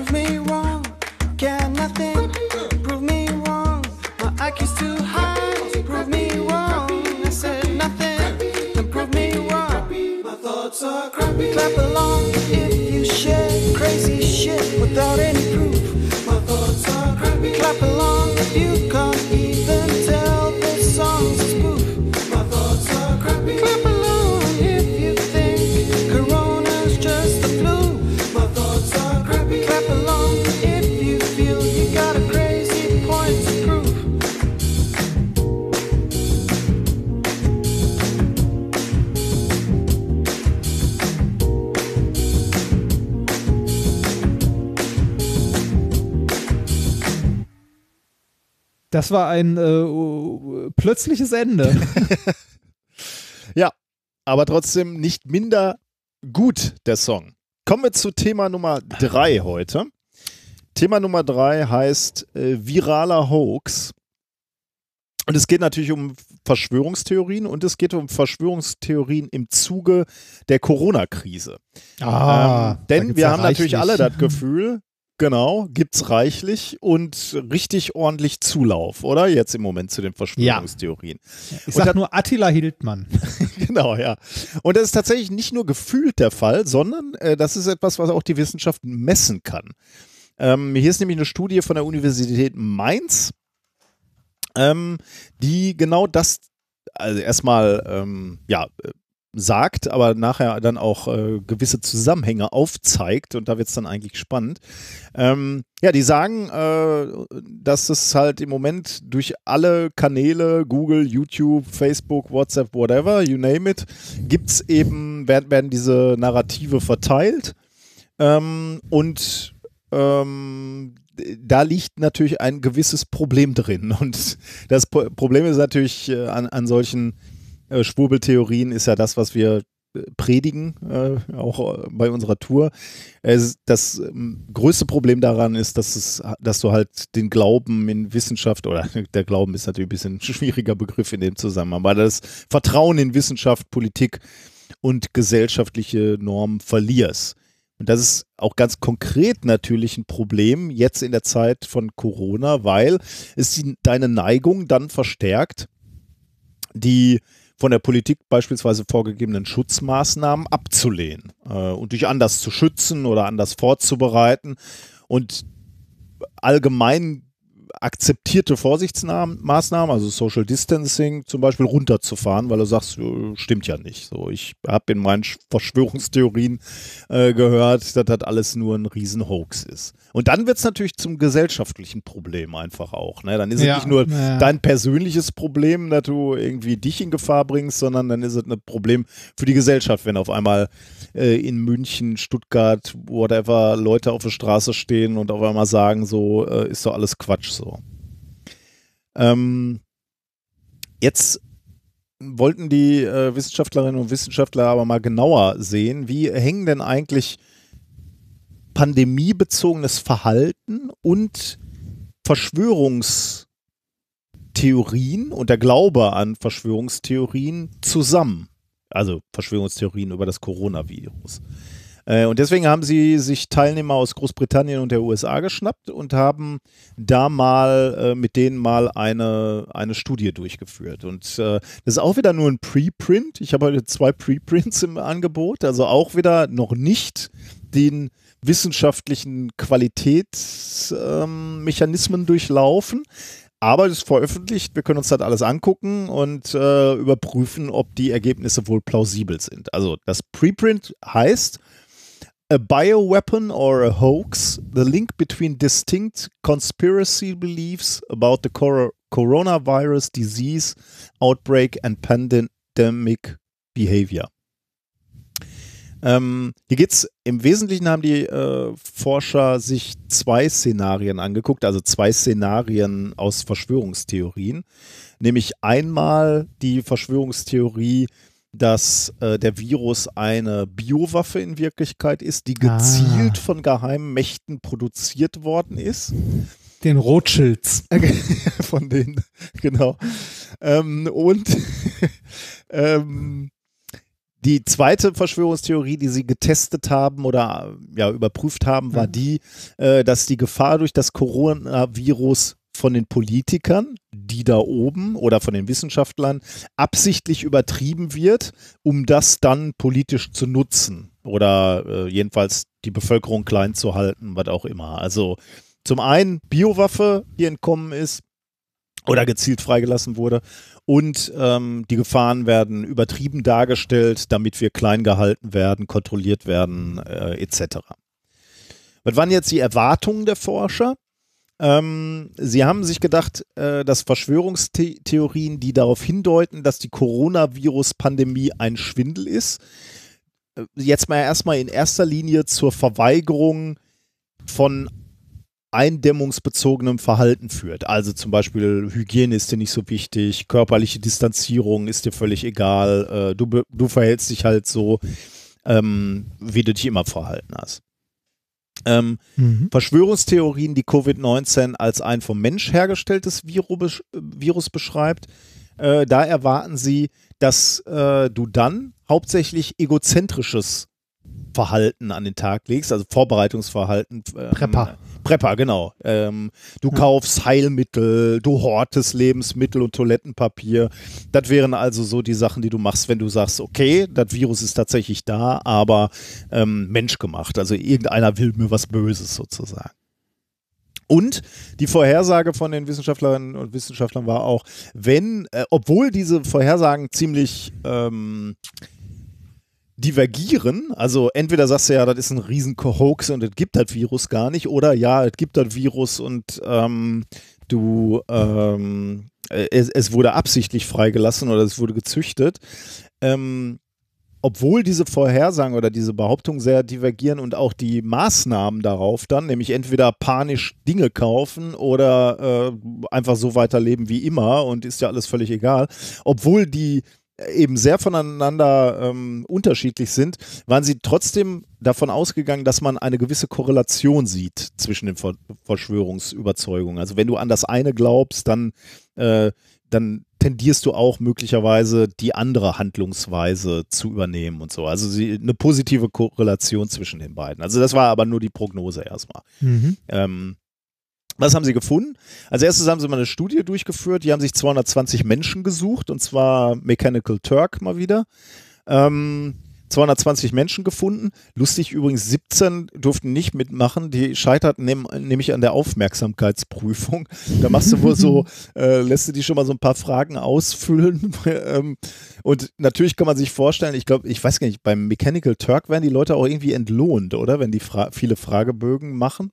Äh, ja, ich glaube schon. Ich glaube, das ist so äh, Micro, also Mikrolohnarbeit Genau, ja, ja. quasi. Das verleitet natürlich ein bisschen dazu, dass du irgendwie einfach irgendwas ankreuzt, um schnell damit fertig zu sein und den, um den nächsten Fragebogen zu machen.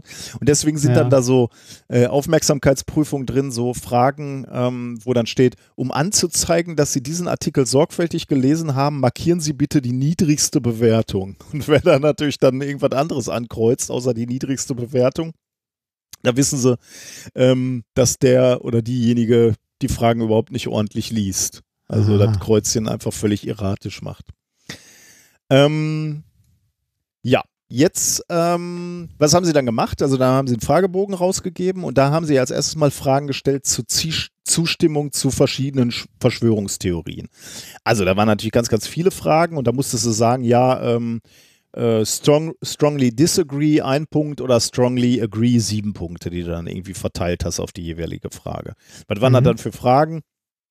War dann sowas wie äh, Expert, also ich habe die wirklich mal aus dem Paper genommen. Experts intentionally mislead us for their own benefit, even though the virus is not worse than a flu.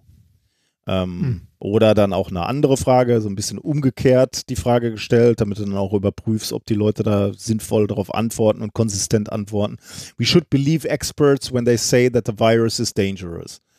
Und so weiter, ne? Also, ähm, oder andere Fragen, Dark Forces want to use the virus to rule the world, war auch eine Frage.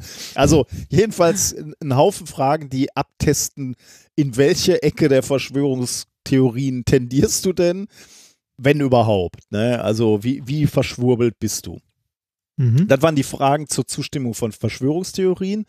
Dann Fragen zum, zur, äh, zum Pandemieverhalten. Also hamsterst du, ähm, wie hältst du es mit der Hygiene, Händewaschen Ja. und so, Social Distancing, kaufst du gerade Waffen? Kleiner Spoiler, mehr in der USA als in, in Großbritannien.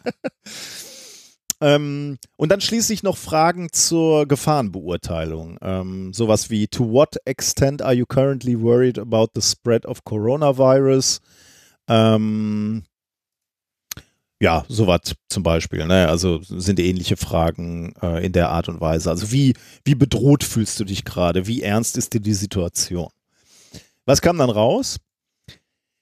Ergebnis ist, bei Zustimmung zu einer der beiden Verschwörungstheorien ähm, verstärkt sich deine Neigung, dich nicht an die derzeit vorgegebenen Regeln zu Abstand und Hygiene zu halten und dich stattdessen auf andere Weise zu schützen, beispielsweise durch Lebensmittelhorten ähm, und eben nicht das machen, was die mächtigen Verschwörer vorgeben.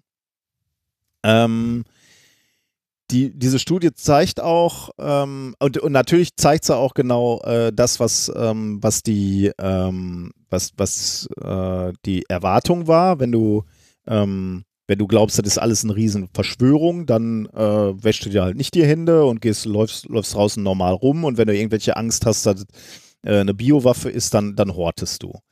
Ähm, sie sehen auch eine gewisse Korrelation und Überschneidung der Konstrukte. Also wenn du an das eine glaubst, dann, dann zeigst du auch die andere Handlungsweise. Das kon konnten sie aus diesen Daten auch ablesen.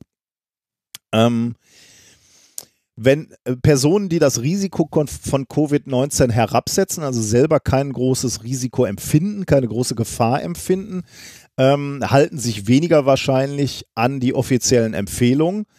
Ähm, während die Personen, die glauben, dass das Virus aus dem Labor stammt, absichtlich freigelassen wurde oder, ähm, äh, oder entkommen ist, die bereiten sich. Entkommen ist es auch schön. Virus auf der Flucht, Virus auf der Flucht.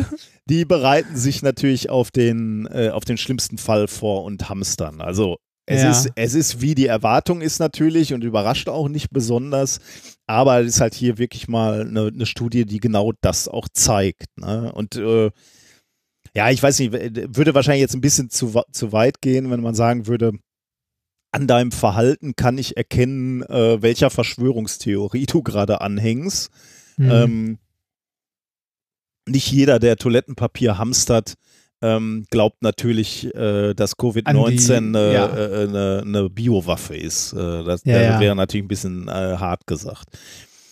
Aber auf der anderen Seite muss ich sagen, die Leute, die jetzt rumrennen und sagen, ist mir alles völlig egal und ist doch Quatsch, ähm, ich glaube, dass die schon eine erhöhte Tendenz zeigen, ähm, äh, zumindest eine, eine höhere Bereitschaft, ähm, der Verschwörungstheorie anzuhängen, dass die Mächtigen uns kontrollieren wollen und uns klein halten wollen und so weiter.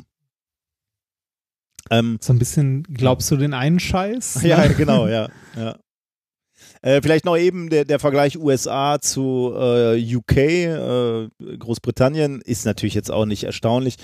Beide Länder zeigen die gleiche Tendenz, aber die äh, Amerikaner sind natürlich irrer. Also in allem, äh, in beiden Mustern sind sie extremer. Also sowohl äh, beim, äh, beim Hamstern als auch beim, ähm, beim Glauben, dass die, dass die großen Weltverschwörer uns klein halten wollen und Massen impfen wollen und so. Hm.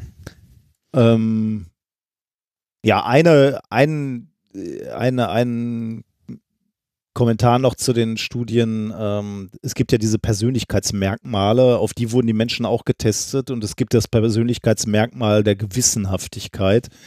Es ist natürlich auch nicht erstaunlich zu, äh, zu sehen, dass die Leute, die besonders gewissenhaft sind, sich vor allem an die Regeln und die Ordnungsliebe Ja. ja. ähm, oder an die Regeln der, äh, der, der Regierung oder der Gesellschaft halten und dann nicht ausbrechen. Ja. Ähm, genau, das war es, glaube ich, schon. Also ich fand es interessant.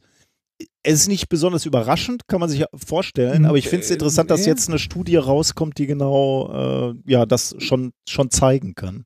Sich damit mal beschäftigt, Mhm. ne? Ja. Das ist, äh, finde ich auch super interessant. Äh, kleiner, äh, kleiner Werbeblock an dieser Stelle. Ähm, in drei Tagen, am 15. Mai, äh, kommt äh, ein äh, neues Buch von der Katascha raus. Oh ja. Von, äh, also von Katascha und Pia. Ähm, mit dem Titel Fake Facts, wie Verschwörungstheorien unser Denken bestimmen. Und es geht unter anderem genau um das. Also sehr ist Corona eine Erfindung der Pharmaindustrie und so. Also äh, wie, wie Menschen darauf kommen und darauf reagieren und so weiter und so weiter. Also ich bin sehr gespannt darauf und äh, Oh, werde da das lesen. auch, Dann ja. kann ich ja mal davon berichten. Oh ja, aber ich werde es auch lesen. Also, Ja. aber trotzdem berichte gerne, ja. Das ist Ja. übrigens, ähm, die, die Autoren mutmaßen dann auch noch, ähm, warum das denn so ist. Ne? Also warum reagieren oder warum werden Menschen empfänglich für Verschwörungstheorien? Ähm, Gerade in so einer Situation, in so einer extremen Situation wie jetzt äh, dieser, äh, dieser Pandemie äh, Covid-19. Und die sagen halt, die, die Krise oder diese Pandemie löst halt eine Situation aus, wo du als Person Angst hast, Kontrolle zu verlieren. Also du hast das Gefühl von Kontrollverlust und dann ist so eine Erzählung, so, ein, so, ein, so, eine, so, eine, so eine Schwurbelei, so eine Verschwörungstheorie natürlich für dich die Möglichkeit, wieder irgendwie die Kontrolle zurückzubekommen. Du bestimmst auf einmal wieder Narr- Narrativ. Ne? Was, Mhm. was ihr vorher Angst gemacht habt, wo kommt das Virus her? Warum, wie muss, was, wie muss ich mich jetzt verhalten? Wie kann ich mich und meine Sch äh, Familie schützen? Also diese, dieser völ völlige Kontrollverlust wird dann abgelöst von der Aussage, ich weiß, wo das herkommt. Ähm, also entweder das ist ungefährlich, äh, das ist alles nur eine Behauptung, ich habe die Kontrolle wieder, ich weiß, wie ich mich zu verhalten habe, oder das ist eine Biowaffe, die wollen uns alle vergiften. Ähm, ich horte jetzt äh, Lebensmittel und habe wieder die Kontrolle. Ähm, das ist also eigentlich ganz natürlich, oder man kann es zumindest natürlich erklären, warum Leute jetzt gerade Verschwörungstheorien ähm, etwas leichter verfallen, sage ich jetzt mal, weil sie dieses Gefühl von Kontrollverlust haben. Das fand ich eigentlich auch ganz interessant. Macht es natürlich Ja. nicht besser, aber Das, nee.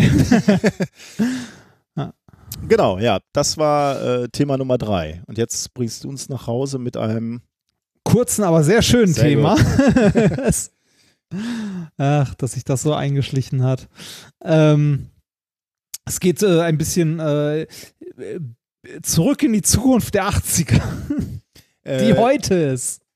Budget Ja? T1000 hast du es genannt. Ne? Ja. T1000 war doch Terminator, ne? Ja, genau, das wäre meine erste Frage gewesen. Was war der T? Aber was genau war der T1000?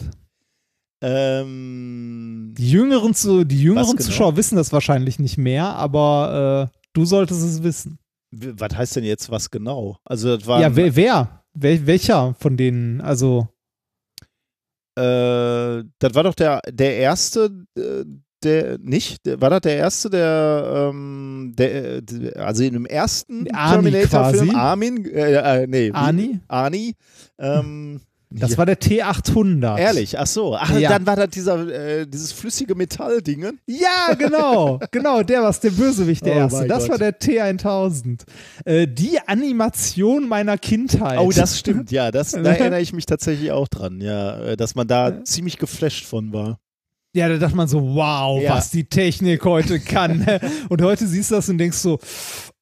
Obwohl, nee, ich habe das aber neulich mal mit meinem Sohn geguckt, den Film, und ich fand das okay, oder? Hast du geschluckt? Also war das so schlecht? Ich fand das okay. Ah. Echt? Hm, okay. Ja, ja, geht, geht, ist okay. Ja, ist so. Also sagen wir so, für die Zeit sehr gut gealtert. Genau, Irgendwie. ja, das würde ich, ja. Ja. ja, das stimmt, ja. So würde ich Ja. auch so sagen.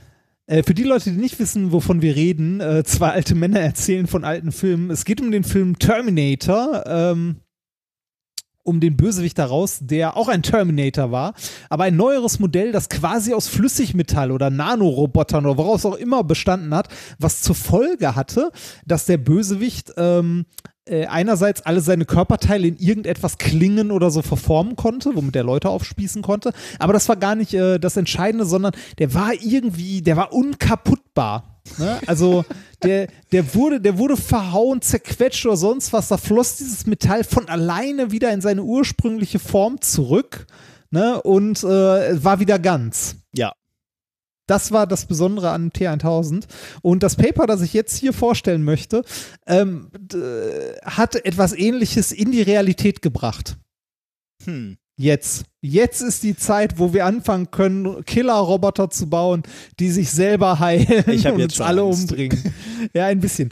Ähm, das Paper hat den Titel äh, Multifunctional Liquid Metal Lattice Materials through Hybrid Design and Manufacturing. Erschienen in äh, äh, additive äh, Fertigung am oder Additive Additive Manufacturing, meine Güte, am 8.2.2020. Ähm, und äh, was haben die gemacht, die Forscher? Die haben tatsächlich ein Konstrukt aus Metall gebaut, das sich einerseits verhält wie ein Metall, andererseits sich aber komplett wieder selbst heilt, wenn, wenn es äh, verformt oder kaputt gemacht wird. Hm. Und zwar haben die dafür eine, ähm, eine Legierung hergestellt, eine sogenannte, äh, ein sogenanntes Fieldsches Metall. Kannte ich vorher auch nicht. Ein nicht gehört. Fieldsches? Nee, ich auch noch nicht. Aber ein Fieldsches Metall ähm, ist eine Legierung aus 51% Indium, 32,5% Bismut haben die hier benutzt und 16,5% Zinn. Okay. Diese Legierung, die im ersten Moment nicht sehr spektakulär klingt, hat ein paar sehr, sehr interessante Eigenschaften. Und zwar schmilzt die schon bei 62 Grad Celsius. Hm. Also, Okay, äh, das ist, äh, das ist wirklich nicht viel, ne? 62 Grad, das kriegt man mit einem Föhn hin. ja, ja, genau, stimmt, ja. Das kriegst du mit einem Föhn äh, geschmolzen, das Metall.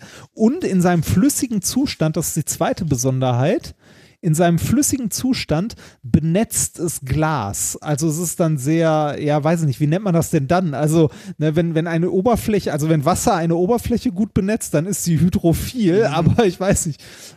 Also ein Tropfen von diesem flüssigen Metall auf Glas, dann würde der sich maximal auf Ausdehnen. ausdehnen, genau. ja, genau. Ganz Ja, genau. flach Das- hinlegen und möglichst viel Fläche bedecken, ne? Ja, das ist also quasi äh, anziehend. Was, äh, was wär- wäre das Metallophil? Weiß ich nicht. Äh, auf jeden Fall, da- das sind die, die besonderen Eigenschaften von diesem Fields-Metall, und, also Fieldsches Metall. Und äh, Verwendung findet das eigentlich ähm, beim Löten von Glas. Also, äh, von Glas. Okay. Ja, weil, weil also es benetzt ja, also es benetzt Glas sehr gut und es kann dann als Lot benutzt werden, um Glas miteinander zu verbinden. Mhm. Weil es benetzt Glas gut und wenn es halt abkühlt, erstarrt es halt. Ja, also äh, verhält sich halt wie ein Metall. Nur, Ja. dass es bei 62 Ja. Grad wieder schmilzt.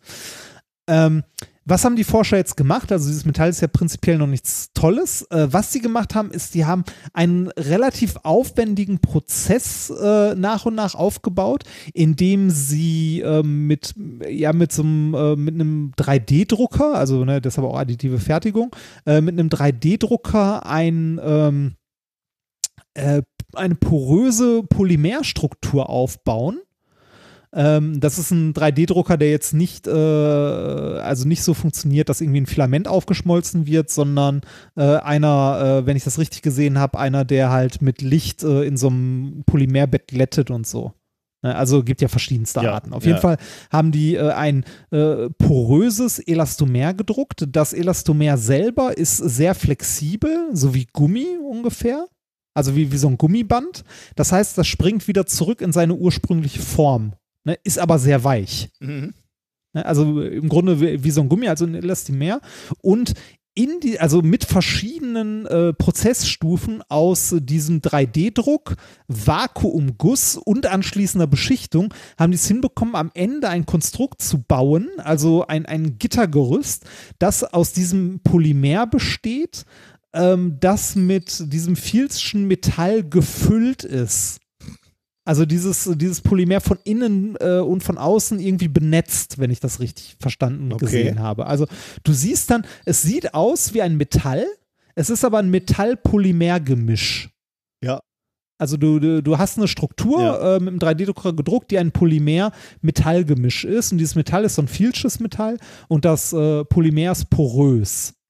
Und äh, ne, wie, wie wir ja gerade gelernt haben, wenn das, ähm, wenn das ähm, Metall flüssig ist, dann ist das, dann benetzt das sehr gut Mhm. Oberflächen.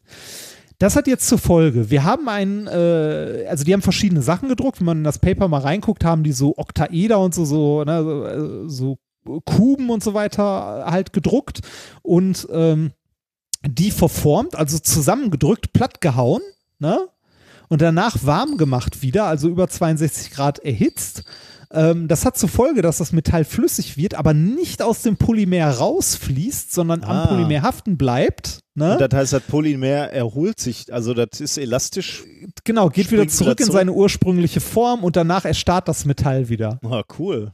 Okay. Und äh, es hat wieder seine ursprüngliche Form.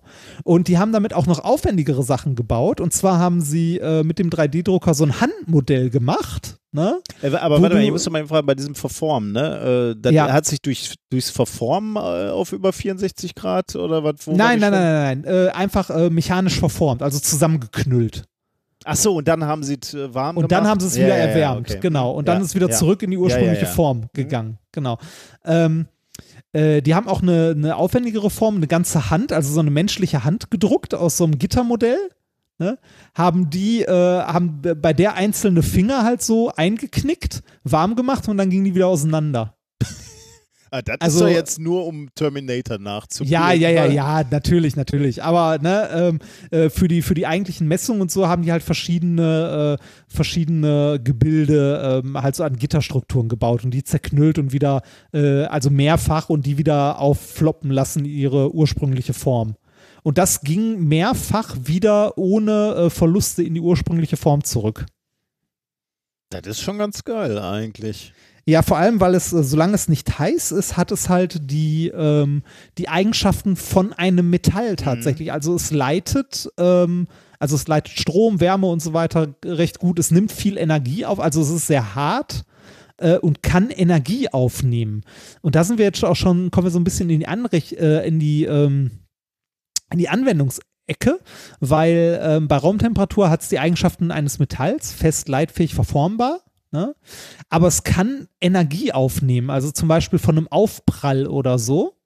Und danach, nachdem es diese Energie aufgenommen hat, kann man es warm machen, es stellt wieder seine ursprüngliche Form her und es kann wieder Energie aufnehmen, eines Aufpralls quasi. Mhm. Also es ist, ähm, äh, egal wie man es verformt, es kann immer wieder Energie aufnehmen. Also es hat wieder gewinnbare Energieabsorption. Mhm. Und das ist schon ziemlich cool, ne? Also, das ist so ein bisschen wie die, äh, wie die Knautschzone beim Auto, nur dass du das Auto danach noch benutzen kannst.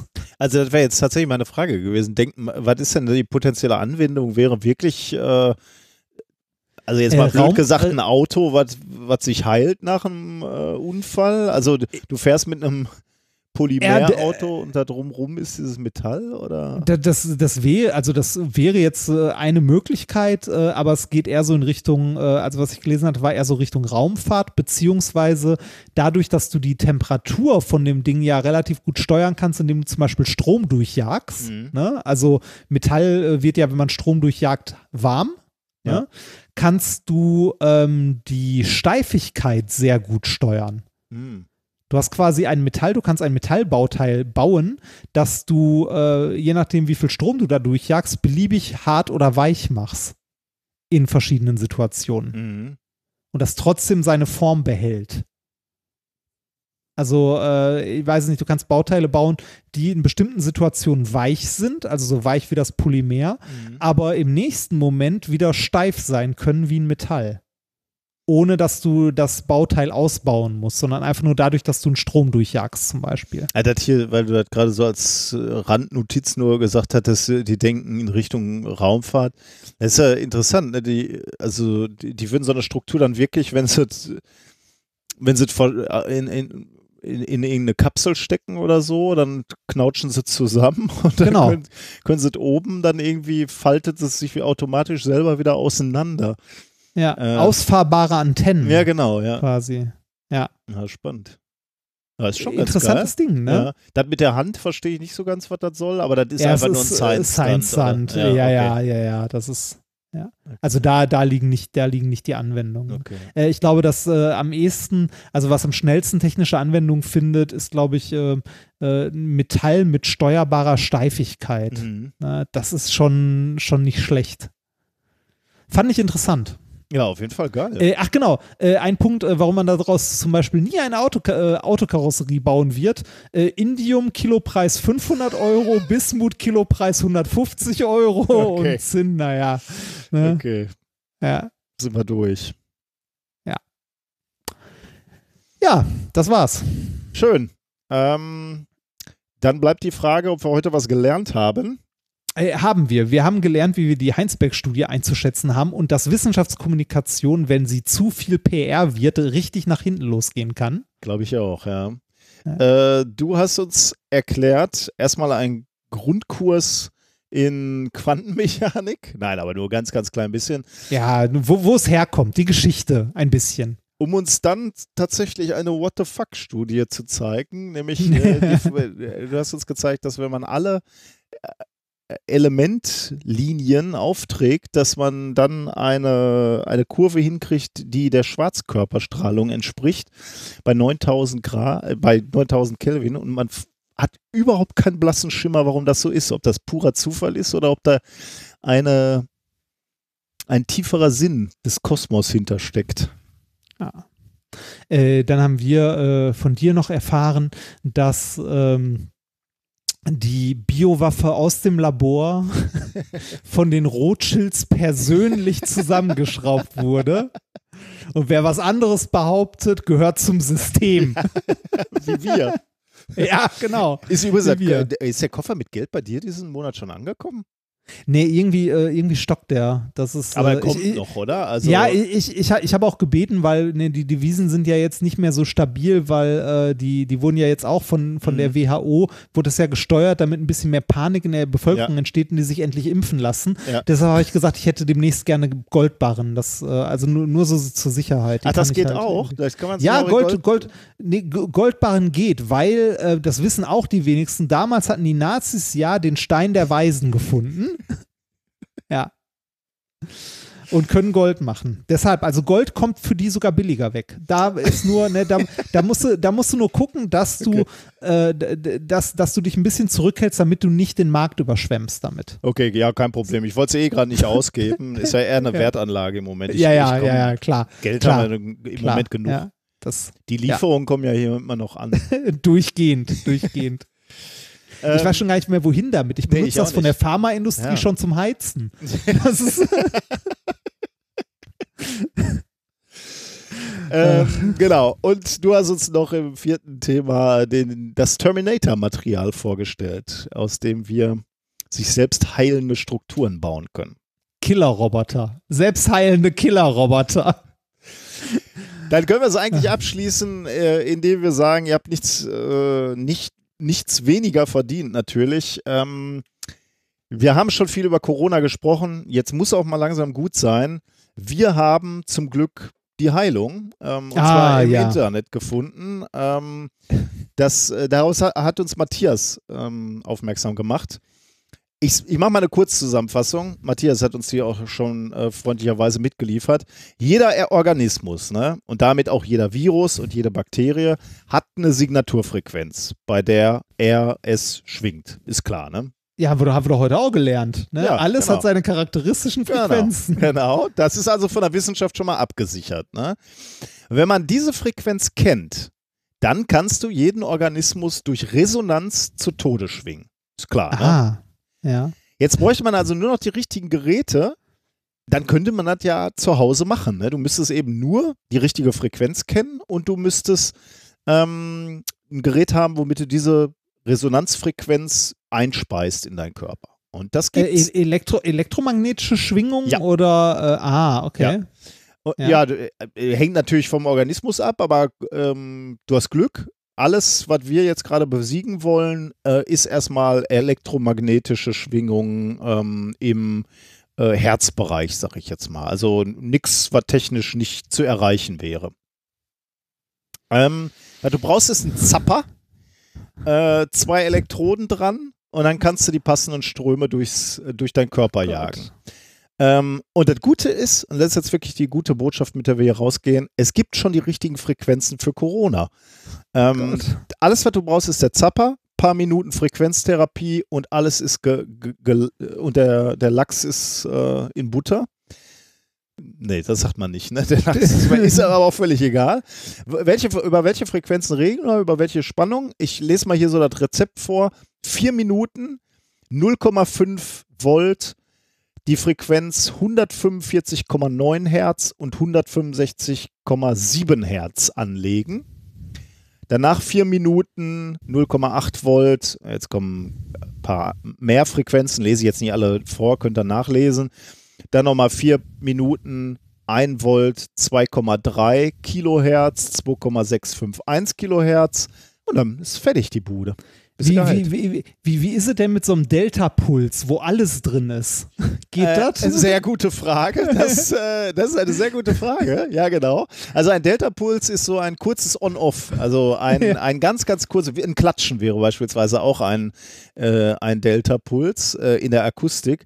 Und der Herr Remford hat natürlich ein bisschen Ahnung von, von Frequenzen. Und ähm, wenn man das Fourier transformiert und sich anguckt, woraus besteht eigentlich so ein Klatschen, stellt man fest, da sind alle Frequenzen drin. Deswegen ist das Ding so schmal. Äh, sehr gute Frage. Keine Ahnung. Müsste man mal den Hersteller fragen. Der Hersteller ist nämlich schon relativ weit. Der ka- hat nämlich nicht nur, das, da geht mal, wenn du auf der Webseite mal bist, kannst du dir angucken, ähm, der verkauft so ähm, Alter, Chipkarten. der, der, der, der hat gar kein Gewissen mehr, oder? Also, ne, hier, das, das erste, was man auf der Homepage sieht, ist ganz groß oben Coronavirus.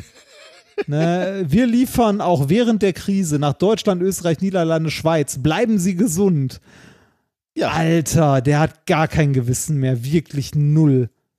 Und äh, da kannst du diese schönen, äh, diese Chips, die du auch die äh, SIM-Karten quasi, ne, die du in, ähm, in dein Handy reinsteckst, die kannst du halt für jede mögliche Krankheit kaufen. Jede Krankheit kostet so im Wesentlichen 20 Euro. Boah, kann mal irgendjemand dafür sorgen, dass dieser Shop vom Netz genommen wird? Alzheimer, Demenz, Hirntumore, Schlaganfälle. Der Krebs. verkauft ernst, genau, ernsthaft gegen akute Leukämie, Bauchspeicheldrüsentumor, Blasenkarzinom, Blut. Alter, das ist doch, das, da- das ist doch nicht, also das kann doch nicht legal sein. Coronavirus Liste 1. Hier steht's alles. Coronavirus Liste 2.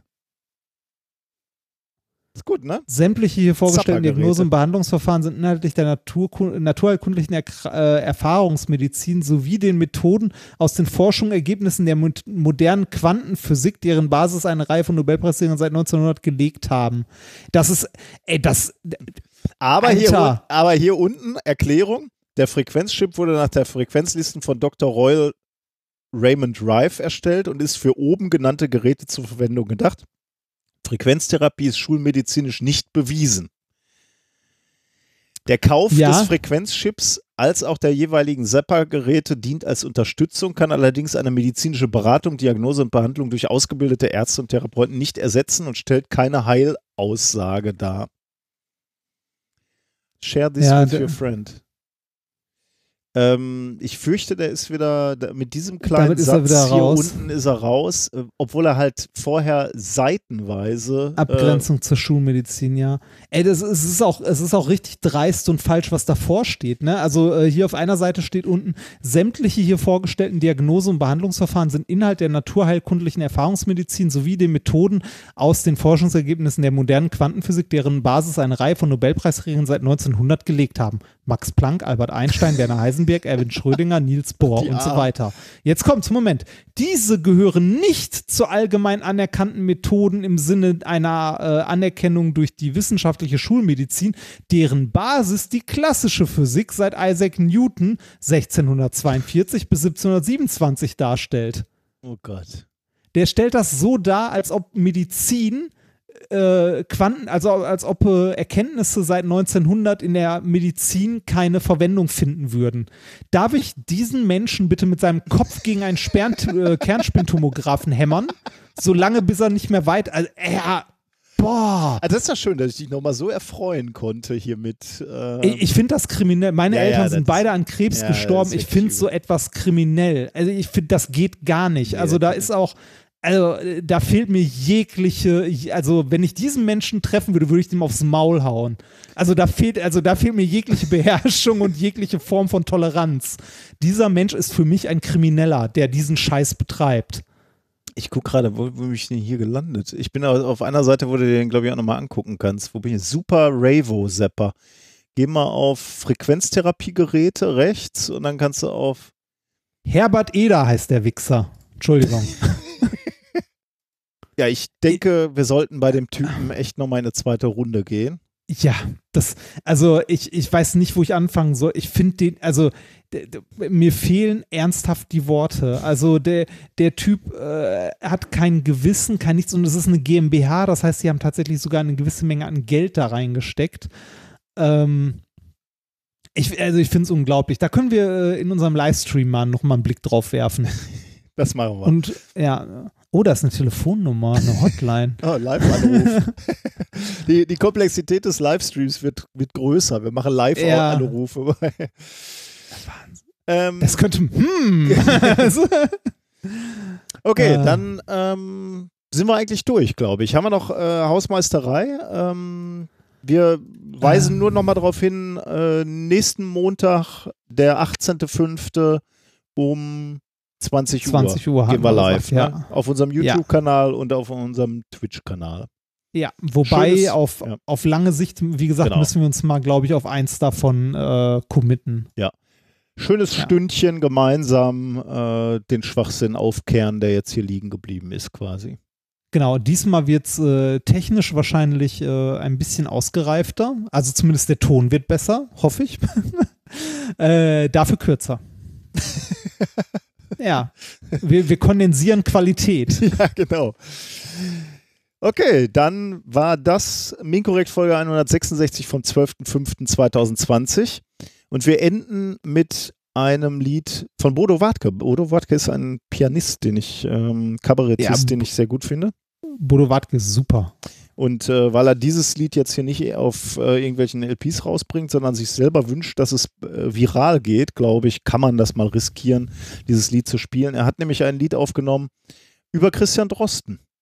Und äh, damit gehen wir raus. Und äh, Christian Drosten hat sich selber gefreut über den, den Song. Sonst würde ich es nicht spielen, weil er Christian Drosten ja auch ein wenig äh, leidet an dieser ähm, an dieser Öffentlichkeit, die er auf einmal hat. Aber äh, über den Song von Bodo Wartke hat er sich offensichtlich sehr gefreut. Deswegen gehen wir damit raus. Macht's gut, bis in zwei Wochen im Podcast oder bis in einer Woche im Video. Ja, da bleibt nichts hinzuzufügen. Bis dann.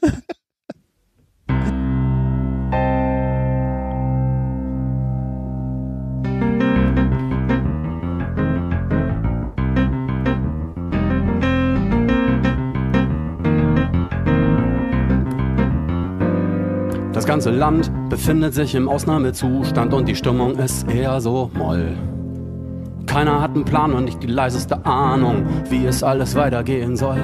Tja, verdrängst du deine Existenzängste und ertränkst du sie mit ein paar Wodkas. Doch irgendwann schalte ich dann das Radio an und höre eine neue Folge Podcast. Wie vermutlich auch der ganze Rest der Republik im Westen wie im Osten. In der NDR Info Audiothek das Coronavirus Update. Mit Christian Drosten, dem Virologen der Berliner Charité. Christian Drosten, der alles so erklärt, dass ich es auch verstehe. Yeah.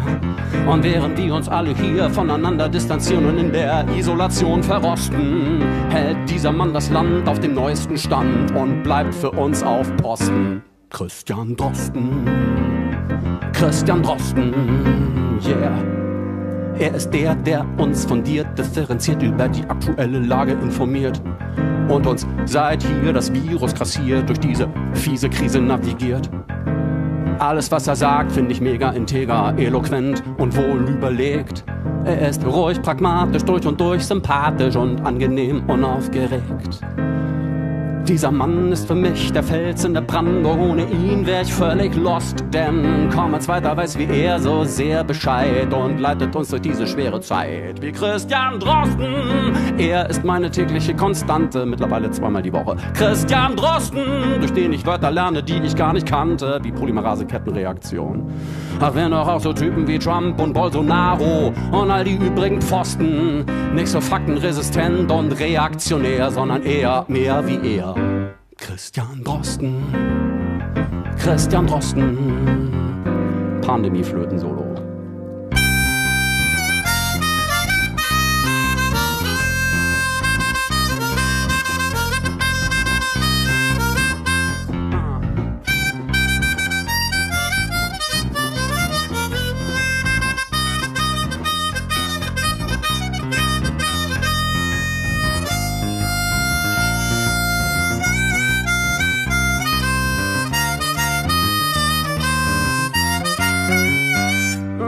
Was er sehr gut kann, er entspannt die Menschen. Dafür hat der Mann ein Händchen. Also dann let's pay attention, there's got to be glory in prevention. Keiner weiß, wann ist der Scheiß vorbei und was wird uns das alles kosten. Auch das erfahren wir dann zu gegebener Zeit, sobald es soweit ist. Ich hoffe, wir finden zurück zur Normalität nach spätestens ein bis zwei Mistjahren. Und bis dahin hören wir weiter, was abgeht im Update. Mit Christian, mit Christian, im Update mit Christian, yeah.